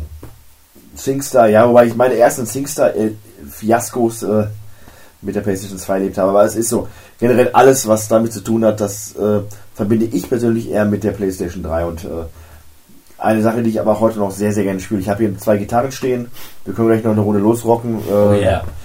dann- Liebe Zuschauer, wir, äh, Zuhörer, äh, wir haben es, wie spät haben wir es? 3.44 Uhr. Ja, Ihr seht mal, was wir für euch hier, ne, welchen Aufwand wir betreiben. wir geben alles. Jedenfalls ist das eine Sache, die Spaß macht. Wenn man Spaß hat an Rockmusik oder Metalmusik oder etwas aus diesem Kosmos äh, und man hat diese Gitarre auf der, auf der Hüfte und man schafft es, diese drei Tasten, wenn man nicht so gut ist, sechs, wenn man es wirklich drauf hat, äh, zu hämmern und man macht den Song perfekt. Das gibt einem eine Genugtuung. Es macht Spaß, man fühlt sich wie ein Rockstar. Und äh, das ist eine Sache, die mir echt auch immer noch Spaß macht. Und ja, äh, eine Sache, die irgendwie auch auf dieser Generation geblieben ist, weil es gibt immer noch Spiele aus diesem Genre, aber äh, Hand aufs Herz, Okay, das macht keiner mehr, oder? ich glaube nicht.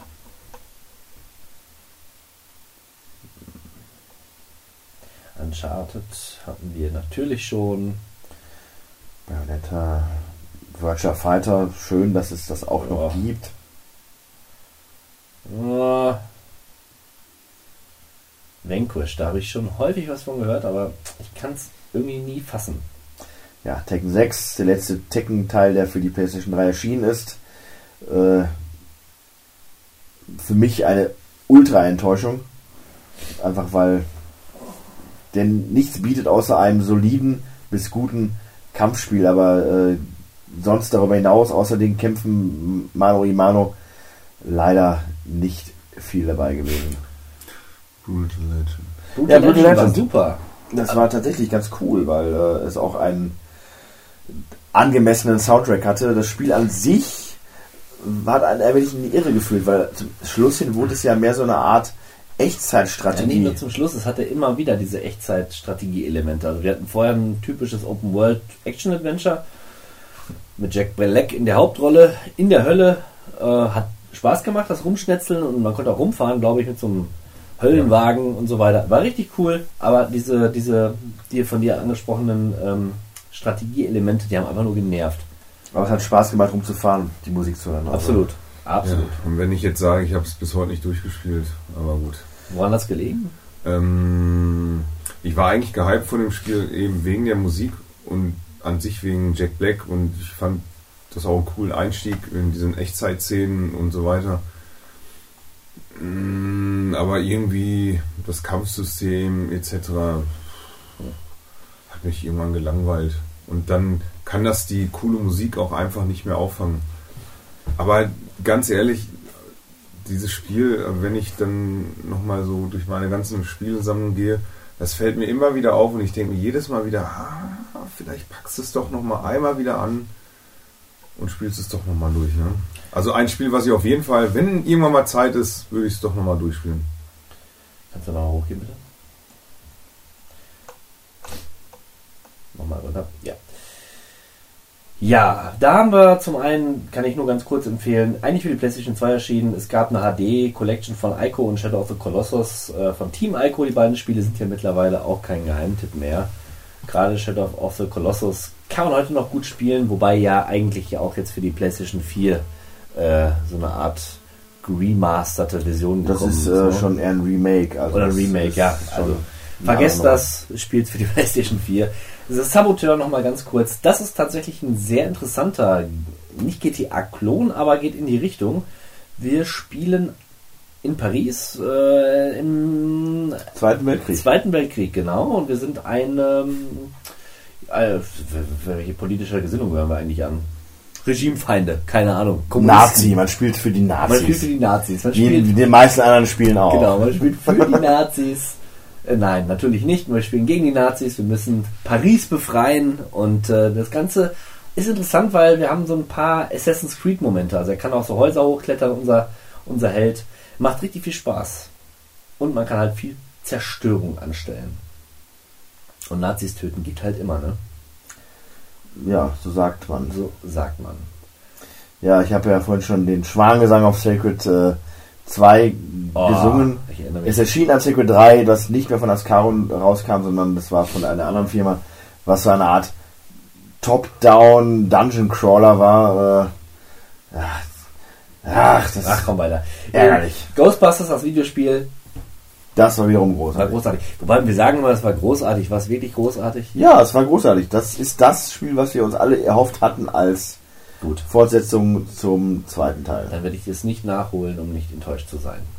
Ja, Kane und Lynch, äh, das ist so ein Titel, wo ich immer dachte, mein Gott, das muss doch cool sein. Das ist so, das wirkt so Max Payne-mäßig, das wirkt so GTA-mäßig, aber irgendwas in diesem Spiel, tja, hat wohl äh, nicht hingehauen, weil es kam weder bei Fans noch bei Kritikern gut an. Und ich, Naja, der erste Teil ist schon so ein bisschen also es war kein Flop, nein, ganz und gar nicht, Kulttitel, ne? Also, es, es war nicht so cool, wie man hätte meinen können. Ja, dann äh, ein paar kurze Worte zu äh, Hunted, die Schmiede der Finsternis. Ein Spiel, was ich mir gekauft habe, warum auch immer, weil irgendwann war der Hock bei mir und ich dachte mir, boah, wir brauchen ein cooles Koop Action-Adventure. So in allerbester Baldur's, Gear, Baldur's Gate Alliance-Manier und äh, auch vielleicht Diablo. Und dann habe ich mir Hunted geholt, weil es war eins äh, von diesen wenigen PS3 exklusiven Splitscreen ähm, Action Adventuren. Und es war einfach grauenhaft. Es sah grauenhaft aus und Mann, es, es kam gut an. Es hatte auch, es hatte auch seine Fans, aber äh, der Koop-Modus hat einfach nichts hergemacht. Es sah ultra hässlich aus und ich bin kein Grafikpurist, ganz im Gegenteil, aber das, damit konnte ich rein gar nichts anfangen. oh, John Woo's Stranglehold. Max Payne. Im Asia-Gewand. Sehr brutal, sehr cool. Und man hat Bullet Time. Ja, nachdem John Woo sich ja ähm, rein Hollywood-technisch disqualifiziert hat nach Mission Impossible 2, musste er dann scheinbar auch wieder auf äh, Videospiele zurückgreifen, um nochmal relevant zu werden. Das hat er gut gemacht. Das hat er tatsächlich gut gemacht. Ja, Lollipop Chainsaw, ein Spiel, was äh, so herrlich beknackt ist und so herrlich mit seiner Campiness spielt, wie man so schön sagt. Ja, dass es eigentlich nicht viel falsch machen kann. Man spielt eine äh, mini berockte Cheerleaderin, die in einer Zombie-Apokalypse mit ihrer Kettensäge oder ihrem Freund, dem Kopf ihres Freundes, der noch lebt, an ihrem Gürtel gegen die Untoten kämpft. Äh, Mal im Ernst, das sind so Spiele, die muss man irgendwie mögen, aber man spiel, will sie, sie nie spielen. ja, So. So äh, möchte ich das durchaus auch sagen. Infamous müssen wir erwähnen, weil es ein äh, Exklusivtitel ist. Äh, Stevo, vielleicht zwei, drei Worte von dir. Ja, im Spiel, ein Spiel, was ich auch ziemlich spät gespielt habe. Da hatte ich mich schon mit der PlayStation 4 befasst. Und ich wusste, dass halt für die PlayStation 4 einer der ersten Titel Infamous sein wird. Und deswegen wollte ich halt die, die Teile mal, Teil 1 und Teil 2 einfach mal ausprobieren. Ähm, ja. Okay. Ganz okay das Spiel, aber ich bin nicht richtig mit warm geworden. Hab die Teile durchgespielt, aber auf der PlayStation 4 nicht weitergespielt. Ja. Tatsächlich wundere ich mich auch, dass es äh, zumindest noch zwei Fortsetzungen bekommen hat, obwohl ich es gar nicht so schlecht fand. Mm, nun, aber jetzt Leisure Suit Larry. Ja, der, das, wenn man ihn anschaut, man, man sieht quasi den äh, Captain äh, M vor sich, aber Oh ich yeah. muss ganz ehrlich sagen, ich finde es beeindruckend, dass es immer noch Spiele von ihm gibt und äh, ich meine, es schockt nicht mehr so, wie es früher mal der Fall war. Ist es noch witzig? Ich weiß nicht. Ich muss aber auch gestehen, ich habe niemals ein Leisure Suit Larry auch nicht, gespielt. aber es ist sehr witzig, dass das hier genannt wurde. Ja, Ja, Mirror's Edge. oh, ein, äh, tja, was soll man sagen? Kultspiel? Ja, Äh, ich meine, was der Kult wert ist, hat man jetzt mit Mirror's Edge 2 oder wie auch immer das heißt gesehen. Das hat keiner haben wollen. Auch es, wirklich, es kam raus und es hat sich kein Schwein dafür interessiert. Ja. Ich meine, Mirror's Edge hat eindeutig eine eigene Identität. Ein Spiel, das es halt nur einmal gibt und das ist halt dieses Mirror's Edge. Äh, aber alles in allem ist es eine Sache, der, der Style ist gewöhnungsbedürftig, aber wie gesagt, äh, äh, ungewöhnlich und äh, auch klar nur mit Mirror's Edge zu identifizieren, aber äh, man spielt eine Parcours-Lady, die über die Dächer einer stilisierten weiß-orange-Welt springt und äh, ja, hat Kampfsequenzen, wo man aber, die man vermeiden sollte, weil man meistens erschossen wird. Also es ist ein seltsames Spiel mit einer Clou- komischen Story. Man Ja. ist eine Art Kurier und äh, es ist ein Jump'n'Run Extreme. Der, der Clou ist halt, dass man aus der First-Person-Perspektive spielt. Ne? Das ist halt, das macht es ja so besonders auch an der Stelle. Mir hat es nicht gefallen. Die Steuerung war furchtbar. Furchtbar. Ja, Mortal Kombat 9 ist erschienen für die äh, PlayStation, wie ich ja vorhin schon einmal in meinem äh, Prügelspiel-Monolog dargeboten habe. Und das war der Titel, der mich einfach dazu gebracht hat, wieder richtig, richtig auf Mortal Kombat abzugehen. Äh, kam in Deutschland nie raus, aber äh, ich würde ja sagen, nicht zu Unrecht. Und dann kam halt der Nachfolger raus, Mortal Kombat 10. Und der wurde wiederum veröffentlicht, der meiner Ansicht nach wesentlich krasser ist, weil die Finishing Moves, die man da sieht, meine Güte, also äh, für die Gods unter uns ist wer, das wer schon. weiß, was die da oben, ne, was die da oben machen. Wenn die da oben sagen, ja, die Bosse da oben, die haben die auch. Bossen, äh, das geht und das geht nicht. Ne? Nein, doch, auch wenn man mal absieht von den Finishing Moves, ist Mortal Kombat einfach ein richtig cooles Spiel und der Story-Modus hat damals seine Grenzen, seine, seine, also es gab nichts Besseres, meiner Ansicht nach, im Fighting-Genre. Äh, ein Story-Modus, der zwei, drei Stunden lang gut unterhalten hat, mit abwechslungsreichen Kämpfen, mit herausfordernden Kämpfen und äh, ja, einfach nur ein sehr, sehr gutes Spiel.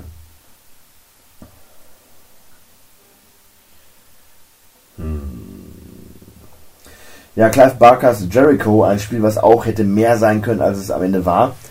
Äh, Clive Barker, bekanntermaßen der Mann hinter Hellraiser. Und Jericho ist ein Spiel, was so ein bisschen versucht hat, diesen Survival-Horror äh, und Clive Barkers Stimmung miteinander zu kombinieren. Ist nicht so ganz aufgegangen, aber hat in den letzten Jahren auch so ein bisschen so ein, so ein, so ein Kultspiel, klingt ein bisschen zu weit. Äh, Ja, aber trotzdem ist es ein Spiel, was nicht vergessen worden ist. nee, und ich wollte es letztens Let's Playen, aber es hat nicht funktioniert. Technisch, technischerseits. Leider. Äh, oh, Far Cry Blood Dragon, kann man noch mal kurz erwähnen, waren Add-ons zu Far Cry 3. Äh, hat sich so ein bisschen den 80er-Hype auf die Fahne geschrieben mit Roboter-Dinosauriern und Neon-Lichtern und also so eine Ne- Neon-Welt, in der man herumgeschlichen ist. War ziemlich cool. Ja, Yakuza 4 und 5 sind erschienen für die PlayStation 3. Äh, man sagt ja gemeinhin, das wäre das japanische GTA. Hat meiner Ansicht nach so gut wie gar nichts damit zu Ja, tun. finde ich auch. Außer, dass man ein Gangster ist und in einer pseudo-offenen Welt äh, agieren kann, die ja eigentlich nicht viel größer ist als zwei Straßenzüge in äh, GTA. Nur diese zwei Straßenzüge sind so dermaßen mit Leben und Aktion und Läden äh, geflutet, dass es schon was anderes ist. Ansonsten ist es ein sehr, sehr storygetriebenes äh, Beat'em Up. Und ja, wir sind inzwischen ja bei Teil 7, mehr oder weniger. Und da gibt es auch noch einen Zombie-Ableger, natürlich wie von jedem anderen Spiel auch. Aber äh, es ist ja inzwischen auch schon die Nachfolgerei etabliert. Äh, wer wissen möchte, wer das ist, oder wie die heißt, der hört den Podcast vom letzten Mal. PlayStation All-Stars Battle Royale ist dann der Versuch gewesen von Sony, ein wenig von dem Smash Brothers Kuchen abzubekommen, den Nintendo gebacken hat. Äh, die großen Sony-Maskottchen wie Sackboy, wie Nathan, wie Kratos, äh, Ratchet und Clank äh, treten gegeneinander an in einem ja, Smash Brothers Klon. Aber dem Ganzen fehlte einfach dann die Eigenständigkeit und das, was hinzugefügt wurde an Eigenständigkeit, war doof. Und so kam ein mittelmäßiges Spiel. Ich habe es mir damals gekauft, runtergeladen, habe daran, glaube ich, acht Stunden geladen und habe acht Minuten gespielt. Also äh, ärgerlich. Oh, das ist ärgerlich. ärgerliche Sache. Hm, Legend oh, Legendary, das habe ich gespielt. Das war ein furchtbarer Ego-Shooter. Richtig, richtig schlecht. Ja, die Mit Prämisse finde ich, finde ich sehr, sehr cool, weil äh, es darum geht, dass in unserer aktuellen Welt ähm, Fantasiemonster Ja. quasi eingefallen sind, aber naja. Ähnlich enttäuschend war auch Mortal Kombat vs. DC Universe. Äh, man denkt sich, Mortal Kombat super, DC Universe super. Aber dann beginnen die Zweifel, weil man kann das nicht miteinander kombinieren, Richtig. weil du kannst keinen Scorpion, einen äh, Superman in Stücke reißen lassen, weil die Gewalt aus Mortal Kombat, die ja ein wichtiges Kernelement ist, kann man nicht anbringen oder anwenden auf äh, DC. Man kann keinen Batman in den Kopf, ab, Kopf abschlagen lassen oder Batman kann wiederum keinen äh, anderen Menschen umbringen. Das ist ja nicht sein Ding. Ich sehe gerade Formel 1 2010. Tatsächlich habe ich mir dieses Spiel geholt. Ich weiß bis heute nicht warum, Ja. aber ähm, was mich an diesem Spiel total aufgeregt hat, ich, ich kann mich daran erinnern, ich habe Formel 1 im Fernsehen auch häufiger verfolgt. Und das war so die Saison, als ich glaube in irgendeinem Rennen mal so ein Reifen weggeflogen ist. Der ist irgendwie ein Fahrer in den anderen reingefahren und da ist der ein Reifen komplett weggeflogen. Und ich weiß nicht warum, dieses Spiel hat sich das dann wohl so zu eigen gemacht, dass egal wie man gefahren ist, wenn man einen nur ein bisschen berührt hat, ist immer der Reifen weggeflogen, der Frontflügel ist kommt sofort abgeflogen. Ich weiß nicht, ob, die, ob das so ein, so ein Action-Ding sein sollte, einfach um das Spiel actionreicher zu machen, obwohl ich sehe gerade Formel 1 2011, vielleicht war es sogar 2011, ich weiß nicht. Auf jeden Fall, das hat so genervt, man, sobald man nur ein klein bisschen seinen Vordermann berührt hatte, ist alles kaputt gegangen im Auto und irgendwie machte das dann überhaupt gar keinen Spaß. Ich fand so den Story-Modus an sich, oder wenn man die Weltmeisterschaft gefahren ist, fand ich gar nicht so schlecht gemacht. Karriere. Ja, ja, Die ja. Karriere. So ein bisschen Story war ja vielleicht sogar mit. Ja, nee, es war eigentlich ein reiner Karrieremodus, ist schon richtig.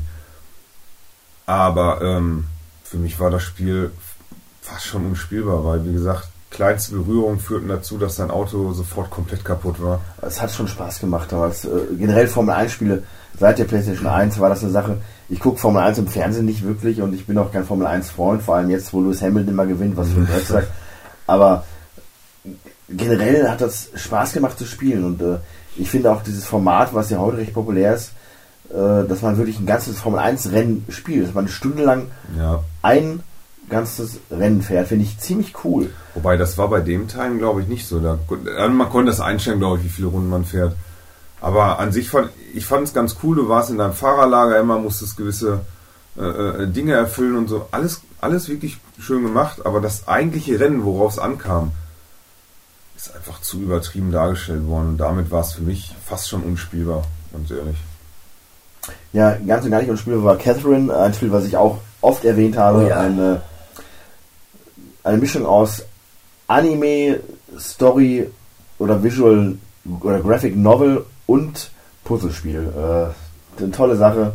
Tagsüber erlebt man in der Kneipe die Geschichte weiter, wie sie sich zwischen den Menschen entwickelt und nachts in den Träumen muss man über ein äh, Puzzleschiebespiel versuchen, das Ende der Welt zu erreichen, um nicht zu sterben, um die Geschichte weiter zu erleben.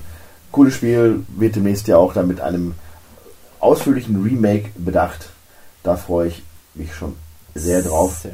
Darüber hinaus Nier, äh, Nier Automata ist ja aktuell in aller Munde als eines der besten Spieler der aktuellen Generation gefeiert. Feierte ein durchwachsenes, äh, eine durchwachsene Premiere auf der Na PlayStation ja. 3. Äh, kam bei vielen Leuten gut an, Ja. aber es ist irgendwo doch in Vergessenheit geraten. Vor allem im Schatten jetzt seines Nachfolgers. Ja, Nier war damals extrem hässlich. Es sah aus wie ein PlayStation 2 Spiel, hatte aber einen ziemlich guten Flow äh, und eine geniale Geschichte. Kannst du noch mal ganz kurz hochgehen, bitte? Dark Sector möchte ich ganz kurz erwähnen. Ähm, ultra brutales Spiel, ultra interessantes Spiel, weil wir spielen dort irgendeinen so Hansel, sage ich mal, der irgendwie auf eine Mission geschickt wird und er muss ganz viele Menschen und Gegner besiegen. Das tut er, indem er einen Klingenbumerang wirft und wir erinnern uns an das Spiel Batman Arkham City, wo man dort einen ferngesteuerten Bumerang hatte. Dark Sector hat das schon ein bisschen vorweggenommen und so konnte man die Klinge quasi ähm, zielführend auf die Gegner zubewegen und denen diverse Gliedmaßen damit abschneiden. Hat mir mega viel Spaß gemacht. Ähm, primitiv, aber geil. Da können wir vielleicht auch nochmal ganz kurz so, äh, obwohl kann ich auch so sagen, FIFA 09, ähm, hatte ich ja zu Anfang erwähnt, war dann tatsächlich das erste Playstation-Spiel auf der Playstation 3 und ich glaube auch das erste Mal, dass ich FIFA Online gespielt habe, wenn ich mich recht entsinne, gegen den 16-Bit Malo, oder? Boah, da möchte, das möchte ich nicht ausschließen. Ja, weil, ähm, also ich meine, dass du War hast, mein erstes, ja, äh, ja, PlayStation 3 Spiel. Du hast ja. damals nicht, du hast damals nicht hier äh, im Ort gewohnt und so konnten wir dann, war es halt nicht so ganz so einfach, dass wir einfach mal gegeneinander spielen. Wir haben uns, glaube ich, immer online getroffen. Ähm, und ich weiß noch bis heute, ich habe diverse Klatschen bekommen und ich hatte mir immer vorgestellt, wie ist es jetzt, wa, was macht er gerade? Jetzt, jetzt, hat er, jetzt hat er wieder gewonnen und ich stellte mir das immer bildlich vor, wie er zu Hause in seinem Keller hockt und jubelt, jubelt vor seinem Bildschirm. Und das hat mich so aufgeregt, dass der Controller diverse Male geflogen ist, obwohl er nicht neben mir saß. Aber ich allein die Vorstellung, dass er jetzt sich wieder wieder Größe fühlte da und zu Jubeltänzen. Ja, äh, äh, erstmal habe ich, letztendlich war es auch so. nur- hab ich mich nur bestätigt gefühlt. Das äh, führt selten zu Jubeltänzen. Zum anderen äh, ist es aber diese Tatsache des Controllerwerfens eine, ein, ein, also das, man, der fliegt immer noch.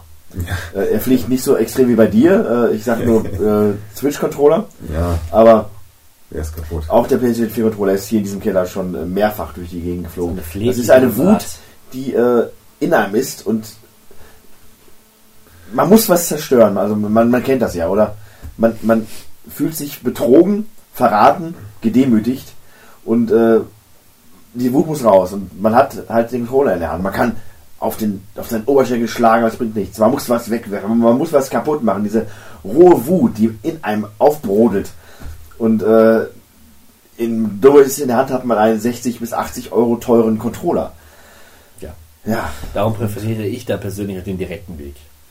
Der Aggressor muss ausgeschaltet auf die Freundin. werden. Richtig. Der Aggressor muss ausgeschaltet werden.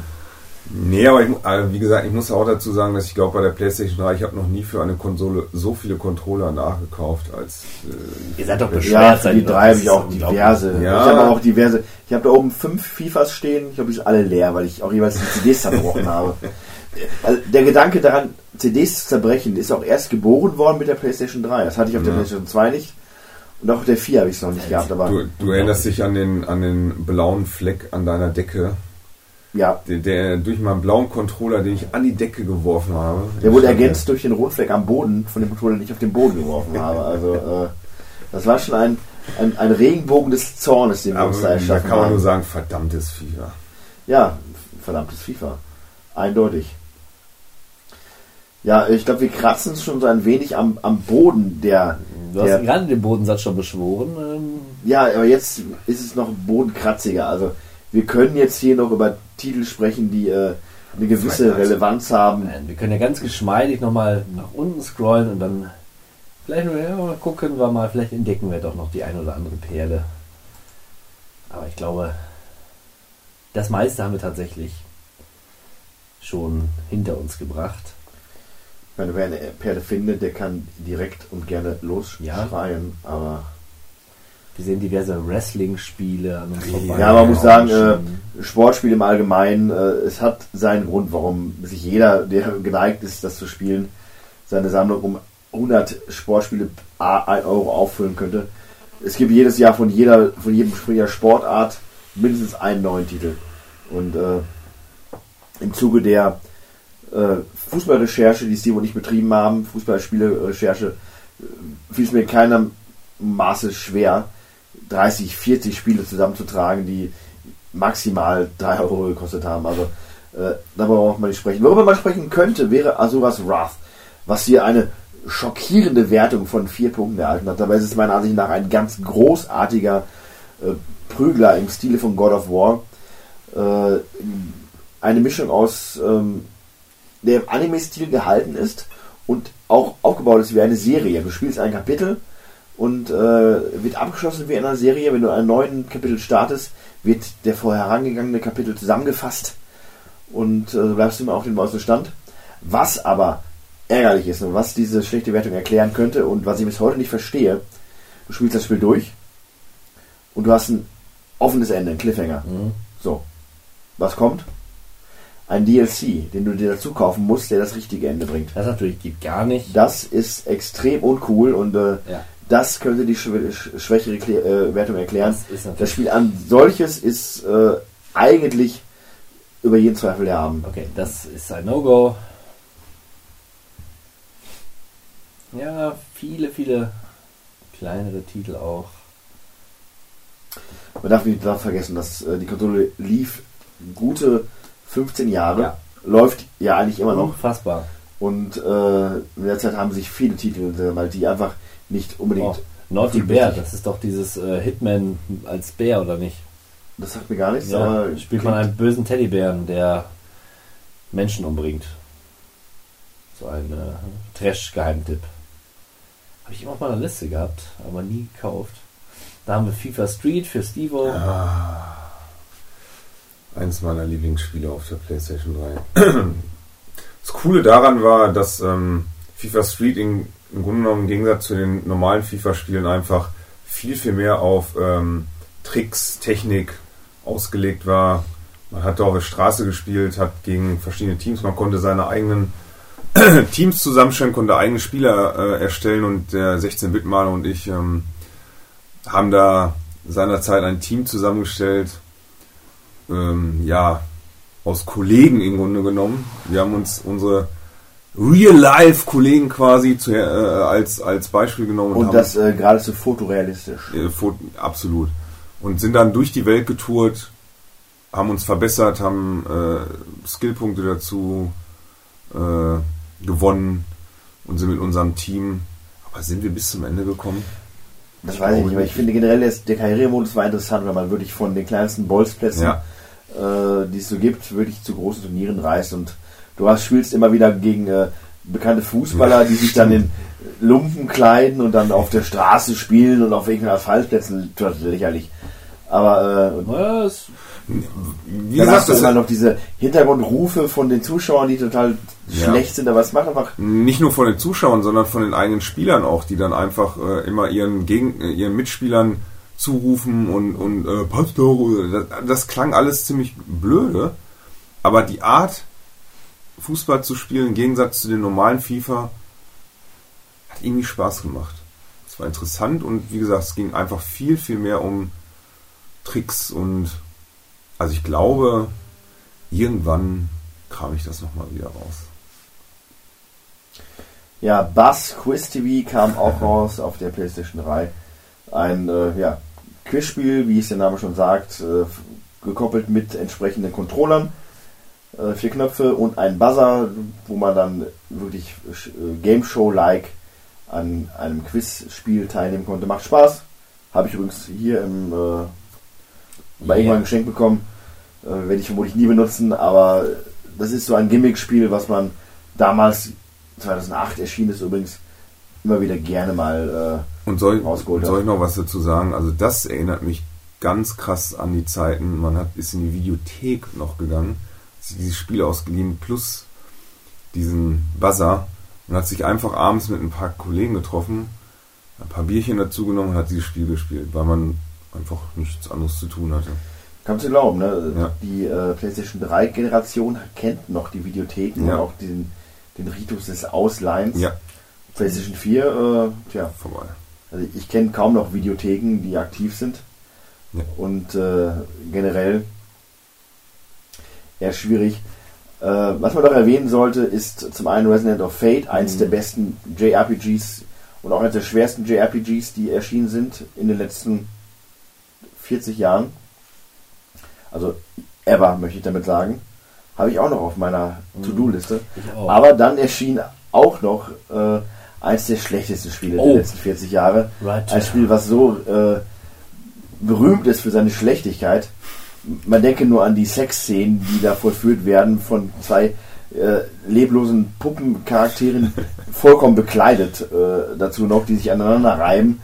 An Lächerlichkeit kaum zu überbieten, äh, vielleicht nur durch die unfassbar schlechten Motorradduelle mit spontan explodierenden und Ich würde rutschenden so gerne spielen, aber du kriegst es nirgends. Ride to Hell Retribution, also ein Spiel, was inzwischen einen legendären Status hat, was äh, die Schlechtigkeit angeht. Und man darf nicht vergessen, auch dieses Spiel heißt Ride to Hell, Doppelpunkt Retribution. Auch da war angedacht, einen Spielekosmos zu erschaffen, der äh, mehrere Spiele umfasst, nicht nur dieses, diesen einen Rohrkrepierer. Die haben das Spiel ja komplett geändern müssen, weil sie es nicht hinbekommen haben. Also, Das ist deprimierend. Das ist Ja. einfach schon ein bisschen traurig. Das ist so ein bisschen wie, als wenn du dich über das äh, benachteiligte Kind auf dem Schulhof lustig machst. Die können nichts dafür, aber es ist. Allem, ich würde ihnen das so. Geld geben, aber sie sollen mir das Spiel zur Verfügung stellen. Ach, das habe ich hier. Rune Factory Oceans. Harvest Moon trifft auf Fantasy-Gedöns. Ja, darüber hinaus gab es noch einen neuen Twisted Metal Teil, einen Reboot sozusagen, einen, einen der großartigsten Titel auf der PlayStation 1 Ja. Ära. Und äh, ja, das Reboot oder Remake, wie man es auch immer nennen möchte, ist gelungen. Ein sehr starkes Spiel. Äh, Twisted Metal ist nach wie vor ja ein Titel, wo es mich wundert, dass es auf der 18 4 ist. keinen Teil gibt. Ich wundere, warum das ist das Spiel ab 18. Genau, das frage ich mich auch.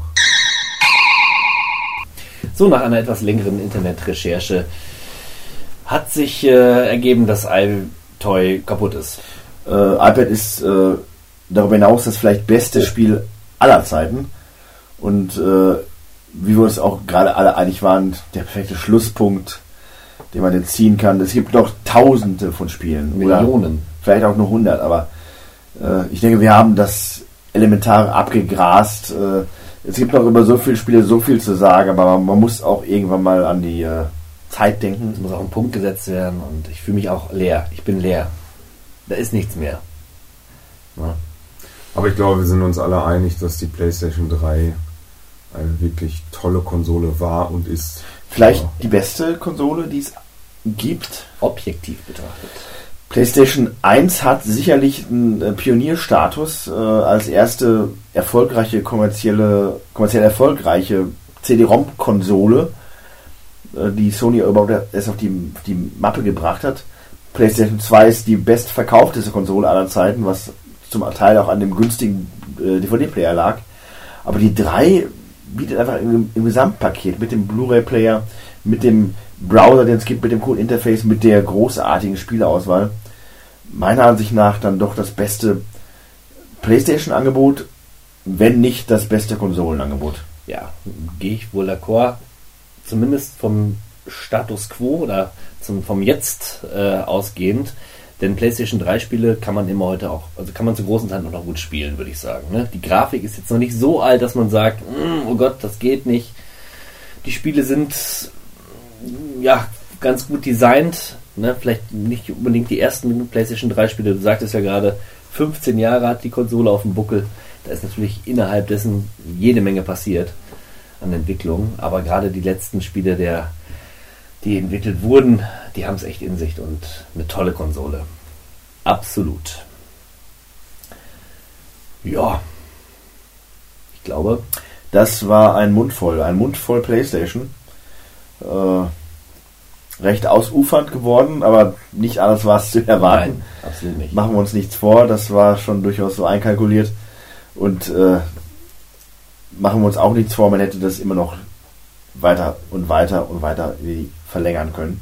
Genau, und wenn ihr 10 Stunden Podcasts haben wollt, ne, dann schreibt es in die Kommentare. Wir bringen, wir, wir liefern ab, wir liefern ab. Ne? Ich kann mich auch wieder auffüllen, ne? ich kann mal eine Pause machen und dann geht es wieder richtig ab. Aber wenn es okay ist, PlayStation 3 Teil 2, wenn ihr das wollt, Daumen hoch Gerne. und Kommentare, dann sind wir dabei. dann haben wir die richtigen Spieleperlen für euch dabei. Ansonsten geht es nächsten Monat weiter äh, mit einem weiteren illustren Podcast. Mal sehen, wer mit dabei ist und wer nicht. In diesem Sinne, macht's gut und auf Wiedersehen. Ciao, ciao. Und tschüss. Terrorists win. Wir haben uns nicht zum letzten Mal gesehen. Dieses kleine Geplänkel war erst der Anfang. The end is in the beginning, and yet you go on. The initiation of a new aeon. I am the king of the world, baby. It's like a, a, a window. A window to another world. What is it? Cowabunga!